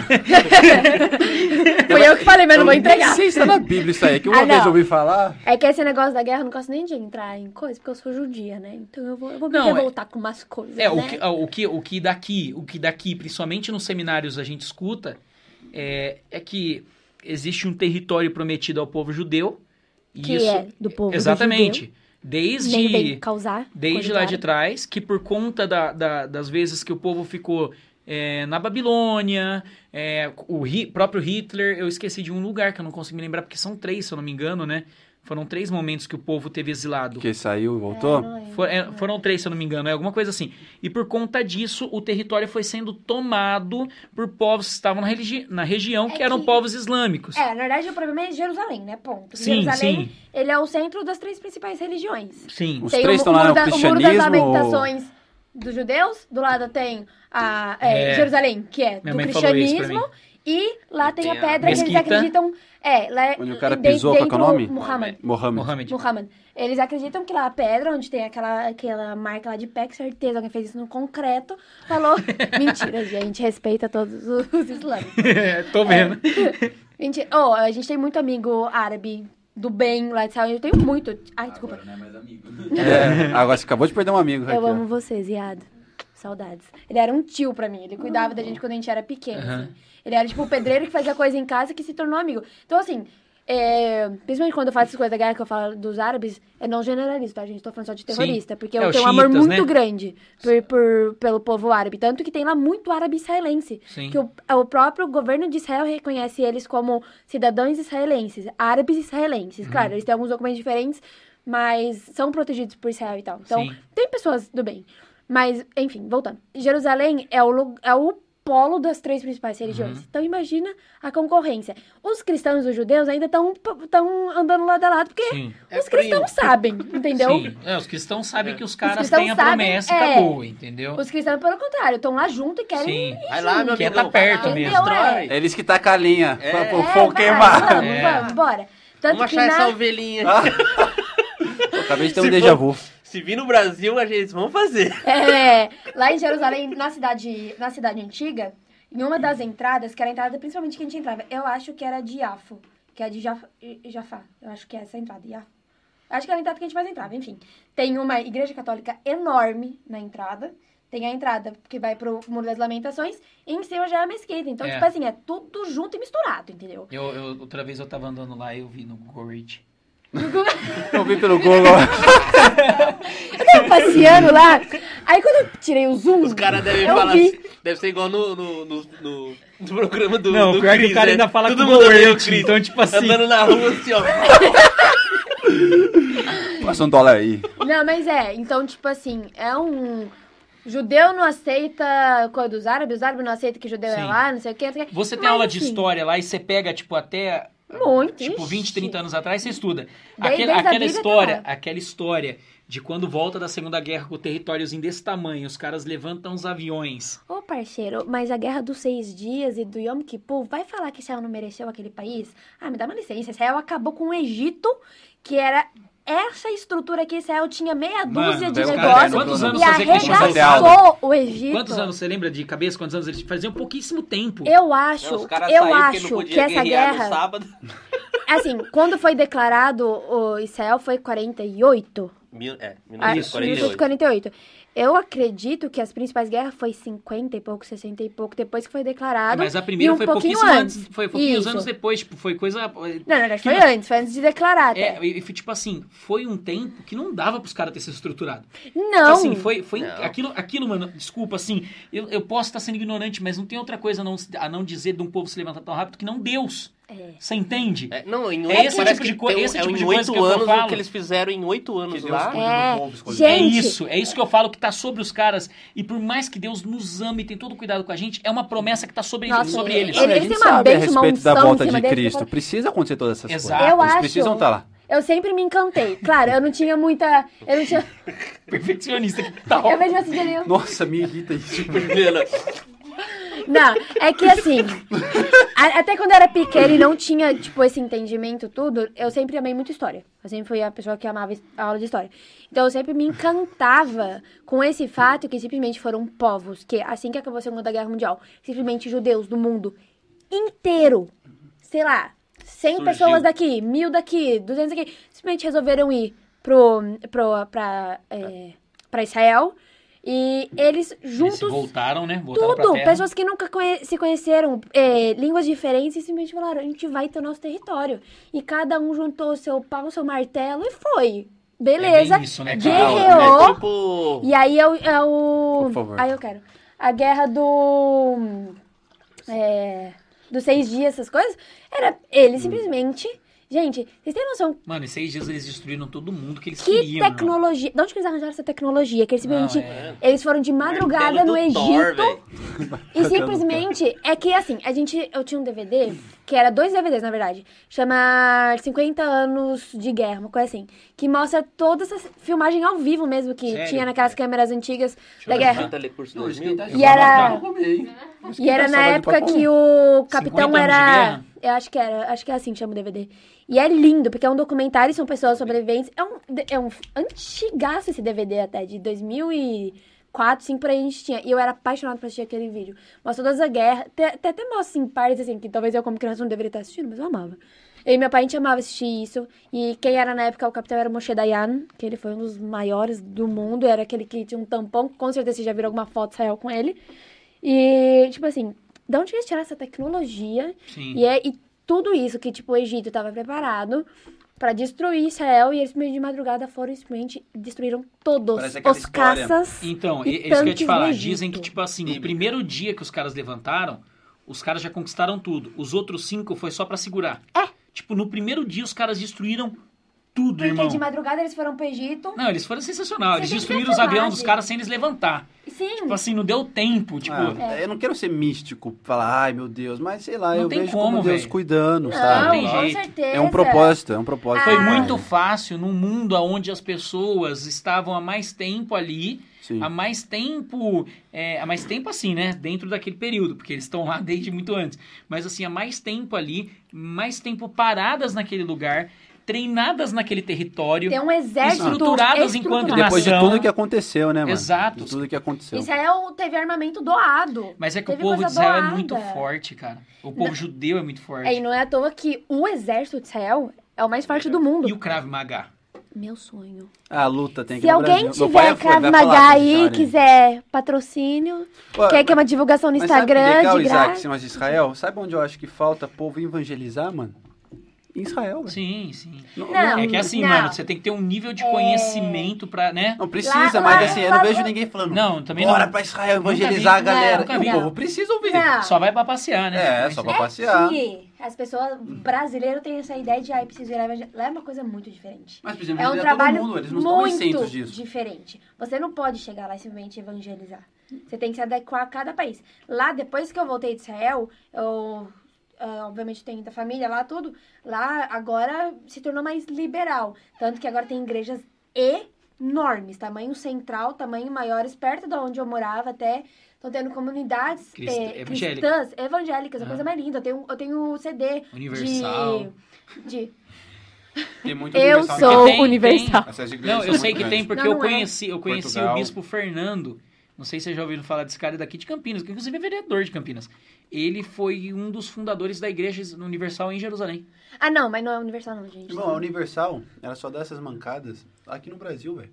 Lá fora, eu fui em várias Universal. É outro nível, irmão. Várias, várias. Pegada não, mas é lá, lá em Israel outra é, coisa. são, são comunidades mesmo, assim. Eu tenho até um disco de uma comunidade que é lá perto de onde eu estudava, na verdade, perto de Jerusalém. É, e eles têm uma igreja grande, que eles têm, gravam CD de louvor em hebraico, tudo. E então, de uns anos pra cá, tá mudando.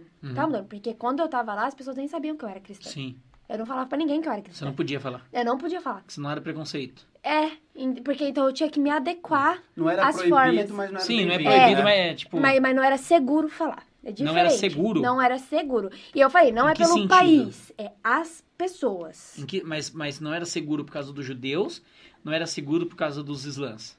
Por causa dos judeus. Dos próprios judeus. É, não dá com islã. É, é com, é, Era pouco islã. contato? É, Era porque vocês eram judeus, né? Era Tipo, judeu. é. lá, lá em Israel é muito separado. É muito Aham. fácil Por você cor. andar. Caixa d'água, É, né? é cor, muito uma fácil caixa você de- saber. Sério? É, isso eu ensinei pro João. É muito fácil você saber um Sim, bairro que é judeu, ou uma, um yeshuva, um kibbutz, ou uma cidade que Até é aqui em judia. Campinas, sabia? Muda no- Ó, os- nos registros. ó, É. Isaac, nos mercados, É verdade. tem uma parte que é separada Sério? com leite, sem leite. Não de coisa judeu. assim, Não, né? não, não, não, não. Você me falou lá? Não. As pessoas. é, tem alguns carrinhos que no carrinho de mercado tem uma divisão. Porque como as pessoas são. o- mas isso aí é judeu, você não tem nada a ver com os árabes. Peraí Não, que eu eu tô falo. falando pra ele. Peraí, peraí que Tá você contando misturou. curiosidade, pô. Peraí que você misturou as coisas. O coisa do árabe que eu falei. É muito fácil saber uma cidade, ou um yeshuva, um kibbutz, enfim, de árabe. Porque as caixas d'água, toda caixa tem um caixa, uma caixa d'água. Normalmente são umas redondas, assim, gigantes, umas ovais, na verdade, enormes. As, é, toda casa é, israelense é branca, os, jude- os árabes é preta. Carro também, placa é, israelense é amarela e as letras em preto. Os é, Tem umas é... brigas de trânsito ou não lá? Oi? Lisboa? Tem umas brigas de trânsito, é os caras que xingam pela janela. RPG? Não, lá, lá, você pode, lá as pessoas andam com a mão na buzina.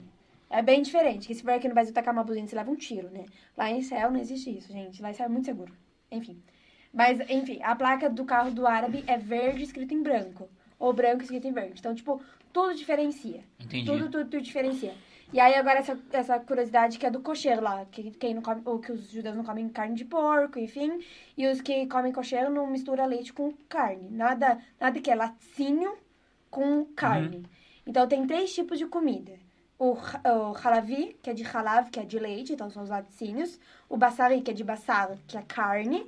E o parve. Parve é neutro. Então, tipo assim, grãos, essas coisas que não é nem de derivado de leite, nem derivado de carne. Uhum. Então, o parve. Comida parve de igual arroz. Eu posso comer tanto com carne, ou eu posso comer, sei lá, com.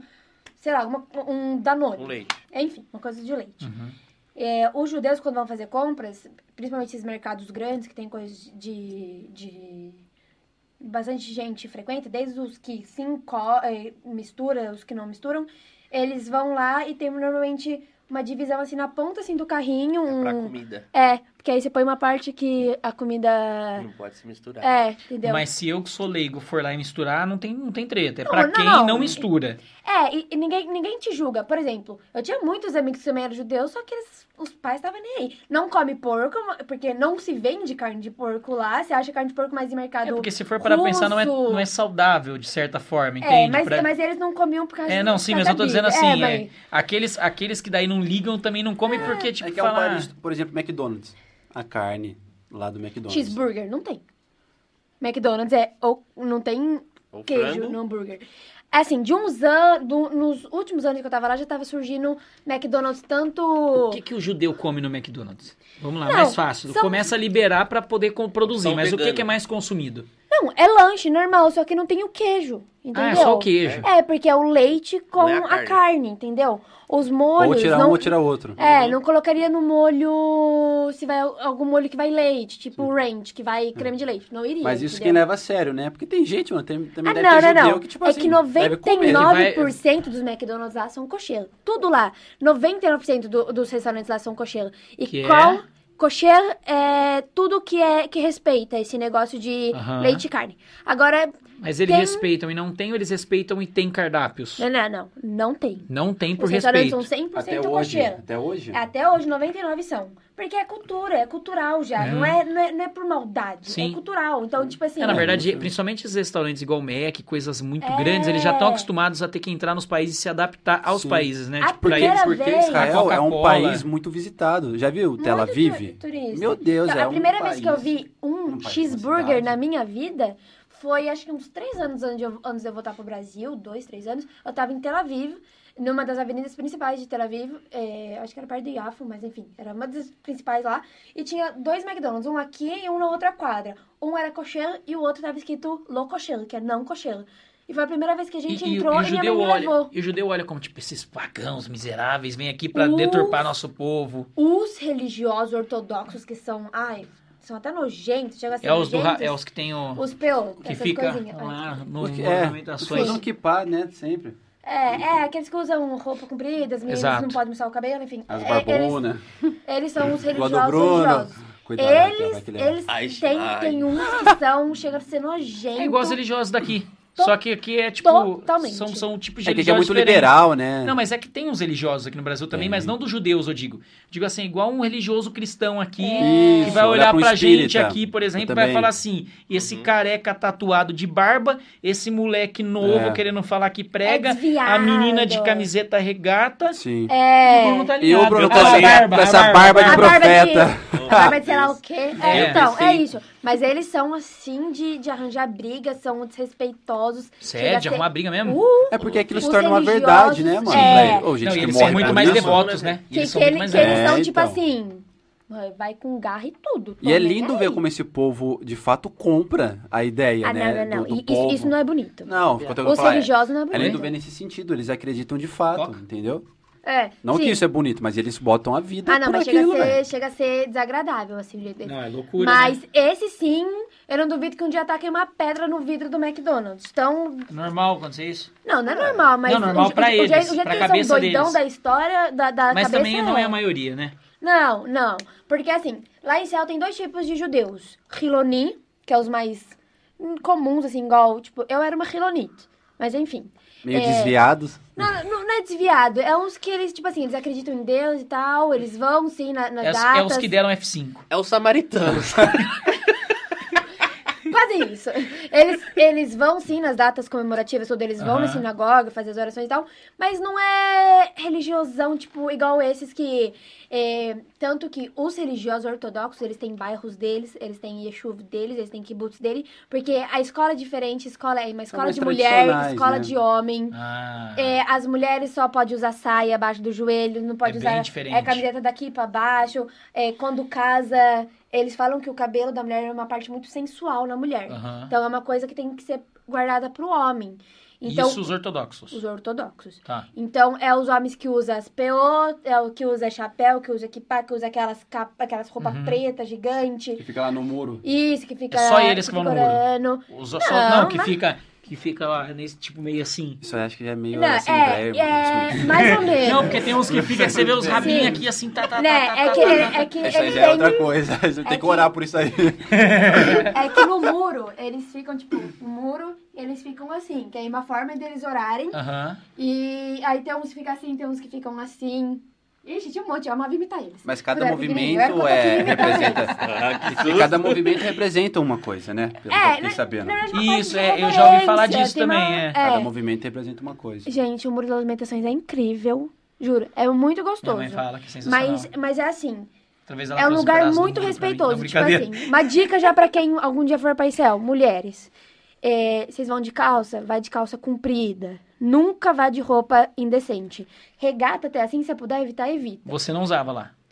Pra ir lá, não. Eu colocava saia, Ah, você tá falando eu do colocava muro em camiseta específico. no muro. Mas Porque fora, é um lugar, tipo, é um lugar shopping, muito... você tem vai... muito Ah, turista, não, né, mano? É de boa. normal. Lá até pior, tá, É porque gente? tem muito turista real, tem muito É, turista. como que o né? turista vai, vai fazer Não isso? né? Mas, mas não é adaptar. isso. Judeu Hiloni, que é os judeus normais, assim, é até pior que Brasil, tá, gente? É muito pior. Muito louco. pior. Eles são muito mais liberais. Ô, louco. Uh, Você já viu foto de baile funk? Ah, Cê- de brasileiro você cê tá já viu, vendo. Você já viu a parada gay que acontece lá em Israel no mês de junho? Ah, eu, eu, Ah, então. eu vi umas fotos. Eu tenho uma amiga- pra- pra Mas falar. aquilo lá também é uma aberração pra eles. Não o fato de ser gay. Ok.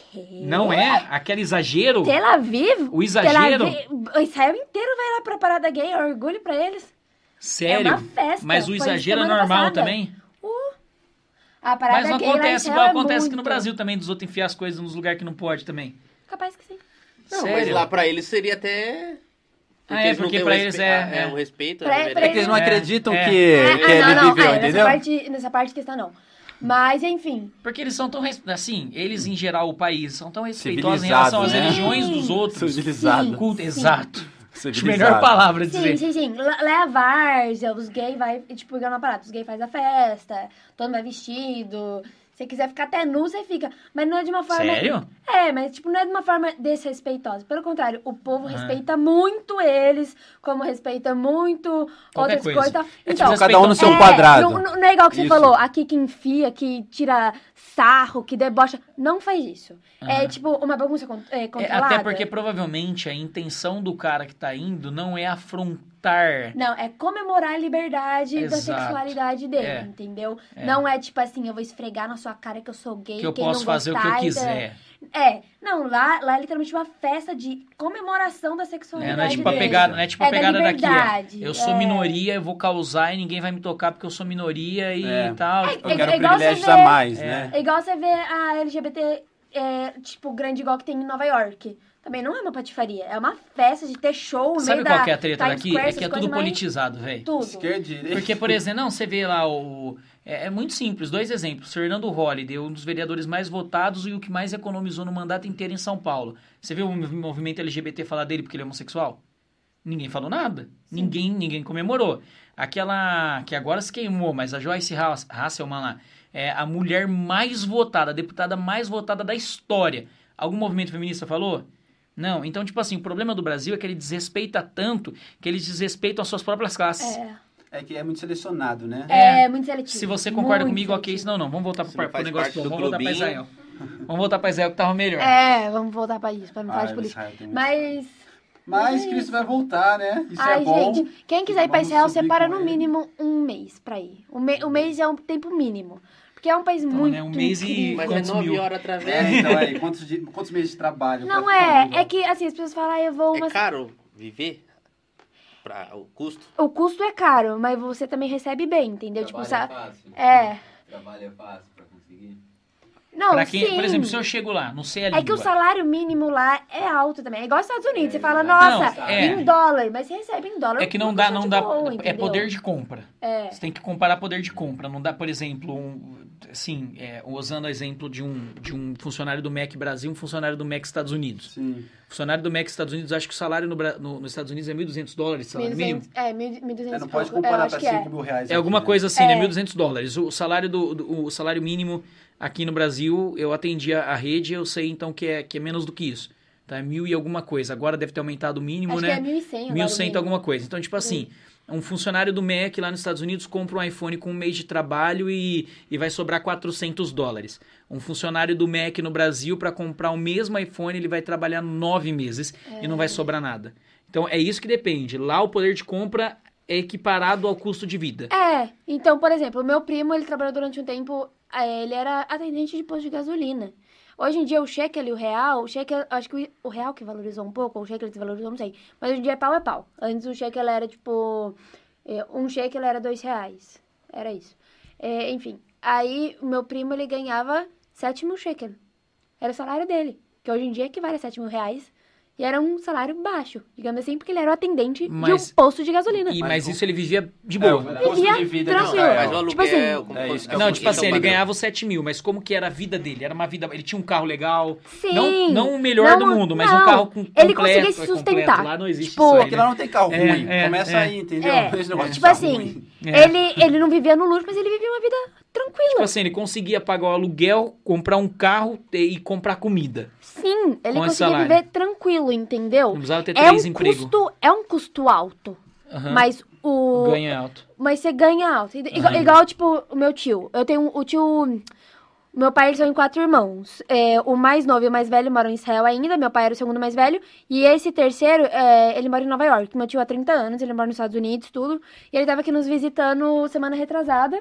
E aí a gente até perguntou pra ele, tio, quanto que tá, tipo, mais ou menos, uma, uma compra do mês lá, lá. E meu tio ganha bem, meu tio, ele Ele é... é professor de inglês. Ele é, lá. é, ele era diretor da escola e continua ganhando o salário de diretor, mas ele voltou a ser professor porque ele não aguentou. Mas ele é- trabalha no prédio lá do Empire State, é uma escola de... Não, não é qualquer escola. É, é a escola Aham. pra, pra intercâmbio lá em Nova York. Meu tio, ele era o diretor e dá aula, enfim.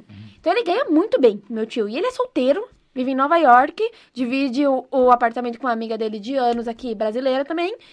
Enfim, ele, ele tem, assim, uma vida super bem e tal. A gente perguntou pra ele, tio, quanto custa fazer, tipo, uma compra, assim? Ele falou, ah, se você vai comprar, tipo, essas coisas, assim, básicas, assim, semanalmente, que você compra, que aqui no Brasil, se a gente for hoje em dia... Gente, eu fiz a compra do mês, depois que a gente casou. Gastei 1.200 reais sem comprar Ainda é muito mistura. caro, né? Uhum.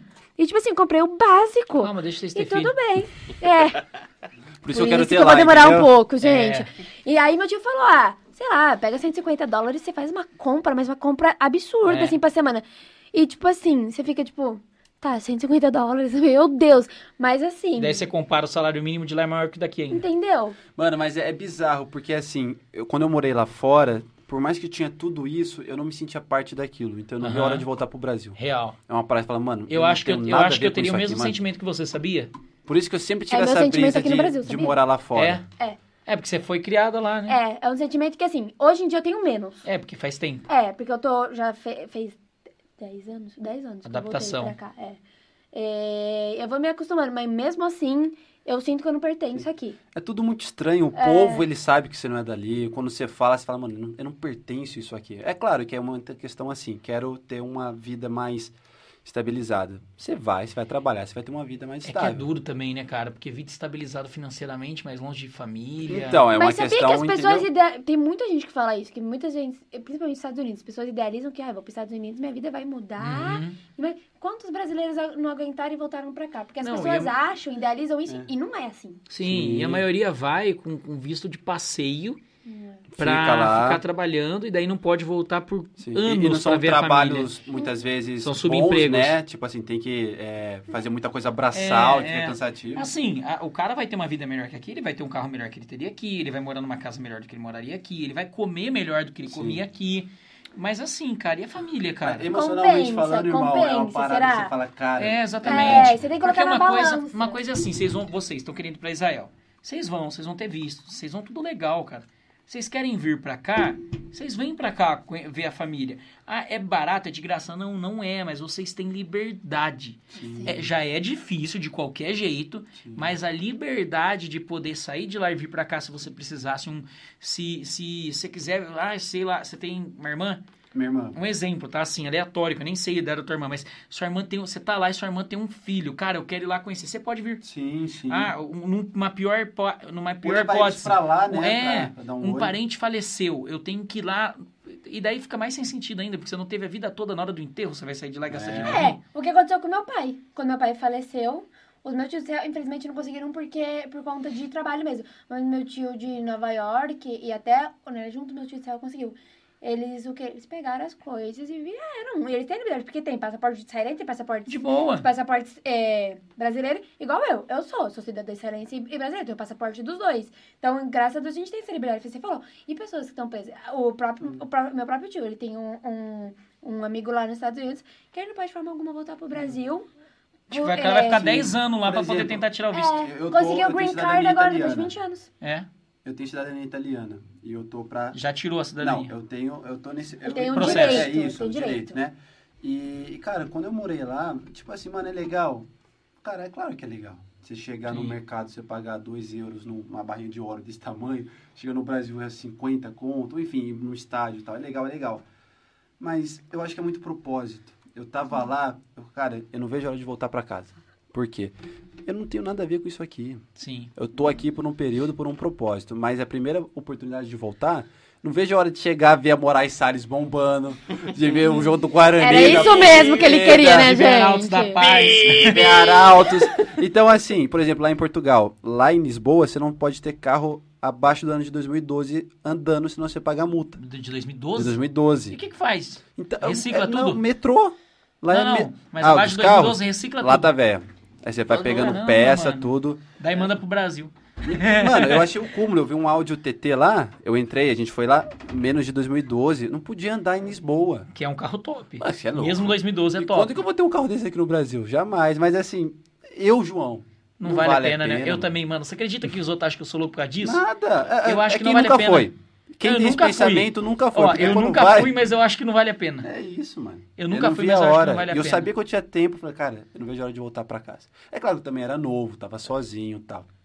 Mas a Raquel... Mas é o que você falou, é propósito. É propósito, mano. É propósito. Eu acho que assim, Deus ele não erra onde eu nasci. Não tem problema nenhum viajar, Sim. mudar tal. Mas se eu tô ir aqui. lá, morar um tempo igual você tá falando. Sim. Assim, eu tô gostoso, animado, é? tô, mas eu já tô com o coração, tipo, mano. Pô, minha família toda aqui. Porque assim, velho, no, no fundo, o que nos resta e a pandemia nos mostrou é a família. mano. Exato. Ela sempre vai permanecer no Exato. final. Então eu trocar uma vida boa somente pro, pro meu próprio. Minha própria segurança, prazer, é um pouco de egoísmo, digamos assim. Não tem nenhum problema quem faz isso, mas eu não faria. De ficar a vida toda, entendeu? Uhum. Mas enfim. Quem falou que não ia falar nada, né? É. É, eu falo Ela quer uma... po- Não, ela até cantou, irmão. Ela é brava. Até cantou. Olha lá, olha o jeitão dela, como ela vem. Tá falando que vem. Coisa boa, gata. Falou que você ia preparar uma música nova pra cantar. Ah, É, canta né? aquela enquanto o som do tá. Irmão. Você falou que você queria fazer uma pergunta, não queria? É, na verdade, É o chat. É, eu ia perguntar pra você o seguinte, é, como você foi com os quatro, do- desde os quatro anos pra, pra lá, eu ia perguntar primeiro dos seus pais. Seus pais já eram cristãos quando vocês foram? Sim. Já era. Então eles sempre ensinaram isso pra você, né? Sim, mas como eu era muito pequena, não tinha muito. Então, né? aí a minha dúvida é, é com a, a- como você cresceu lá na cultura judaica, em algum momento, tipo, você quis viver só a cultura judaica e não ser cristã, por exemplo? Hum, eu não. Não, eu não ia ter resposta porque foi o que eu falei, eu era muito pequena. Né? Quando É. você voltou com 13 anos, você ainda não tinha isso muito bem formado não, ainda. não tinha. Eu, eu fui. Quando eu fui realmente conhecer a Deus, eu tinha 19 anos, que foi quando eu, eu É que você até falou que você ficou um tempo. É, Afastado. é, com os meus 15 anos eu meti o louco. O pessoal tá gostando tanto que já perguntaram se. Vai ter parte 2. Se vai ter parte 2. Opa, bora! Mas aí a gente pode Só trazer até a família dela, porque aí acaba falando um pouco Top. mais de como foi, traz a mãe. É, minha mãe, minha mãe. Ah, Bruninho aí, do. Bentinho aqui. Abraço, João. Ah, lá, galera. Bruno. Pergunta do JMB. É legal trazer, tipo, minha mãe, Não, mas se, aí- se alguém quiser saber mais sobre isso, porque as pessoas sempre me perguntam, ai, que da hora, é que se eu for, eu vou ter um treco, porque é onde Jesus passou. Gente, eu nunca tive isso. Porque era minha casa, eu era pequena, então eu, eu não tinha isso. E já minha mãe fala que que tal fazer uma vez- família? Traz meu pai, Não. a mãe dela, aí já mata de uma vez só.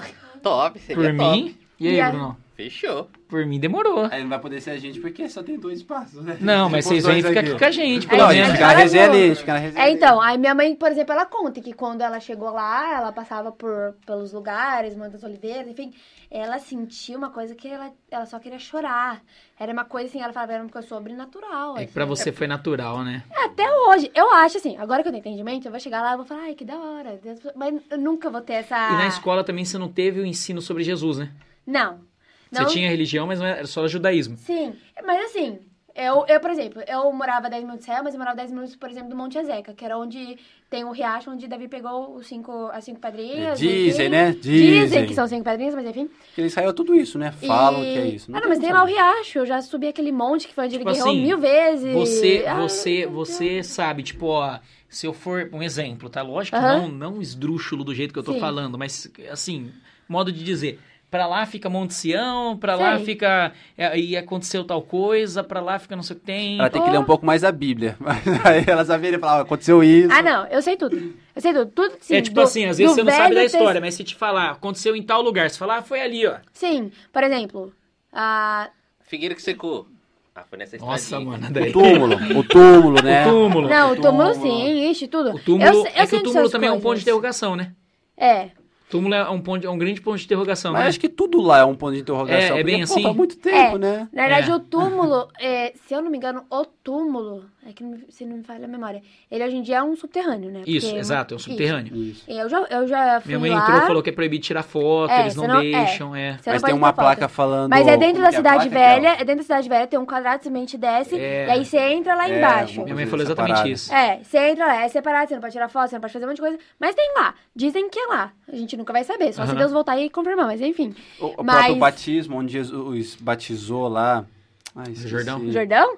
Não, Jordão, não, sei. não, não, isso. eu fui batizada na Galileia, É? 27 de agosto de 2009. Não, 27 de setembro de 2008. Mas batizado, cristianismo. Batizado, é, com meu tio, o pastor batizou a gente. Aham. É cristianismo mesmo, a gente foi batizado na Galileia. Não sou parte desse mar. Eu tenho trauma. Sério? Eu me afoguei lá. Sério? Não no batismo. Não, não, não, não batismo. Ah, o pessoal vai lá pra nadar O também. batismo seria bom, né? Imagina. pro mundo! A Galileia, Morre, a Galileia não é um mar. É, lá em Israel, É, sim. lá em Israel o mar é Yam, ele é considerado um Yamat, que é, é, é grande, mas ele é de água doce. Exato. E ele é praticamente, não é artificial, mas é algo... É, tem toda uma explicação lá. é, tal, enfim. E tem a parte que passa em... É, É porque ele eu fica num nunca vale e tal, né? Lembro como chama essa cidade em português. Tveria. Ah, eu vou saber, deixa eu ver Pera. aqui. Ah, Ah, é. ah. É, é... É, Ah, é, gente. verdade. Tiberias, Tiberias. Tiberíades. Tiberias. Isso. Ai, gente, eu nunca vou lembrar esse esse nome, Nossa. sorry. Eu tava Tava na Tibé. ponta da língua. É, é que eu olho pra vocês e eu, Fala eu de lembro. novo, eu não, lembro. tá? Tveria. Eu não ia saber nunca que era isso. Enfim, Tuvéria. tem a parte de Tiberíades. É, é Tiberíades? Tiberíades. É isso aí. É, se for o mesmo lugar que eu tô É, pensando. é. Quer dizer, É, disseram é lá no da seminário Galileia, é a parte da Galileia, então é Isso, mesmo. é. Então imagina, aqui Quando é a Jesus Galileia. vai de um lado pro tem a, outro lá. Isso, tem a parte de Tiberias, que é a parte que você Onde chega com o Pedro carro. anda? No Rio? Bom, Disseram. A gente ficava normalmente nas praias aqui, que é Tiberias, então você chega com o carro aqui. A gente contornava e vinha mais aqui. Aqui foi onde eu batizei, nesse lado assim tal. Aí a gente resolveu ir na ponta aqui da Galileia nesse dia. Só que tava só nós quatro, eu, meu pai, minha mãe e minha irmã. E a gente não sabia, e lá não tem, não tem onda, não tem nada, é um, é um Sim, lagão assim sim. enorme. Eu não sabia que nesse ponto tinha um- uma época que bate um vento que forma onda. E a gente não sabia. Estávamos lá na. A gente levava Que foi a barraca. que Jesus acalmou, né? A gente levava.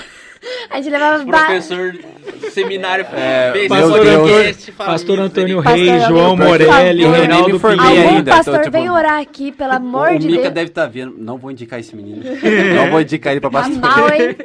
Então, aí a gente foi nesse canto e a gente levava barraca pra deixar na areia, as pessoas montam barraca pra deixar as coisas, enfim.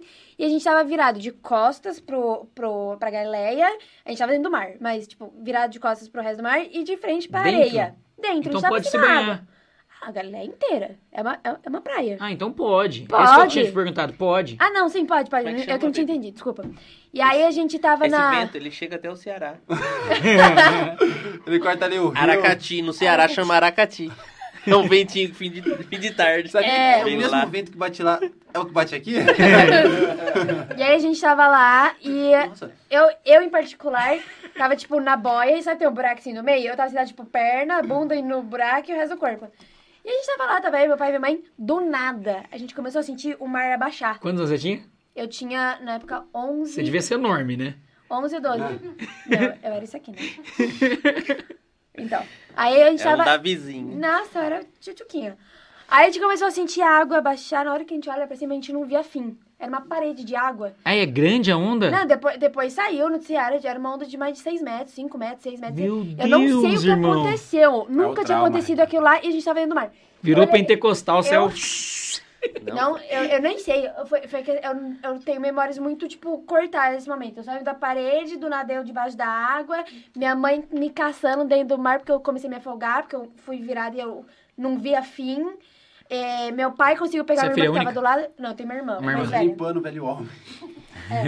E aí. Não, foi e essa aí onda. O foi mar da. Galileia. E olha, e olha que meu pai sempre foi professor de natação também quando eu era mais jovem, nem ele. Ah, mas tinha... nesse tamanho de onda, Não, filho. ne- nessa hora não tinha Não, não fim. ele só conseguiu pegar minha irmã Tem que tava do lado. Por baixo, né? O pessoal fala. É. Nem- Não, não. e tipo assim, o problema é que você não tá esperando. É, Tipo assim, não. você virou e pum, já era. Não, e essa onda matou Imagina. um exército de faraó. A onda aqui, ó. Imagina, foi tipo a distância literalmente. Foi o tempo de eu olhar e era tipo onde tava a parede. Foi ela vir quebrar e ela quebrou na gente. E eu, e eu era pequena e, tipo, eu virei e não sabia nem onde eu tava. Eu só lembro da minha. Eu lembro de eu bater na minha cabeça em alguma coisa e minha mãe me procurando, saindo da mão dela, me puxando pra cima depois. Isso aqui ficou inchado, gente, mais de um mês. Nossa. Minha cara. Pergunta pro João se eu entro em mar. Eu não entro. Você não entra? Não entro. Onde tem onda, eu não entro. Eu. Você tem que fazer igual a, a pastora fez da galinha lá. É. Meu Deus. Pega ela, vai lá no Ah, meio e joga. Mas Nada. ele. Ó, Ele direto, ele, ele, ele tenta me levar pro mar. Eu entro um pouco, eu tento. Tipo, você vai no raso ali. É, não, mas até às vezes eu entro mais sim fundo. Mas dá cinco minutos, meu coração começa a gelar. Eu, eu é começo terapia, a ter- né? Terapia. acelerar meu coração e eu tenho que sair. Dá um desconto pra ela, dá um desconto. Esse recalque. Eu gosto assim, tipo, me leva Domingas Dias ou Lázaro lá no Ubatuba, que é uma piscinona. Eu entro, tranquila. Mas é só eu ver uma onda, meu coração. Gente, eu não sei explicar, mas meu coração dispara num tanto. Que aí. Agora, praia, praia mais linda que eu vi na minha vida, irmão, é África, velho. Sério? África, Dos- é. a água branca, mano, um negócio que você Na consegue África do ver. Sul? Ah, Não, na é, onde eu fiquei, é África, né? Moçambique. Em Moçambique. Lá, mano. Não, é fantástico lá. Mano, tem um monte de lugar que se eu pudesse Praia de Israel é indicar feia. pra galera viajar. Praia de Israel é muito é, feia. Do, deserto. Não, não é um lugar bonito. Não é uma praia. pra- é gostosa. A praia que mas você não tá é falando é bonita. da Galileia. Não, não, qualquer praia. A o praia litoral mesmo. também do, do mar Mediterrâneo. Não é, não é uma praia bonita. É, é, é tipo assim, ela é gostosa, mas ela não é bonita. Bonita é você vir aqui pro Brasil que é tropical. Sabe um lugar bonito, África, mas nojento? França. Nossa, Paris, tio. Pensa num lugar porco, velho. É mesmo, né? Nossa, Você não viu os vídeos Os caras do- colocam Ah, o pão debaixo do braço. Mano, né? rato pra todo lado. É, então tem um Fedor, vídeo mano. do cara colocando assim, ó, gente, olha só que Sério? lindo. Nossa. Aí tá, tá, bagulho tá filmando a torre. Eiffel, depois ele baixa, um monte de rato Sabe o que é estranho? Você, você tá lá na Champs-Élysées, né? A Avenidona Braba lá. Você olha pra um lado, mano, um povo tudo na Louis Vuitton, a Louis Vuitton, aquelas lojas, mano. Você olha pro outro, mano, um bagulho sujo, rato. E o Pessoas povo lá, famosas mano, só perfume. metros bonitos, Então é né? muito cheiro, é um negócio que você fala, fica meio enjoado, aí você olha pra torre, aí você olha pro, pro negócio no Rato. chão. Fala, cara, onde que eu tô? Ratatouille, você Tava- nunca assistiu? Você é louco. Mano, mas ó, esse lugar é um lugar que. Colocaram os prédios de Paris em São Estranho. Paulo. Cracolândia tá aqui no Polônia, meio velho. podre. Que lugar incrível. Ah. Eu aconselho todo mundo. Se, Aonde? puder- Quero ir pra. Irlanda.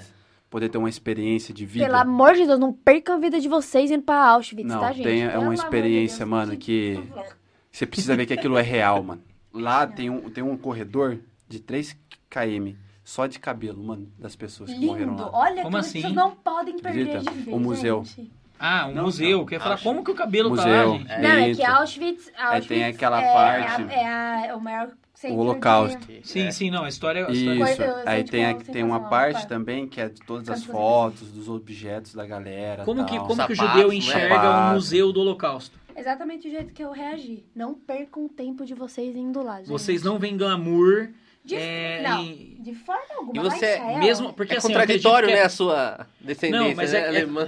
É, que eu ah, é, então. É que É, eu mas justamente por isso que minha família, que era alemã judia, fugiu. Então, mas é que, tipo assim, a A família maioria dela... dos judeus que morreram eram alemães. É, isso que eu ia falar, porque É. lá eles já estavam se, eles estavam se estabelecendo, tanto que foi um dos problemas, a- uma, da- uma das coisas que irritou, né, É, porque Hitler, tava crescendo o medo da muito. soberania deles em cima da É, Alemanha. porque tava crescendo muito. Agora, agora a- a- essa questão, por exemplo, porque o- museu provavelmente foi feito num sentido de homenagem, remorso, sabe, um negócio meio Na- assim. Na verdade, Auschwitz em si é o campo de concentração. Sim. Tem- É, o tem- museu tem não é separado. O museu é dentro do campo. Não, sim, mas o que eu tô querendo dizer é assim, não é um museu, é um memorial. Não, Você é- entra no É, o que memorial. eu tô querendo dizer é assim, ó. Provavelmente foi feito não pra, pra ficar esfregando na cara dos outros, foi Não, por é pra respeito. lembrar. Sim, Então, olha o que eles fizeram. Exato. Tanto Só que, a como que vocês veem isso? cida- Tem bas- bastante judeus que, que vão lá fazer uma viagem pra Auschwitz. Tanto que você você vê muito. Você procura Auschwitz, que Se tem de emociona. foto. Mano, você- Muito. Mas assim, eu, eu não gosto de falar de Segunda Guerra. mas é um lugar demoníaco, velho. É. Você entra, Todo você mundo fala sente isso, a morte cidade, de desde perto, mano. antes- Sério, mano? Nossa, mano, eu- eu não quero... viu- eu me- vi umas fotos. Você, você já Muita deu um calafrio, gente. o- assim, os Mano, sapatinhos eu entrei dentro da, da pessoas. é, câmara Câmara. de gás. Nossa, Mano, é pensa é, a grossura da parede, mais ou menos até aqui, ó. Nossa. De grossura de parede. Aí você vê na parede é, o negócio da mão. Da mão, nossa. Aí sim, aí você vê os banheiros, Olha onde a aqui, galera... você entra num lugar desse, tio. Nossa. E eu fui no dia, mano, e eu E as ficava pessoas tipo, falam que a cidade, desde quilômetros antes de você entrar no campo mesmo, já é cinzento. A cidade. A É que É um lá lugar é, muito oprimido. é porque lá é né? frio, mano. E tipo assim, tudo fica muito... Coopera pra aquele lugar ser meio estranho, Ah, entendeu? eu ia- eu ia falar isso, que eu Tempo, tava o negócio é explicando- Tava explicando os judeus. Você sempre vai ver muita foto assim, de gente entrando com a bandeira de Israel vestida. Porque muitos judeus e, e muita gente vai fazer lá justamente pra conhecer onde que aconteceu lá. Porque foi o maior campo de concentração espalhado na Europa inteira. Sim. Então, em, A lá é nossa- top, mano. como que é o nosso negócio de Israel? Lá em Israel tem três datas que são datas de memoriais, assim, que toca... Talvez você já, já viram algum vídeo de uma sirene muito alta que toca no, no, no país inteiro. Tem no final do ano, que é do Yitzhak Rabin, que é um... é, um primeiro-ministro que foi morto, foi assassinado depois de uma, uma conferência de imprensa que ele estava assinando a cor de paz com o na época era o Yasser Arafat, que era o coisa o árabe lá, ele foi morto por um religioso, um ortodoxo, que tá em prisão perpétua até hoje. O cara tá vivo ainda? Tá, tá em prisão perpétua. É, ele matou. E a segunda data é. Tem o. Não, não, cara tá imagina, voltando. imagina. A segunda data Ah, voltou. é o do Holocausto. E a terceira data é da, da, da independência. Então, um dia antes do dia da independência, acho que é dois dias antes, é o da, da guerra, que é de todos os, os soldados de Israel que Aham. foram mortos e tal. Então, o dia da, é, memorial das guerras mesmo. Mas tem o do Holocausto. No do Holocausto, lá em Israel é um país que preza muito por essa história, porque é a história do nosso povo. Antes de ser o, o país de Israel, só foi, só acho que só se tornou o, o, o país de Israel por conta da Segunda Guerra. Foi Sim. o que deu o gás, né? Então, a gente, desde pequena, a gente vê filmes, a gente vê documentários, a gente vê morte, a gente, assim, desde jardim de infância. Então, Vai eles... criar uma é, certa rejeição, né? é, e acho que... E, e cria uma lavagem cerebral em todo judeu. Por exemplo, eu, eu tenho pavor da Segunda Guerra Mundial. Eu nunca assisti Homem, o Menino do Pijama Listrado. Ah, você não Nossa, assiste. Esse- Não, esse não filme é assisto. louco. não assisto. Só você ou isso é um sentimento Schindler. também. É um sentimento, Que porque toma. se eu. Tudo que eu vejo. A único filme que eu consigo assistir da Segunda Guerra Mundial é Bastardos Inglórios, porque eu adoro, porque é engraçado. Só isso, porque é uma sátira. Porque tudo que é sério eu não consigo, porque eu sinto que é o meu povo sendo morto. É porque E- não é isso- filme, né? É, aconteceu é, aquilo. é uma história, é, né? E É, lá em. Israel, a gente não assistia filme feito. A la- Era a vida é bela. documentário. Mano, tem- E Daí assim, assiste. É, não, a gente é sim. Não, é dentro da sala de aula, Ah, eles tá. traziam a TV pra dentro da sala de aula e aí, na semana antes da data do, do, do memorial mesmo, é uma semana que a escola inteira a gente enfeita, enfeita ela né? de preto.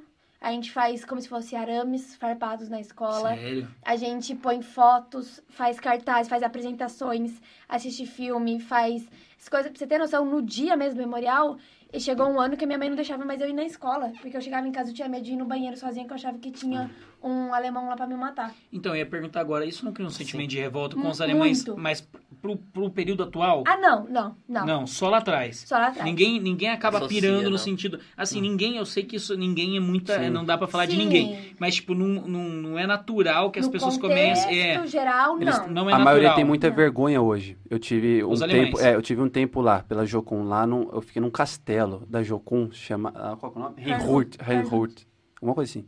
Uma cidade, ó. Eles têm vergonha disso, né? Sim. Porque Não, e, porque nem os alemães eram a favor Isso. disso. e não faz muito É. tempo que aconteceu, Tem um entendeu? documentário com um senhorzinho, tinha Aqui no 80 e Brasil anos, é. tinha um negócio ainda Lá tatuado, isso, né? Mas é é. um monte, os avós dos meus amigos. Tanto que te- eu tinha um amigo que Mas tem uns estudava comigo. psicopatas que Ah, eu vi os dois não, lados. mas- Um, Teve uns que fugiu pra alemão esconder. arrependido e Então. outros caras que então. Os nazistas. orgulho, é. O- Ainda tem hoje. Tem. O pessoal que faz o símbolo lá, né, com a mão, Como que é, o nome gente? lá. Como chama? É a. Nazista. Não, como chama? A- Águia. Não, a. Ah, O nome, o nome do símbolo é a. É. É a. Eu ia Nossa. falar haste, né? Haste. É a. Não. Cruza... É cru. é alguma coisa com Nossa, cruz. esqueci o nome, cruza... velho. Cruzaste? É, não, é, é, cru. é, cruz, Gusca, Gusca, né? É, É, é. parecido com isso. Ah, gente. Crua... É, é... Cruzaste? Cru... Cruástica, não. É, City. City. Então, tanto que acho que essa Suástica. semana. Suástica! É. Não, e sabe o que é loucura? expulso, Meu Deus. foi expulso essa semana, acho que de uma. De um. Essa semana? Acho que esse mês, não sei. Saiu um vídeo aí que foi expulso, acho que de um.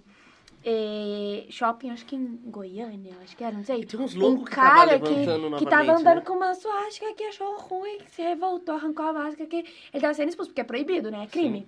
Isso E aí- aonde?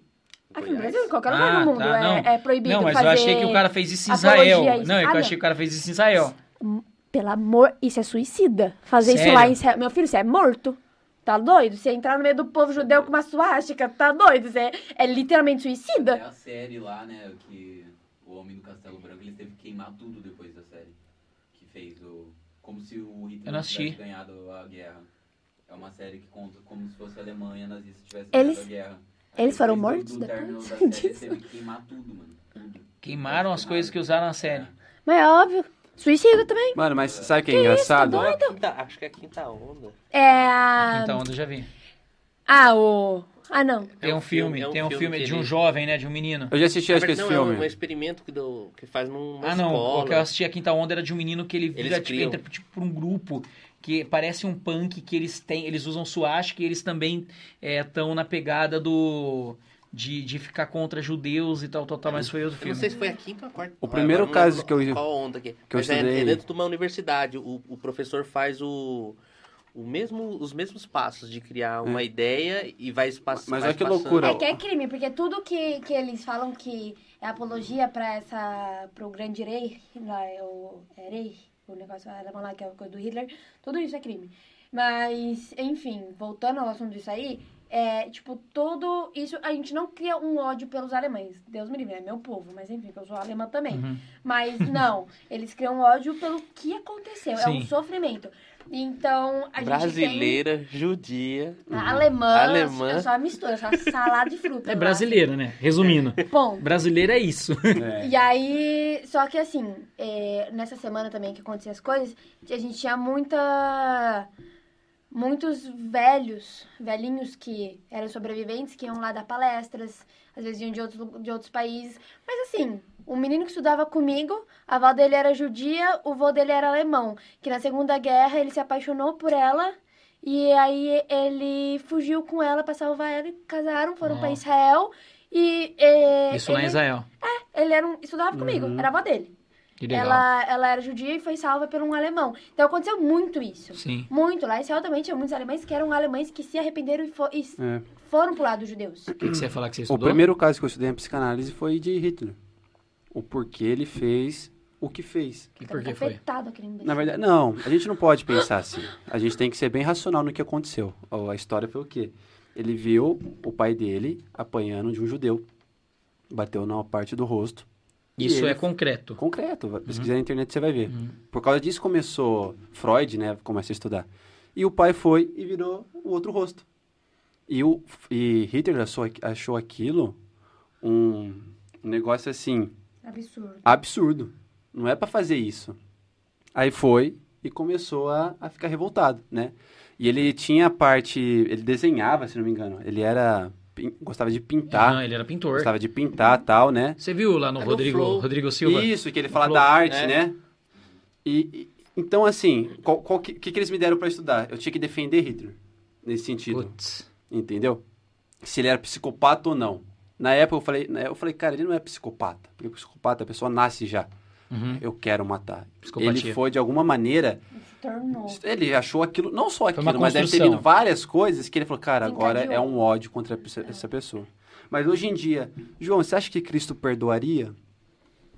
Um bagulho polêmico pro corte. Se ele se arrependesse, Eu, eu tenho certeza que sim, se mano. ele se arrepender, não tem, não tem nem É, discussão, filho. Ele ia deixar de sofrer, ele ia Se deixar de sofrer a, a justiça, a ou a justiça, a consequência no céu, no sentido, eu acho que não teria consequência se ele se arrependeu. Não é, Não, com A certeza. justiça humana. ele- Não, mas ele é exatamente. Não, é, ia ficar se ele tivesse preso, vivo, tudo. né? Se ele ficasse vivo no final. Se ele tivesse vivo. É ele- boatos que ele veio pro ia. Eu Brasil, costumo, né? eu costumo usar um Eu exemplo. acredito nessas coisas, assim, Eu costumo, eu costumo Eu usar um não, exemplo ele de um. Ele é. Eu não de acredito um, de um primo meu. não. Um primo meu, ele se converteu. Só que antes dele se converter, ele tinha tido nove filhos no mundão. Nove filhos? Nove. Ele se converteu. Daí, Você tu- tudo que ele fez foi, foi, fora, foi fora dos caminhos, com várias pessoas. Deus perdoou tudo que ele fez de pecado? Perdoou. Agora Deus matou os filhos porque ele se converteu? Não. Não, Ele vai pagar nova Sim, pensão. com certeza. Você entendeu? Então, tipo assim, a mesma coisa que Hitler. Deus vai perdoar com certeza. Ele só vai ter que colher o que ele plantou. Sim, Sim. tem as E daí é o mais difícil, se manter firme em meio à colheita. Com Mas é, eu, eu, eu não tenho dúvidas. Não, se, ele- se- se houvesse arrependimento. Só uma judia que eu odeio ele? Odeio. Mas assim, eu acredito que Deus. Ah, é igual a história do ladrão na cruz. Sim, O- Igualzinho a história. 45 segundos É, do a, gente tempo. não, é, a gente não vai muito longe. Paulo? Paulo, Paulo. com certeza. Eu. Vocês querem falar agora? eu mesmo, nós- pô. Nós. Eu, É, quem óbvio. disse É que eu sou que merecedor de algo? É que a diferença dele é que ele tinha poder em escala para poder fazer o que ele Isso. fez. É igual quando o brasileiro, é gente, pelo amor de Deus, pelo amor de Deus, não entenda errado o que eu estou dizendo. É igual quando o brasileiro ele olha pro político e fala assim: ah, esse político no Brasil só rouba, o povo no Brasil só rouba. Só. É cultural. O povo tá o tempo todo querendo furar uma fila, É. passar na frente, ganhar um dinheiro a mais no jeito que não merece. Aos gatos da É, vida, né? entende? A única coisa é que quando o cara tá lá, o poder que ele tem pra fazer isso numa escala gigante é igual você roubar 10 reais, o cara rouba 20, 30 milhões. É que, Sim. é que Você entende? é, dá pra ver mais, mas o que tá aqui no oculto. Exato. Sim. Atrás das câmeras. Sim, assim. essa é a maldade que todo certeza. homem tem. Né? Sim. Até eu ia, aproveitando que a gente já entrou nesse assunto, é, eu tenho muito mais dúvidas sobre esse assunto. Sim. Até o pessoal já tá pedindo até parte É, 2. Parte 2. Mas eu quero aproveitar que você fez esse gancho aí e te perguntar, né? Que eu vi que você já tinha falado de recalque. Sim. Freud começou nessa época de, da, da Segunda Guerra, Segunda porque começou a acontecer muita coisa. Ele queria entender que, por que aquilo estava levando tudo aquilo, né? Uhum. Mas enfim. E aproveitando, aproveitando isso aí, né? Até ia brincar com você, né? É, id, ego, superego. Isso é legal, isso é bem legal. Como, Até como que, como que começou, começou seu interesse pela psicanálise? Com quantos anos? Cara, Por vamos lá. quê? Eu entrei na psicanálise para provar pro meu pai que ele estava errado. Foi uma experiência muito particular, né?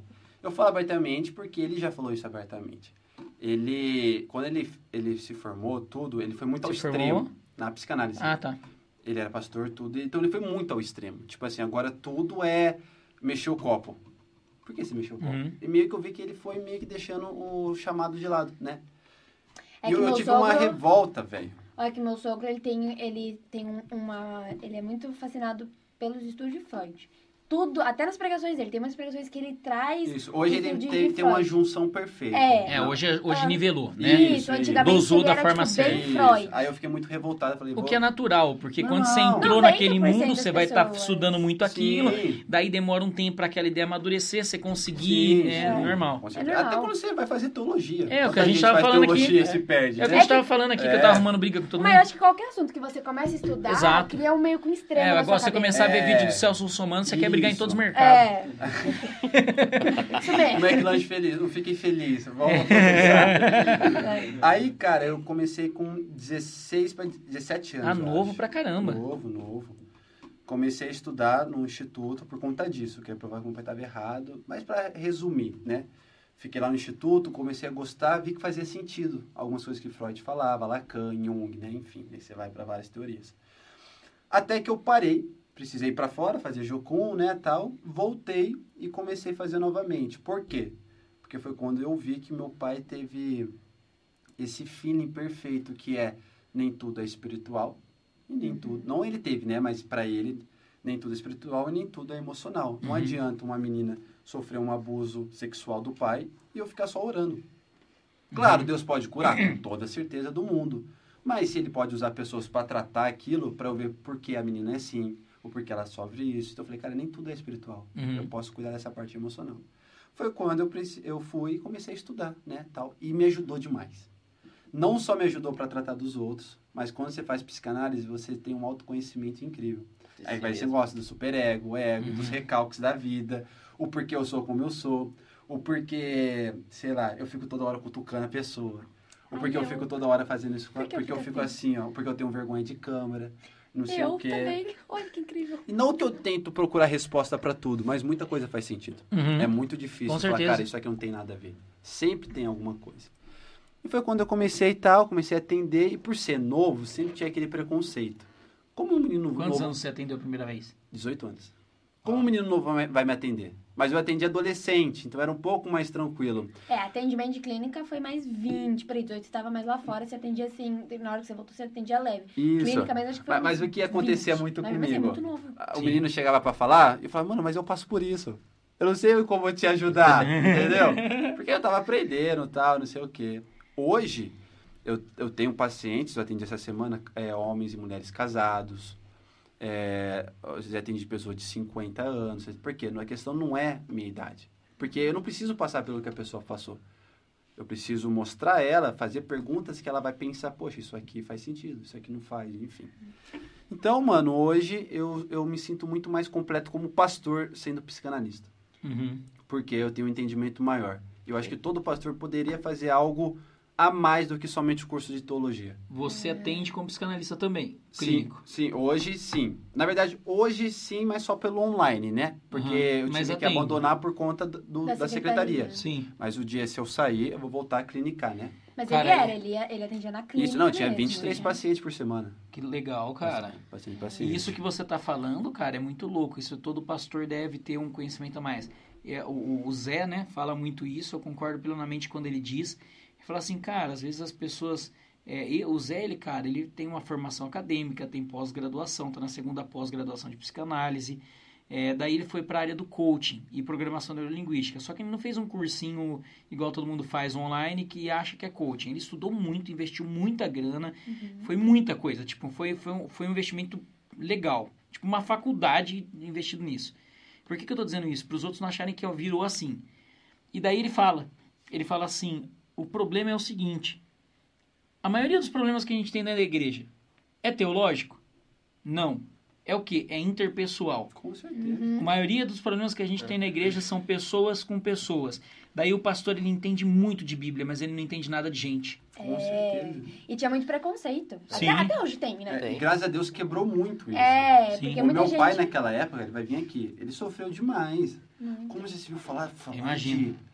Gente, o Freud ele só virou ateu porque ele estudou muito Deus.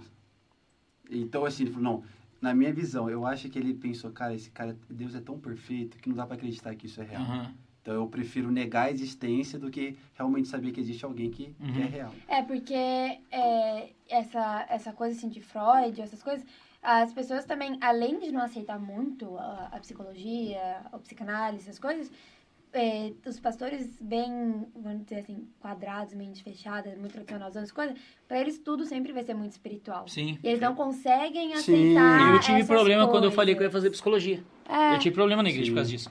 Porque daí, daí começaram, é, quando já se viu, você vai fazer psicologia. Porque psicologia é isso, porque psicologia é aquilo, porque Freud fala que a mãe, quando amamenta o, O bebê seio. e não sei o que tem, isso e aquilo, porque o primeiro contato com a sexualidade. Eu falei, gente. É que eles acham que Ah, você vai virar um Freud eu da vida não e virar fazendo nada ateu. na vida. Mano, mas É que eu acho que as pessoas criam que, tipo, ah, se você fizer psicanálise, você, é, você vai se rebeliar igual o Freud. Você acredita que eu paguei um curso de psicanálise e não fiz até hoje? pode fazer com a gente. Você conhece IBPC? BPC não. IBPC, Instituto Brasileiro de Psica- Psicanálise Ah, Clínica. conheço. Ah, não, eu, eu era atendida no IPP, que era Instituto Paulista de Psicanálise. Não, é, o meu era IBPC. Eu comprei o curso. Eu tinha. O que, que eu fiz? Ano passado eu fiz programação neurolinguística, fiz a formação em coaching, fiz o método CI, fiz o método CIS, a formação em coaching. Falei, cara, vou fazer psicanálise. Fui lá e comprei o curso. Eu nunca, eu, eu acessei duas vezes esse curso. É. Uma quando eu comprei. E a outra, esse tempo atrás, que eu tinha esquecido que eu tinha ele, alguém comentou comigo. Eu falei, cara, deixa eu ver se eu tenho acesso no curso ainda. Não, faz com a gente, pô. E é muito legal porque como E agora líder, parceria. pô. parceria, muda muita coisa. Esse negócio do id, ce- id ego, Cupom, trouxe o superego, cupom. É, a fase oral, anal, a fase cefálica, muita Olha, eu, coisa, fiz, eu cara. fiz dois, um mês, dois meses. Eu não sei, mas fiz o que eu pouco, acho assim- uma quanto tempo que o curso? Três anos. Três anos. Três Na anos. verdade, são 33 aulas. Uma aula por mês, né? Então dá três Ah, anos. é uma aula por mês. um, um módulo por mês. Um módulo. É, É, é, é uma uma vez aula, na semana. é um- A aula é uma vez na semana. É, é, é uma aula por semana, uma matéria por mês. né? Ah, são 33 são- Matérias. São, são Matérias. 33 matérias, sendo uma aula por semana. Isso, e uma, uma matéria por mês. É. E o atendimento você pode Você pode começar a clinicar a partir de um ano e meio dentro da clínica, que a gente fala que é. É lógico que eu não vou te pedir pra falar isso abertamente, mas o valor é acessível? É, mano, É, é, é muito- é, de- de- varia de acho que é 250, du- varia entre 250 É. e 400 reais. 400 quê? Ah, não, varia os cursos, né? Tem ah, cursos tá. que são Tá, 400 tô achando que reais. você tá falando do seu. É, ah, do porque- nosso depende da condição da pessoa. A gente coloca um preço. Você consegue pagar? Provavelmente o pessoal eu não vou tá abrir vendo meu isso. Serasa pra você, Mês? Mas, depois né, oi? combina Mês? preço. Por mês. Mas aí tá incluso a apostila, né? Um monte Eu vou abrir coisa. meu Serasa pra ele e É que- perguntar quanto que... Mano, e financeiramente o retorno é muito alto, mano. É. Por exemplo, hoje você não encontra uma terapia menos de 100 reais. Cara, eu acho incrível, de verdade, eu acho isso incrível. Eu, vou, vou- eu sou bem sincero pra você. Eu sempre quis ter feito a psicologia. É, eu acho a psicanálise incrível. Teve dois, lá, dois entender. pastores que eu conheci que eram psicanalistas, que é o Kleber, pastor Kleber, Pastor do, Kleber. do Instituto Do- da Família. Instituto. É, exato. Eu fiz lá o, E o pastor comecei. Daniel Gotaltas, eu não sei se Da é Família assim. da Fé? Não, é da Regenera, aqui, aqui, aqui, aqui perto da 6C. Não conheço. Sabe a 6C? Ele era da Pedra Viva e tá ali agora. Gostaltas, Gotaltas, alguma coisa assim. E esses dois pastores, cara, eu tive um contato com eles assim tão bacana. E, e eu passei a admirar, já gostava da psicologia, Sim. passei a admirar a psicanálise por causa deles. Mas eu, aca- eu acabei que eu nunca fiz. Acho que eu preciso fazer terapia antes de fazer a, a Eu psicanálise. Pra eu começar a Todo que terminar. Pra eu começar a terminar as coisas Você que eu quer ver? Eu começo, fazer, depois eu eu consigo fazer. um negócio em vocês rápido. Aqui. Vamos. Dá um pouco de tempo, vai uns 10 minutinhos, mano. Você vai falar que você faz hipnose. Não, não é brincadeira. hipnose, mas é um negócio que quem vai ver depois, até vocês falam, Vamos. cara, isso aqui é real, dá pra fazer. Bora. Quer fazer? Quero. Fechou então, ó. Pedi pra que vocês dois fechem os olhos, então. Respira fundo, fica bem tranquilo. Tem como com colocar um pé de Eu cima vou aí, chorar, Kel? eu vou chorar. Não, Chora. amor, não, amor, não começa, só faz. Ah, me dá um minutinho, Raquel. Nem enrola. Pô, qualquer pede. Coloca aí um pedzinho. Ô, João, deixa eu, antes É pra entrar no clima. Enquanto ele acha ali, eu ia te perguntar. é, nessa área que você tá falando sobre. Tanto. A gente tá percebendo hoje que a, a galerinha hoje que tá começando na igreja, ou que tá frequentando já, eles não têm esse. Esse anseio pra ser, ah, eu não quero ser pastor, eu não quero ser missionário, eu não quero ser do louvor, não quero. Não quero. Quer É, ser nada, né? Quer ser nada. Quer ser nada. Exato. Você não acha que também, analisando o comportamento, a falta de instrução dos líderes para entender a pessoa e direcionar é o que está causando isso? Com toda certeza, porque o que acontece, Bruno? A igreja, ela, ela recebe todo tipo de pessoa, com todo tipo de situação. Você vai ter pessoa lá que teve uma família estruturada, que deu uma boa educação e que ele quer ser um bom advogado. É muito mais fácil falar com essa pessoa que, olha, não sei o quê.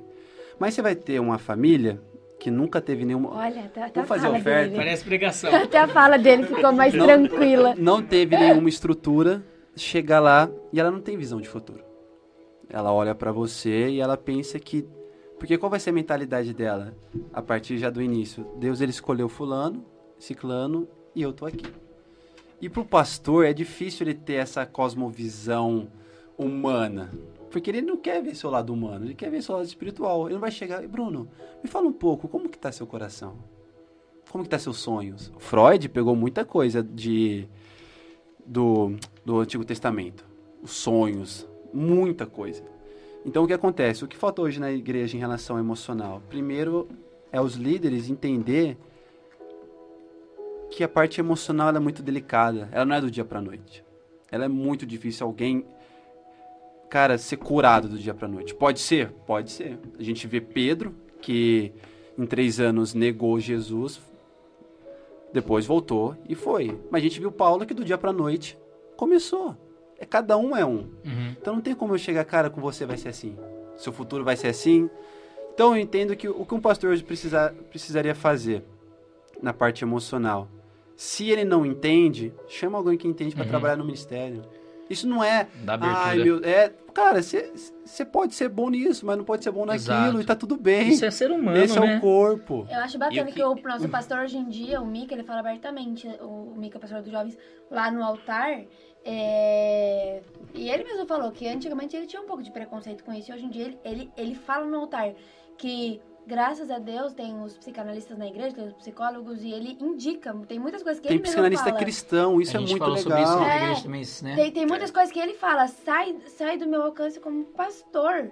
Então eu tenho que trazer alguém que. Sim. O pai dele, por exemplo, é pastor e é psicanalista. Então, igual na igreja, Sim. esse, esse, essas situações que estão falando, o Eduardo, meu sogro, seria uma pessoa excelente, que ele ia conseguir Sim. Por exemplo, espiritual e Co- o... como uma as pessoa. pessoas.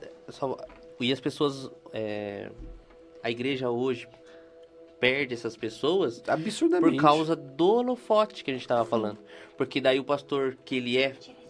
Tem todo o conhecimento teológico, mas não tem o, o pessoal emocional, Sim. ele não aceita que outra pessoa vai cuidar. Sim, sim. E eu não Porque culpo ele- o pastor porque ele não foi ensinado assim. Exato. Em vez de, então, de acusá-lo, o que eu faço? Eu vou ser esse pastor. Exato. Exato. Então, eu procurar psicanálise foi da quê? transformação. Eu, eu, Deus me chama, me chama. Eu posso ser mais completo? Posso. Sim. Agora depende de mim. A gente Entendeu? teve um papo na igreja lá que chama Open Mind, acontece todo último sábado na Avenida José Soriano, não, brincadeira. É, e daí a gente falou sobre sentimentos e emoções. E daí foi uma menina que está quase terminando a faculdade de psicologia, que é a Tawane, e a Luma, que já concluiu a faculdade. E daí a gente tava falando, falando, cara, o que for espiritual a gente trata, o que não for a gente indica. É. Simples. Começa aí, mano. Simples. É lógico, a gente sempre busca profissionais que carregam as mesmas verdades que a gente. Sim. Porque eu mesmo, quando eu tinha 15 anos de idade, fui passar no psiquiatra e ele falou que o meu problema é que eu ia muito na igreja. Que eu tinha que largar a igreja. Não, a esposa do, do pastor, de um pastor amigo nosso, foi no, no, no psicólogo e ele falou assim: o seu problema é que você tá casado há muito tempo, você precisa separar. Sim. Você entende? Não, Não, porque é- pro é mundo isso é comum. Exato. Entendeu? Eu, eu, eu faço terapia, eu não sou o lado dele, eu sou o lado da, da paciente. Eu faço terapia de quando meu pai faleceu. Foi, E não fez- com ele, né? Porque não pode. Não, não pode. Não, não, não. É. Nunca. Eu fiz com duas, com duas meninas. Uma, a primeira que meu sogro indicou, é, que era uma amiga dele, ela é cristã, mas assim. Ela, ela envolve zero o cristianismo, eu sempre deixei muito aberto, muito. Assim, claro, é, eu sei que dentro da sala de atendimento Sim. é completamente separado, eles ne- nem podem fazer religião e tal. Só que eu sempre tentei puxar uma coisa assim com ela, porque eu, eu no meu é, inconsciente eu pisava de um puxão também misturado com espiritual. Só que era uma pessoa assim muito fria, eu não sentia assim. Aí eu comecei a fazer terapia com outra amiga, que é, por sinal é uma das coordenadoras da, do, do IPC hoje em dia, a Débora. E ela é uma pessoa muito incrível e ela é espiritualmente também muito Porque madura. a gente tem aquele discernimento, isso aqui é emocional, isso aqui é espiritual. Por exemplo, você achou isso aqui muito extremista, ai, ele falou da minha religião. A gente fica até em choque. Mas a gente olha para um islâmico, na, Uhum. na- sendo extremo, e a gente acha a mesma coisa. Sim. Você entende? Que se ele viesse falar pra ele, falar, cara, a sua religião tá Exato. pedindo muito. Então, por isso que é importante sempre procurar um profissional que é da mesma fé. Mas, é a enfim. verdade dele. Cara, essa musiquinha aqui me lembra duas coisas. É... A primeira, a primeira é da PNL, que é o exercício de níveis neurológicos. Não sei se você já viu isso. Aham. E a segunda coisa é João, capítulo 1. Acesse agora. Isso aqui me lembra... É, quando vai chamar a galera pra se arrepender, qual que é o nome? É o apelo. Apelo. Apelo. O Ô, apelo. Ô, Bruno, aumenta um pouquinho aqui. É. Não, tá tá perfeito. Aqui? Natal, você quer Tá fazer, bom aqui? fazer Bora fazer agora, vou fazer agora, dinâmica, bora. Eu vou fazer, acho É que bom. só... Oi? Quem tá em casa. Galera, Quem tá em casa consegue fazer com a gente? consegue. Consegue. Agora, todo Vocês mundo. também, façam. É desse jeito aqui? É, Isso aqui já é algo mais particular, Isso né? aqui é mais hindu. Na verdade, o que eu vou pedir pra é- vocês. Vamos lá, Encontrar gente. seu eu interior. É, tudo que a gente trata de ser humano não é exato, né? Não é, pô, isso aqui é um copo. Lógico. Cada pessoa é uma pessoa. Mas isso aqui é uma atividade que eu aprendi uma vez e ela faz muito sentido. E eu faço muito ela na entrevista. O que é entrevista? Primeira experiência, primeira conversa que eu tenho com o paciente. Porque assim, ninguém chega lá, ai, eu vou falar tudo pro meu psicanalista. A pessoa nem te conhece, como que ela vai se abrir? Então o que acontece? A gente trabalha com inconsciente, pré-consciente e consciente. Sim. Isso, o que, que é consciente? Isso aqui é um copo.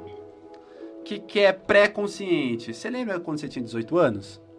Lembra do seu aniversário de 18 anos? Consegui puxar? Lembra as pessoas que estavam com você? Uhum. Lembra quem foi sua professora da quinta série? São coisas que, assim, é difícil de lembrar, mas se você puxar, você Exato. lembra. Agora, você lembra o que você comeu há 82 dias atrás? Eu não lembro nem o que eu comi ontem. Como que eu vou lembrar? Então, isso Bom, fica na no verdade... inconsciente. Não, brincadeira. Na verdade, Na verdade, foi um 82 dias atrás foi meu aniversário. carne, com uma batata palha, um arrozinho. Era meio de dois. Na verdade, eu acho que foi macarrão. que eu sou- Ah, Que eu só como macarrão. e o É que eu só quero falar eu com como. isso? Nada se apaga. Uhum. Tudo fica guardado. João, é sério? Sério.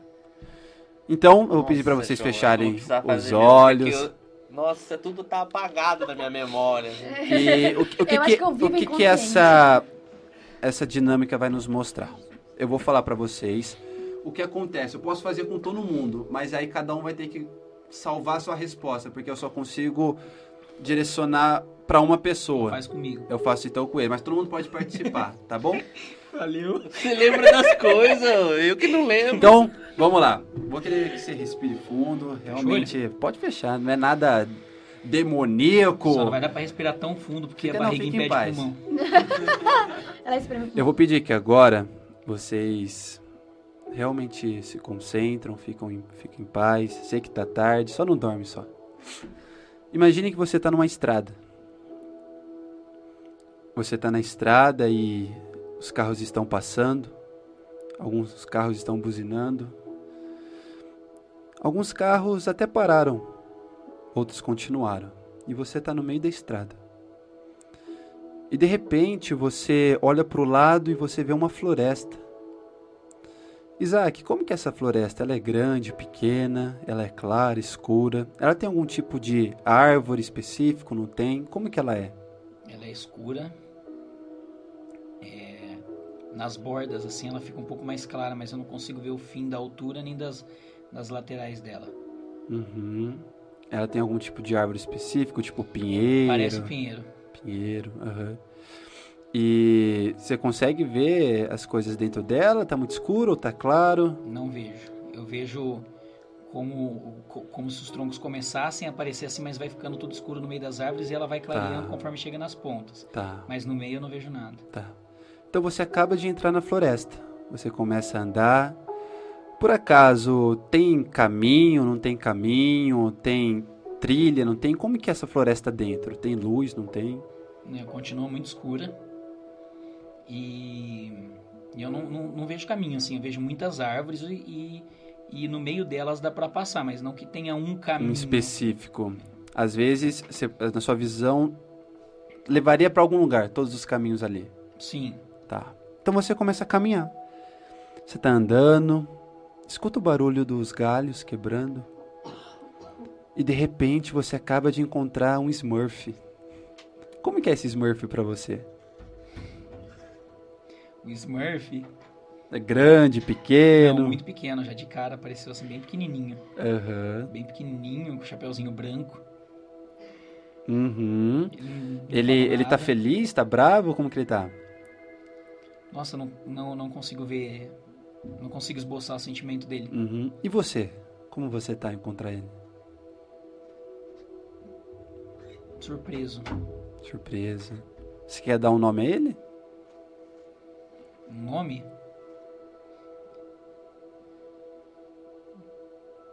Hum. Igor. Tá. Quer levar ele com você pra viagem? Vou levar. Então você pegou o Igor, vocês estão andando e você acaba de encontrar uma chave. Como que essa chave é? Ela é antiga, dourada, e a cabeça dela parece uma coroa. Hum, ela é grande, pequena, o tamanho Grande. da sua mão, maior? Não, ela é grande, mas não é maior que minha mão. Cabe exatamente na palpa da tua mão. Quase. E você quer levar ela com você? Sim. Então você tá caminhando e você acaba de encontrar um leão. Como que é esse leão pra você, Isaac? Ele tá deitado, lambendo as patas, e eu vejo um vento batendo na, na juba dele. Ele te causa medo? Não, O que que ele, que que você sentiu ao ver ele? eu senti paz. Não tive medo. Você tem coragem de passar perto? Sim, Então você tá perto dele. Qual que é o nome dele? só veio Simba na cabeça. Eu vim Aslan. Simba. Eu pensei em Aslan. Quer levar ele com você? Sim, Tá bom. Então você pegou, tá caminhando, passou por um riacho, tá molhando seus pés. Você acaba de encontrar uma casa. Como que essa casa é por fora? de madeira. Telhado é tipo como se fosse um V de ponta cabeça. Ela não é grande, ela é pequena. Assim por fora, pelo menos parece. Uhum. E tem uma pequena varanda. Ela tá bem cuidada, madeira, como que tá por fora? perfeita. Perfeito. Telhado claro, as, as grades da madeira da varanda pintadas de branco. Uhum. E quando você entra, o que que você vê? Acabou de abrir a porta. Eu vejo uma casa bem simples.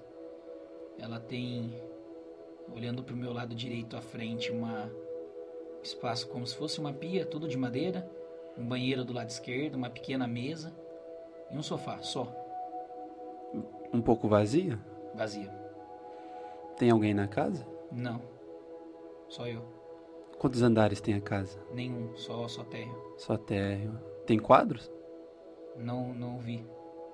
O que, que você sente aí dentro? Tranquilidade. Sente falta de alguém? Sim, Quem? sinto falta da minha esposa e da minha filha. Tá. Quer dormir aí? Sozinho? Você tá sozinho? Tem um Smurf, um leão e uma chave no meu bolso. Então você que manda. Não, Então vamos seguir viagem então. Você começa a ouvir um barulho da cachoeira. Escuta esse barulho. Tá ouvindo? uhum. Ela tá perto?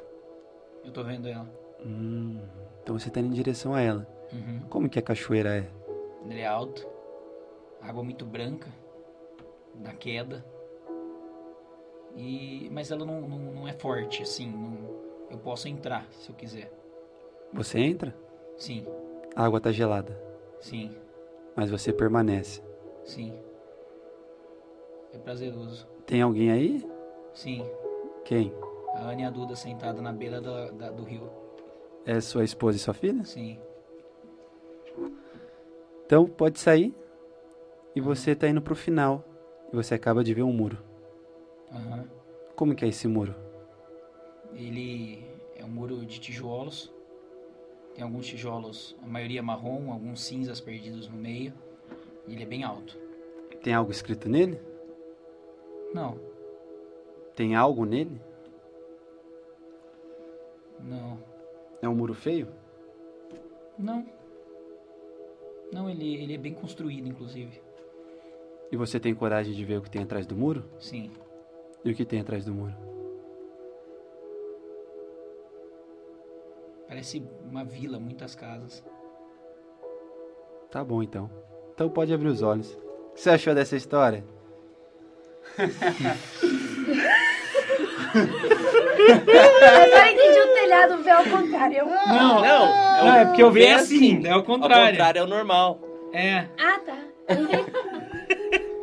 Diferente. diferente. Tô com sono. Cara, se, se eu te falar que tudo que você respondeu é do seu inconsciente e traz respostas concretas, você acredita? Acredito.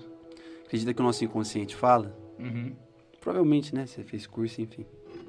Então vamos lá, vou explicar então o resultado pra galera.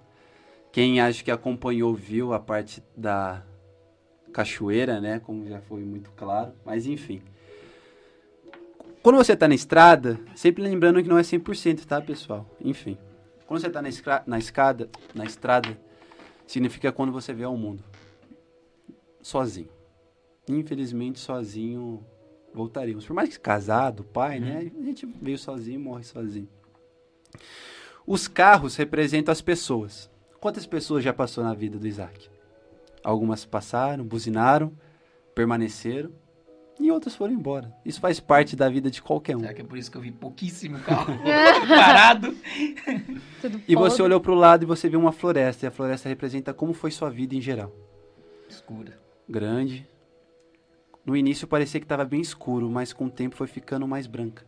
Lá em cima ficava, dava para enxergar melhor. Uhum. Talvez uma infância, uma adolescência, juventude bem pesado, Real. grande, grandes emoções. Real. Pode ter sido muita coisa boa, mas também muita coisa ruim.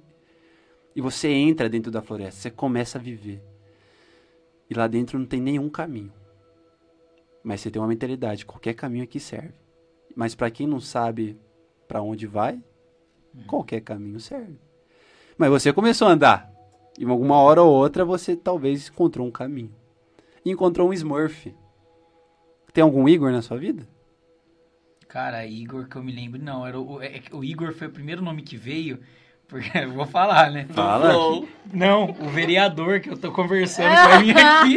Legal. O que, que representa o Smurf? A amizade. Você falou que você olhou pra ele, não, não- não sabia, sentiu o que ele sentia por você. Esses amigo Igor eu tive, mas era muito novo, irmão. Não, mas não tem problema. Que eu tive mesmo, é tipo assim, eu tive mesmo, agora você falando, eu tive. Ele eu chamava ele de ratão, ele estudava comigo no, no Colégio Batista, tinha 5 anos de idade, isso aí. E você falou que ficou surpreso. Será que o Isaac, quando ele faz uma amizade, ele fica surpreso? Poxa, me tornei amigo dessa pessoa? Não esperava por isso? Veio no momento ideal, veio no momento que eu precisava, e você valoriza tanto isso que você leva ele com você pra sua vida? Uma pessoa que talvez escolhe a dedos, mas se você é meu amigo, eu te levo pra vida toda. É, natural, meu. Por, por isso do tamanho. E de né? repente você vai e você encontra uma chave que representa sua família. De ouro, do tamanho da sua mão, na ponta, lembra uma coroa, né? Será que o Isaac é uma pessoa que quer ter tanto controle da família que é do tamanho da palma da mão dele? Tem que ser assim, se for assim é melhor. Uhum, Deixa que eu lidero desse jeito. real. E de repente você também leva a chave. Quando digo que é real é que eu tô confirmando, tá? Que é essa. Tranquilo. E você leva a chave com você, então provavelmente uma pessoa que leva a família para todos os lados. Pode não ser fisicamente, mas no coração sempre vai Uhum. estar junto. E você vai e você vê um leão, e o leão representa os medos, os nossos traumas da vida. Você olha para ele e ele não te assusta. Talvez o Isaac é uma pessoa que lida bem com os problemas. Cara, eu te- isso é muito real, porque eu, não- eu tenho um problema com medo, porque eu não tenho medo. Talvez ele olha pro leão e não tem nenhum medo, é que ele se aproxima e, e traz paz. E até leva com você. Será que o Isaac também é uma pessoa que leva os problemas com ele pra vida? Talvez deveria deixar algumas coisas pra trás, que já passou. Já tá na hora de, irmão, já foi isso. Foco, outra coisa. Uhum. E por conta disso fica levando. E vira e mexe esse problema vem à tona. Mas você leva o leão com você. E de repente você vai e encontra uma casa. E a casa representa a sua vida hoje. Por fora linda, impecável. Tão linda assim não, né? Mas. impecável, bem tratada. Mas quando entra, vê alguns móveis tal. Tá com tudo aquilo dentro de você, mas estava sozinho. Mas estava sentindo falta de alguém Uhum. mas estava sozinho. E você não quer ficar lá. Não sei porquê. Será que às vezes o Isaac ele tem uma dificuldade de se aceitar só ele? Cara, eu me aceito assim, somente eu. Eu não preciso de outras pessoas para me completar. Eu, eu me aceito dessa maneira. E de repente você começa a ouvir o barulho da cachoeira, que representa relacionamento. Você chega lá, você fala com a cachoeira alta, bonita. E quem tá lá? Sua mulher e sua filha. Então é muito provável que você tenha uma, um relacionamento, uma compaixão tão grande que quando você pensa nessa figura de relacionamento já vem elas. Por mais que tá gelado, por mais que muitas vezes é difícil, você permanece lá. Porque você sabe que vale a pena permanecer por elas. Elas são o motivo da minha cachoeira. E você vai pro final para resumir e ver um muro que representa a morte. É um muro simples, não é. Não te causa medo e você tem coragem de ver o que tem atrás do muro. Muito provável que a morte não é algo que te Não. abala. Não. Tanto é que quando você vê, você vê várias vilas. Será que onde a gente vai morar um dia? Eu sei que tem um lugar já preparado para nós. E essa é a história da floresta que a gente faz na nossa primeira entrevista. Que a partir disso a pessoa vai começar a aprofundar. Poxa, fez muito sentido isso e aquilo. Top E se demais. alguém fez em casa, por favor, fala se funcionou. No meu caso, a primeira vez que eu fiz isso, eu chorava porque era a minha vida, assim, desde... Agora você imagina não, a gente é, os fazendo. meninos também pode Tá. falar se não tem sentido o que ele falou sobre mim. É. Tem, total. Total, velho. Total de eu já verdade, me total. perdi no Eu Smurf. sei, eu Meu sei, Smurf ia chamar mesmo. Smurf. Ia ser azul. É que normalmente a gente faz isso numa, num set analítico, eu e a É. pessoa, Sim, né? é, Não é, é, no daí meio ele foi- geral. Mas mesmo no meio de geral, É. é, o que toca. É, é sabe? que, é que assim também, eu, eu, eu gosto desse tipo de coisa. Por isso que eu já chamei pra mim já, entendeu? Não é nem pra. pra né, eu não queria. Egoísta. Eu não queria. Eu não Controle. queria. Pegou a minha vez. Minha eu chave. não queria sacanear, não. É porque eu gosto mesmo desse tipo de coisa. E daí eu já chamei pra mim por causa disso, mas tem total sentido, cara. É. Faz muito sentido. Assim, pelo menos do. do é que eu, sou- eu sou bem esquecido, tá? Mas de tudo que você falou aqui, não tem alguma. Não tem nada que eu. Só o Igor que sobrou no negócio, né? Ah, não, mas é que eu Mas o sentido que você né? falou da, da a ideia do, do carregar e tudo mais é real. É legal, cara. É Top. bem legal, né?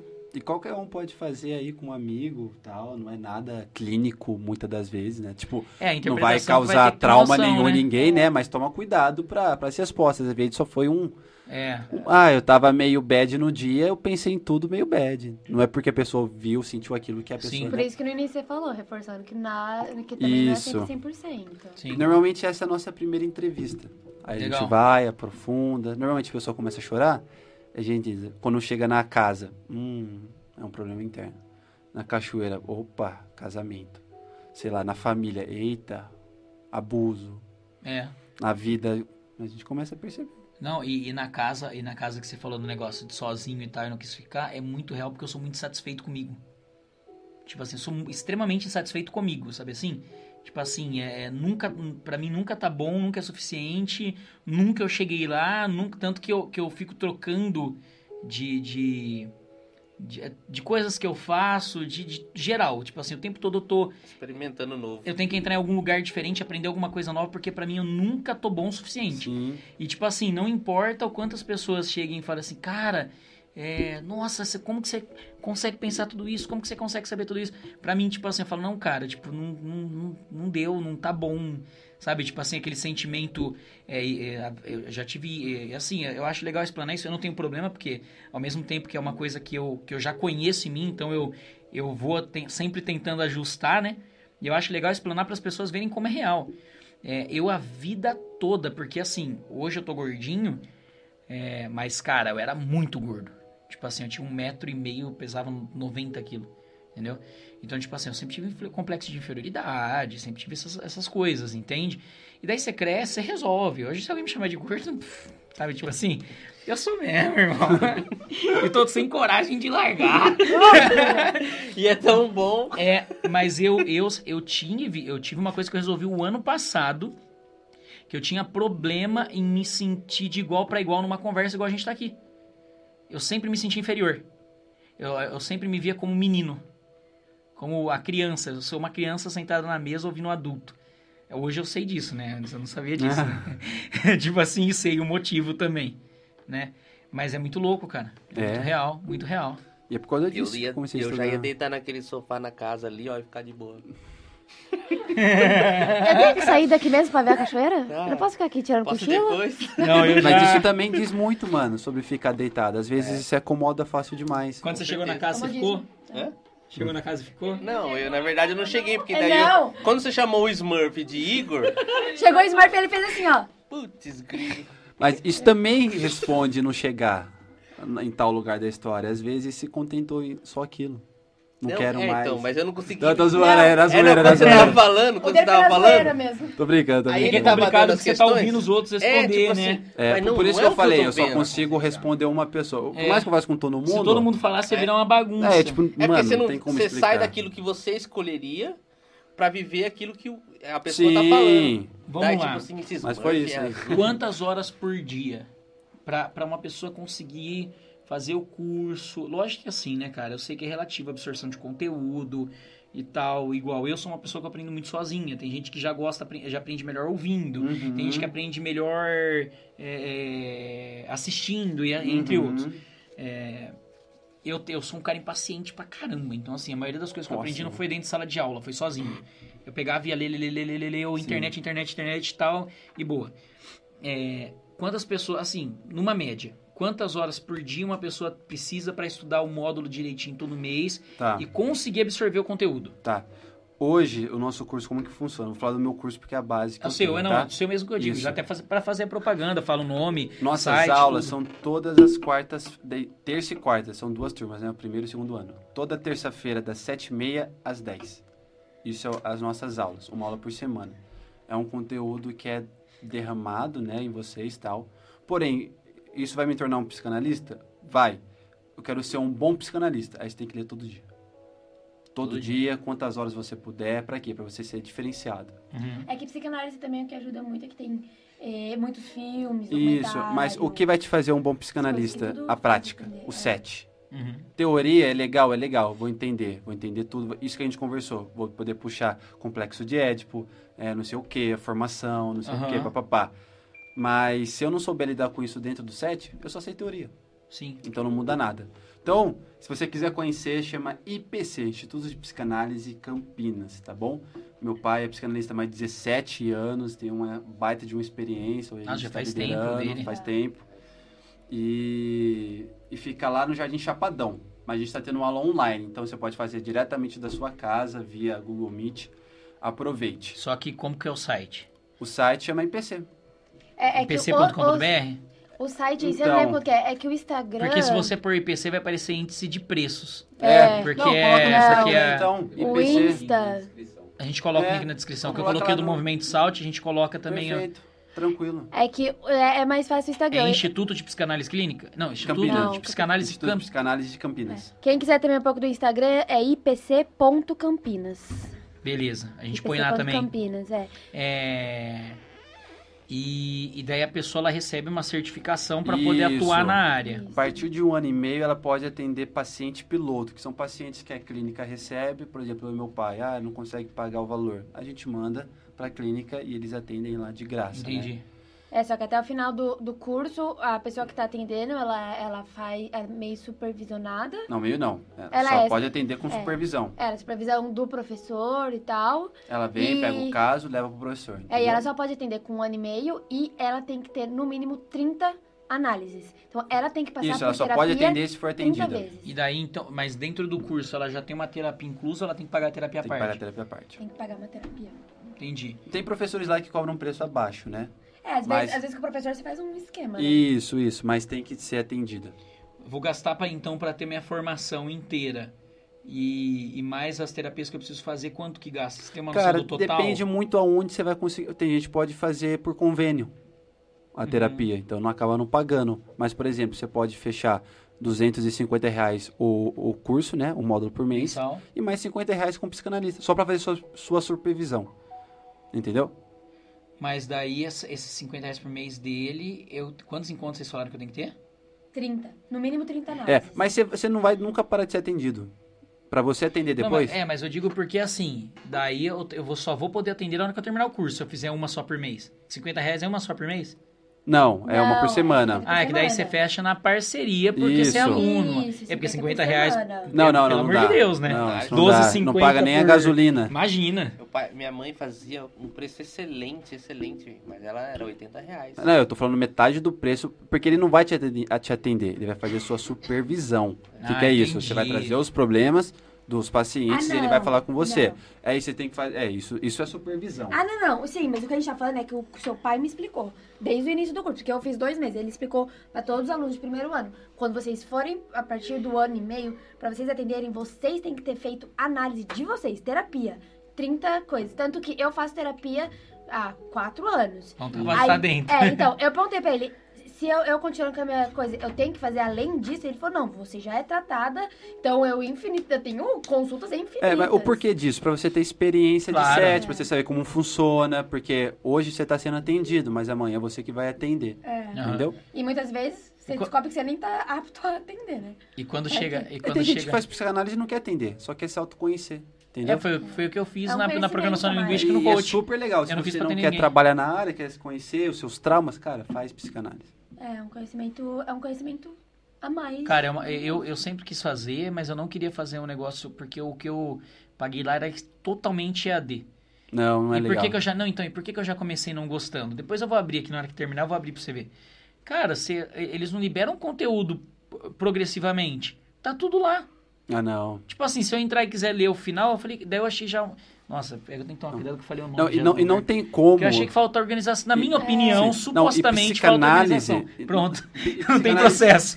Me disseram Ó, que falta. psicanálise não se faz online. Não vou falar quem disse. Não se Não, faz acho online. muito, porque muito difícil. você tem dúvidas.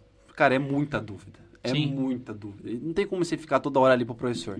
Até agora que é Google Meet, que é até um pouco mais acessível do que você É, aula. mas ainda é muito é difícil. difícil. É outra parada. É igual você fazer um podcast É. online, um E podcast só tem esses é, dois horários de turma.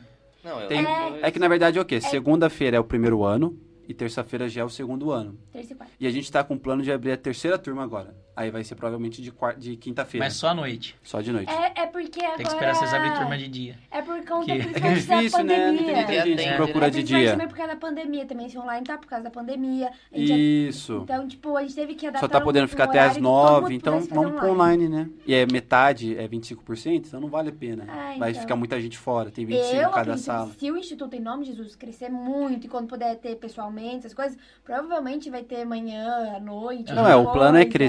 E É. o meu pai ele vai parar de atender e ficar só cuidando disso. Entendi. Só cuidando disso. Porque já faz Entendi. muito tempo, aí você acaba ficando muito cansado. A Imagino. psicanálise, ela é muito incrível. Mas se você Ela não tomar suga. cuidado, ela te suga também demais. O meu sogro, tão, quantas vezes que ele chegava em- na casa deles e ele não falava com ninguém. Eu não falo Às nem pelo meu pai, lá eu falo ficava- por mim mesmo. Ah, não, é, até você, mas eu tô falando de teu pai que teve experiências é, mais pesadas, assim, tipo, por ser tantos anos. Ele chegava abalado que às vezes tinha dia que ele não. que ele só chegava e ele só queria dormir. Por De tão isso você tem que fazer supervisão, entendeu? tava. Porque você Porque tem que falar pra alguém o que tá rolando. Né? É, porque. É, não pode parar. Você absorve as coisas que as pessoas falam, Lógico. querendo ou não. E são casos, tipo, muito extremos. Isso, e aí- e, e a gente não pode absorver.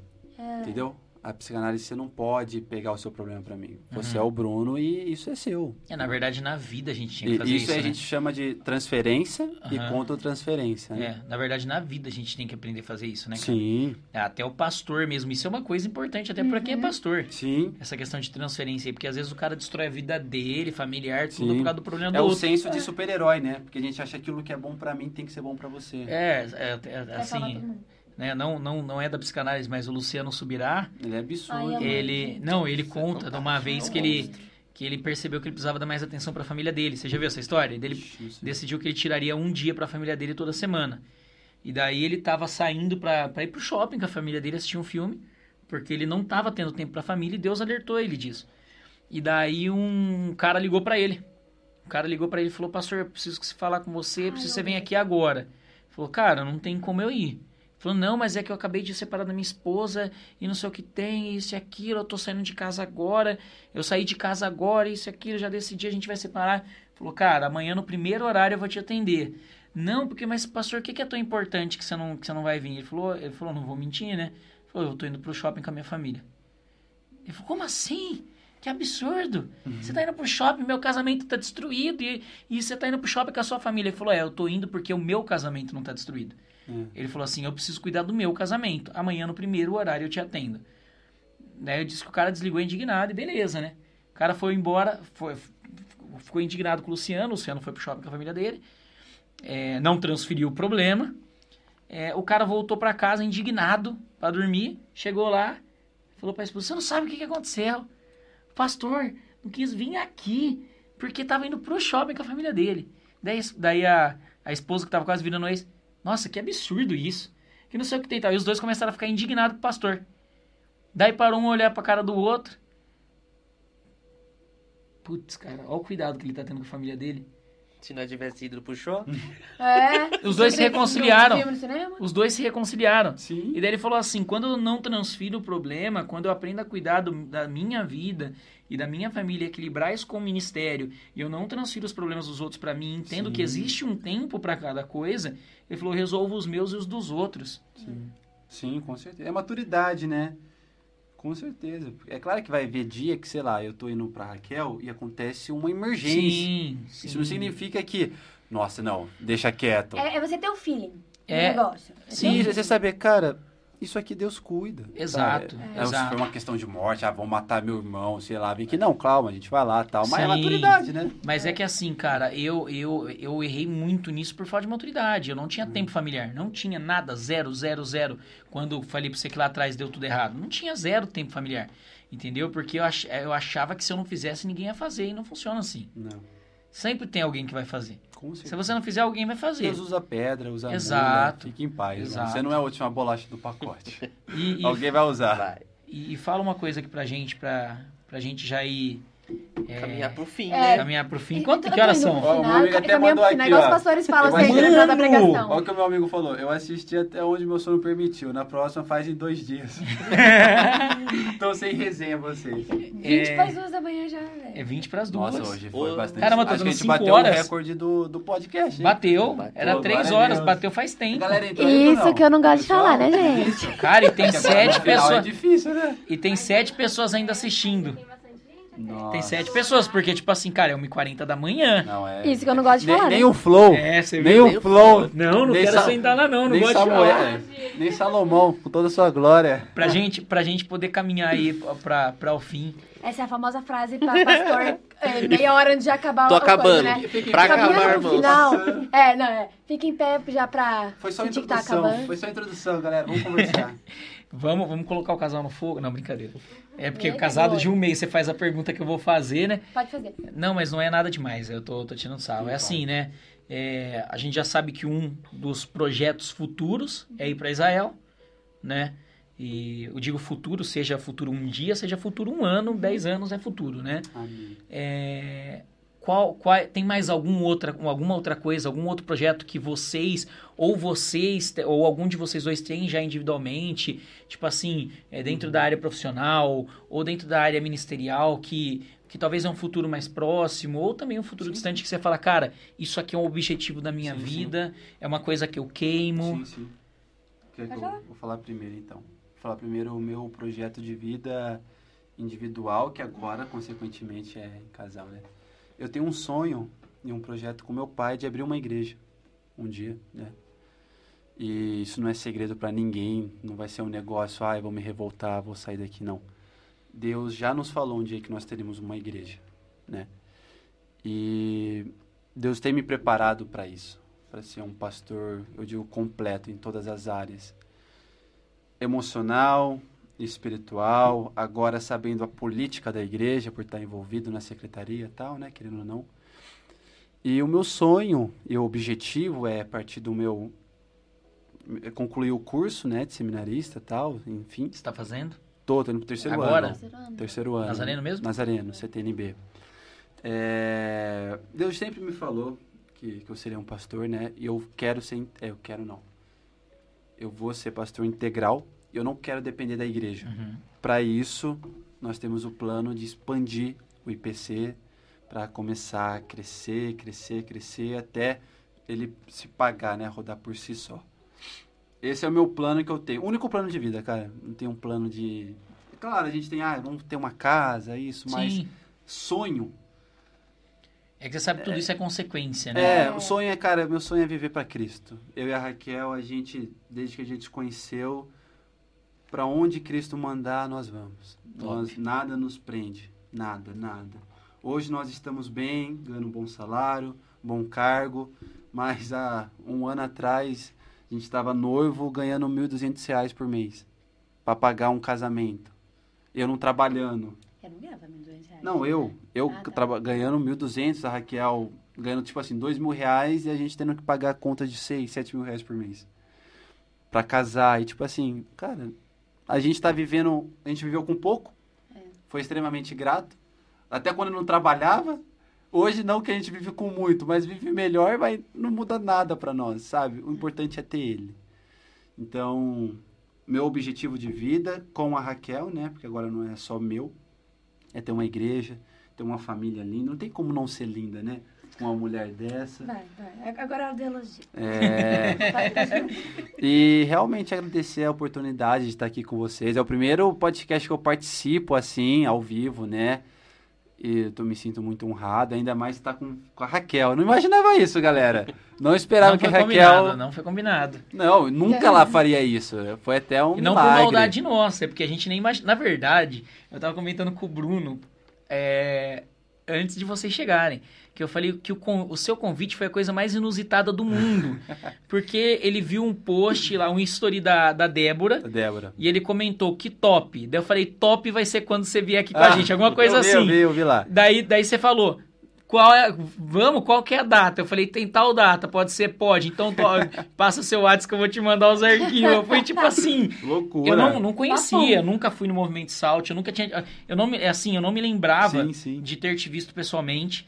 É, eu sabia que eu tinha te visto, mas eu não lembrava desse, desse encontro. Ele top. É, nunca tínhamos, nunca a gente nunca tinha É conversado. Deus, Vaz, é Deus. E foi demais, velho. Que liga, top demais. Não, e esse é o meu objetivo. É uma honra estar aqui. Obrigado pelo convite, Brunão. Que conheci já há um bom tempo, né? Mas não via Bastante. também há um bom tempo. E o Isaac conheci agora, cara. De Deus, mano. E o seu, gato? É, eu sou, eu sou ministerialmente menos envolvida que o João. É fato. É, claro, esse sonho deles ter uma igreja e tal, eu sempre sonhei junto. A parte ministerial do, ministerial do João, a parte de missão também sempre vivi junto, desde o início do namoro, a gente nem sabia se a gente ia casar ou não. Desde quando ele foi pra África, que eu sempre falei, eu nunca impedi num, nada, porque eu sei que o chamado dele é muito diferente do meu. Assim, ao mesmo tempo que é pastoral também, foi confirmado, é duas pegadas completamente diferentes. Mas o meu, eu, já- eu já sou mais. O João sempre foi muito sonhador, eu sempre fui a pé no chão. Então, os meus sonhos são mais. Isso que nos completa. É. A gente é completamente. Um do outro, né? É, é, o João sempre foi emocional e eu fui racional. Sempre, sempre, sempre. Então já o meu sonho é mais profissional. Eu, eu gosto muito do- da área administrativa, que é a área que eu atuo. Atualmente eu não estou trabalhando, mas por opção minha, por escolha minha. Que, igual o João falou, durante essa pandemia foi um ano muito puxado, em que ele estava trabalhando na escolinha da minha sogra. E é, eu não parei de trabalhar, eu trabalhava na área administrativa foi um ano que eu tive um desgaste, eh, desgaste psicológico muito grande. E chegou um momento que eu saí dois meses antes do casamento do trabalho e eu falei, vou me dar um tempo sabático. Sabático. Literalmente. Ah, eu conheço alguém assim. Não! Amo. A gente merece. E aí, porque assim, eu comecei a trabalhar desde os meus 19, 20 anos aí, depois que meu pai adoeceu, porque eu tinha que ajudar em casa, que meu pai sempre sustentou a casa.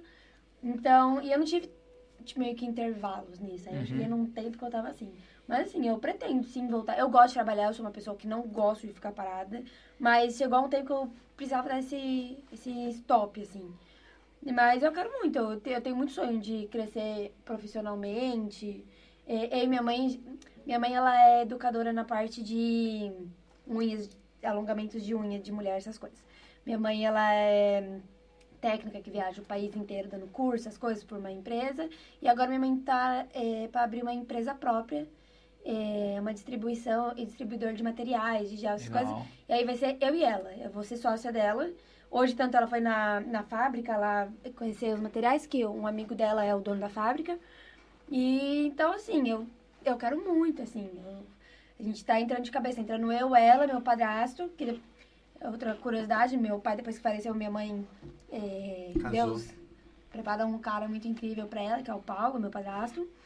E, e meu cunhado. Então a gente tá nessa, agora nessa meta de, de aos poucos abrir essa empresa. A gente tem a parte administrativa, a parte contábil, tem tudo lá misturado. Então, assim, eu tenho muita vontade de crescer nisso, tenho muita vontade de. Claro, o meu maior sonho é voltar para Israel. Atualmente é meu sonho assim, que queima no meu peito e eu sei que vai, a gente vai ser muito abençoado lá também. Mas, assim, profissionalmente eu acho que é mais isso. Atualmente é com- dar certo esse negócio com a, Sim. com a minha mãe.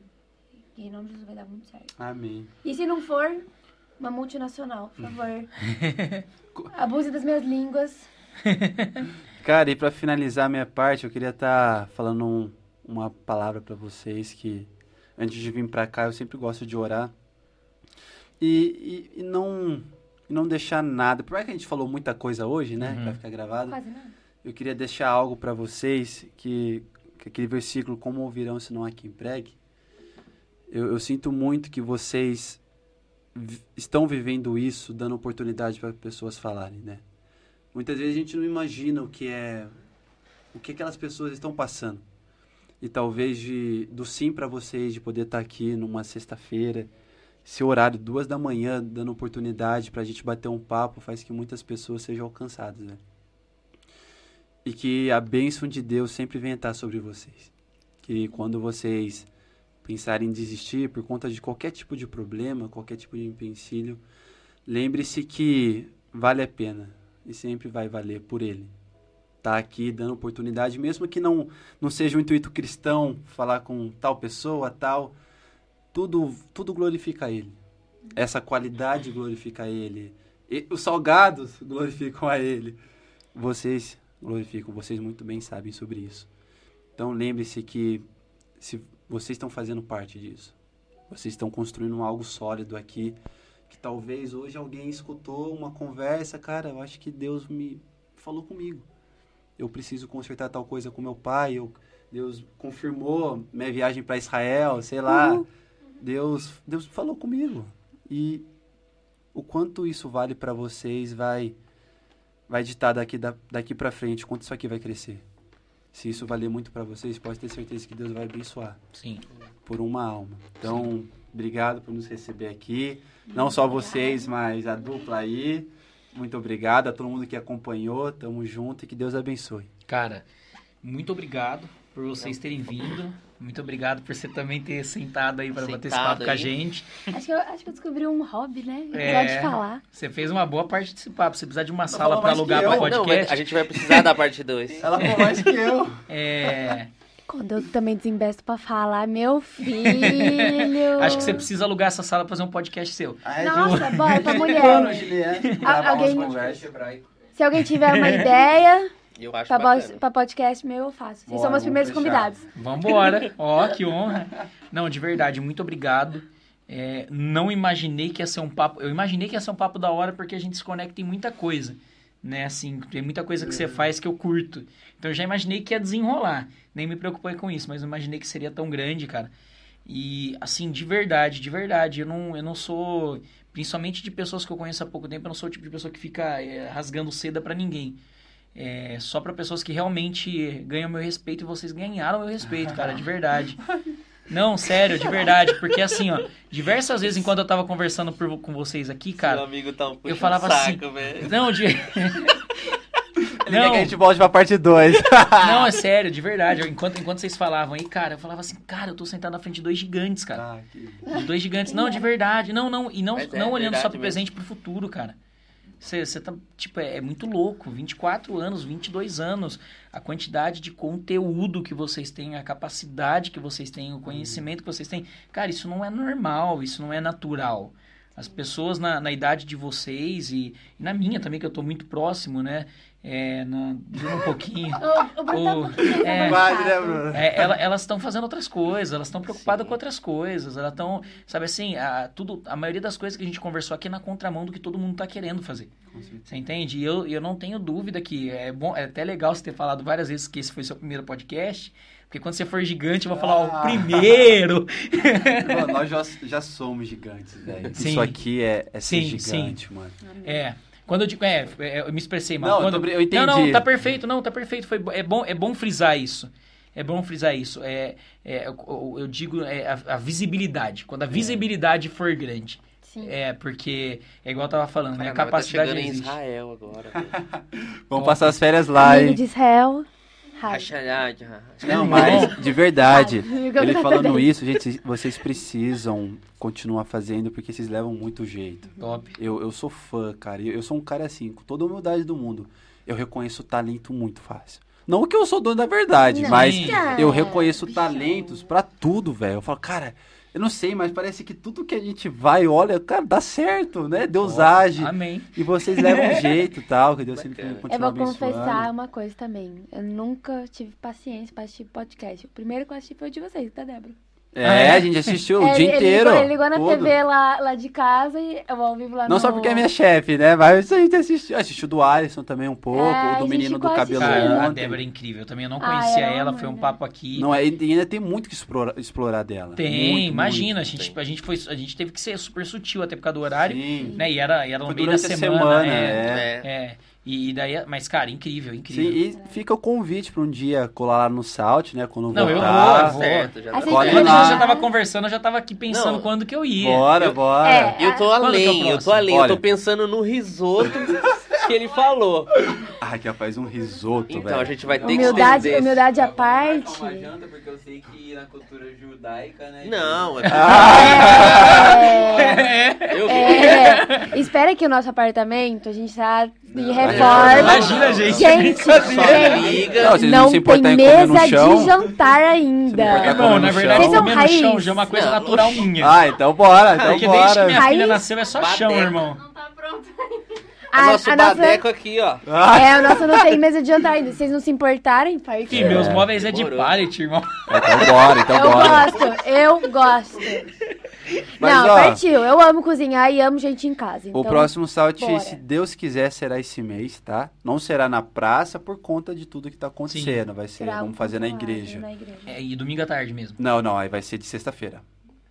A, a- a A gente gente vai pegar uma sexta. É. Aí é difícil fazer. Aí eu não consigo ir. Tranquilo, fique em paz. Não vai vai faltar ser? tempo. A gente vai fazer de noite. É, a das gente sete às nove, né? Por conta é. do horário. Uhum. Mas assim, não vai faltar oportunidade. Sim, sim. E sem contar que a gente tem a eternidade toda depois. É, então pra é, que é. pressa? E também qualquer hora é capaz de ir também. Pra, Não, pra vai que chega tarde, alguma coisa sexta-feira assim, e sei lá, o cara não pode vir. Vai ser algo que a E gente vocês vai... colam, pô. Vai ser? A algo gente que faz ainda- online de lá. É, Salt. É, faz o gente, podcast aqui- lá, a gente bate um papo. é algo vivo para as pessoas. As pessoas tiram dúvidas. Não é, mas essa escola, a gente vai ter uma escola de conferência. Escola de conferência. Uma escola de evangelismo esse ano, se tudo der certo. A gente já tinha ano passado a ideia, né? A gente ia fazer até acampamento. A gente ia ter um passado. acampamento ano passado, mas Deus sabe de tudo e a gente quer capacitar e preparar pessoas para pregar o evangelho, custa o que custar. Preach or die, né? Pregue ou morra. É, a gente tá agora no processo de como vai ter que ser na igreja, assim, que vai ser a melhor estrutura. Por enquanto, a gente tem que alinhar certinho com o pastor, tudo, a gente tá nesse processo. Mas, assim, nosso Instagram, com certeza a gente vai anunciar quando voltar. Aham. E Então, batemos recorde. Vai dar quatro horas, acho que, de podcast. Quatro três não, horas. é cinco já. Cinco horas? É isso que eu tô te Das falando, já bateu faz 10, tempo. 11, 12. A gente começou às nove. Pra 5 horas. Ah, então vamos, vamos finalizar orando para dar esses 20 segundos? Bora. Nem sabia que eu tinha voz pra tudo Vamos isso. abençoar esse lugar maravilhoso que venha sempre alcançar muitas pessoas, amém? Amém. Hoje eu mandei para uns amigos que não é nem do Brasil, uma galera vê e tal, então se sintam já Internacionais. internacionais. Não, a gente já tá se sentindo chique porque assim. Teve, teve dia que a Cacau Show mandou coisa. Que A R2, é, Cacau Show mandou lacreme Pega pra gente. aí, Kel, pra Então, é isso que eu ia falar agora. Pega A camisas R2B minhas. mandou a caneca. Uma, a Maximus Man mandou mais de mil reais em produto pra Ah, gente. eu vou vir parte 2 agora. A gente ganhou, a gente Os ganhou convidados um, ganham presente também? um corte de cabelo no, no Top. Ajur. Não sei se você conhece o Ajur. Foi o de ontem. É delícia. É. Ah, não, vi eu- ontem. Eu fui modelo dele. Sério? E agora, o que, que a gente ganhou aqui também? É que, é que a gente não mostrou no começo. Quem que usa G? Ah, Ele. não, tô brincando. Não, eu que uso mesmo. Vê aí o que vai ter. É, beleza, demorou. Tem três camisas Ó, é, aí dentro, tá bom? Maravilha. Essa camisa é One Life, né? É, o nosso tema da conferência do Salt foi uma vida. Se a gente não tá disposto a parar por uma vida, como que a gente vai mudar o mundo, tá? Aí atrás tem um símbolo, né? Que tá mostrando ali pra galera. Que é o sal, né? Tudo bonitinho. Nossa. Esse foi um dos tá nossos brincando com essa modelos. camiseta de vocês? É nossa. Não, é- essa foi da primeira conferência, desculpa, gente. Ah, essa foi a primeira, a primeira Cara, mas conferência. eu já vi muita gente com isso aqui. É, vaso, Deus faz. Não, esse símbolo... Não, essa é a camiseta. Ah, camiseta. Camiseta é nossa. Não, mas o símbolo também. Não, o símbolo... O símbolo... É, o Joe que fez, pô. Não é, não. O Joe que fez. Não é. Kel. Eu que montei a camiseta, tio. Tá bom. Esse símbolo não é, Mas não. enfim, você vira e mexe e vai ver essas camisas rodando. Foi a nossa primeira Essa aqui é pra, é conferência. pra- As três é pra gente Três ou é pra pra pegar vocês. do tamanho? Não. Não, três pra Não, vocês. então-. Essa é sua. Não. P, não é? Não, essa é, tem a. Porque P, P, P, não entra, P não entra lá em casa. Qualquer coisa a gente tem mais lá em casa, a gente troca pra vocês na parte 2. Parte 2 eu sorteio uma camiseta. É, a gente traz as camisetas novas, né? Não, demorou. Que a gente não tá comigo. Eu falo, eu falo pro Bruno, às vezes eu fico com vontade de sortear pros convidados, mas eu não quero ficar sem. Ah, É, não, não dá. top. Depois. Gente, brigadão. A gente vai Obrigadão. comer essa coisa em tudo. Tava muito quê? bom, salgado. Muito bom mesmo, galera. Pode Tem comprar. ainda, leva? Sobrou dois. Não, É parceria de Não, pode vocês? comer. Bodytech Ah, vai me esse matar. Esse ainda não. Então Esse fica a dica aí, ó. A gente tá Esse ainda namorando. Churros. Maravilhoso. Fica a dica aí, alguma coisa, alguma coisa. Eu vou falar o nome. É, a gente, a gente vai trazendo às vezes uns outros diferentes para também fechar, entendeu? Isso é bom mais mesmo, um. isso é bom mesmo. É isso? É isso, É cara. isso? é isso. Fantástico. João. Realmente, é... a gente quer, eu, particularmente, com certeza o Isaac, a gente quer levar isso aqui além desse, desse programa. Amém. Amém. Vamos ter um tempo de mesa, fora das câmeras. Olha. Léo, abraço, Léo. Abraço, Gostei, Léo. Léo, hein? Gostei de você aqui assistindo, graças a Deus. Você precisava Léo. Falou, Léo, Deus Léo, meu abençoe. sobrinho. Nós, cara. Léo. Aê, Léo. Deus tá te. Ai, tocando, Léo. menino Será um aqui? grande missionário. Hum. Que tava aqui que horas? Quando, quando a gente chegou, ele Putz. tava indo na igreja. É que tinha um monte, né? É, eu não sei se é o Theo. É um abraço. Ah, pra tem você. um Theo. Abraço pra você que tava Tem o aqui. Richard. Até o Rúbia. Que legal. Abraço né, pra pra todos vocês que estavam aqui. Gente, muito obrigado por vocês estarem aqui. Sim. Cara, vamos encerrar do jeito que você falou, hora aí. Pra Amém. gente encerrar. É, alguém tem algum pedido? Eu. Paciência. Com você. Olha, olha pra isso aqui dar certo eu ter dinheiro pra pagar meu curso de psicanálise. Oh, aleluia. Isso, isso. É, eu também senti muito interesse. Pra mandar mais Ah, pra mim. Amém. Pai, muito obrigado, Deus, primeiramente por essa noite. Obrigado, Pai, pelos donos dessa casa, Pai, a qual liberou para começar, Pai, esse projeto incrível que eu tenho certeza que começou no teu coração, Pai. E o Senhor expandiu para o coração do Isaac e do Bruno, Pai. Que no nome do Senhor Jesus, esse projeto, Pai, esse podcast venha alcançar o Brasil e o mundo afora. Nós agradecemos cada pessoa, Pai, que viu essa live. E nós cremos, Pai, que o Senhor visitou cada um, Pai, através dessas, dessa conversa. E acreditamos, Pai, que o Senhor fará coisas maiores ainda, Pai, na vida dessas pessoas, se elas aceitarem o processo de Deus na vida delas, Pai. Que sempre, Pai, a glória da segunda casa venha ser maior do que da primeira.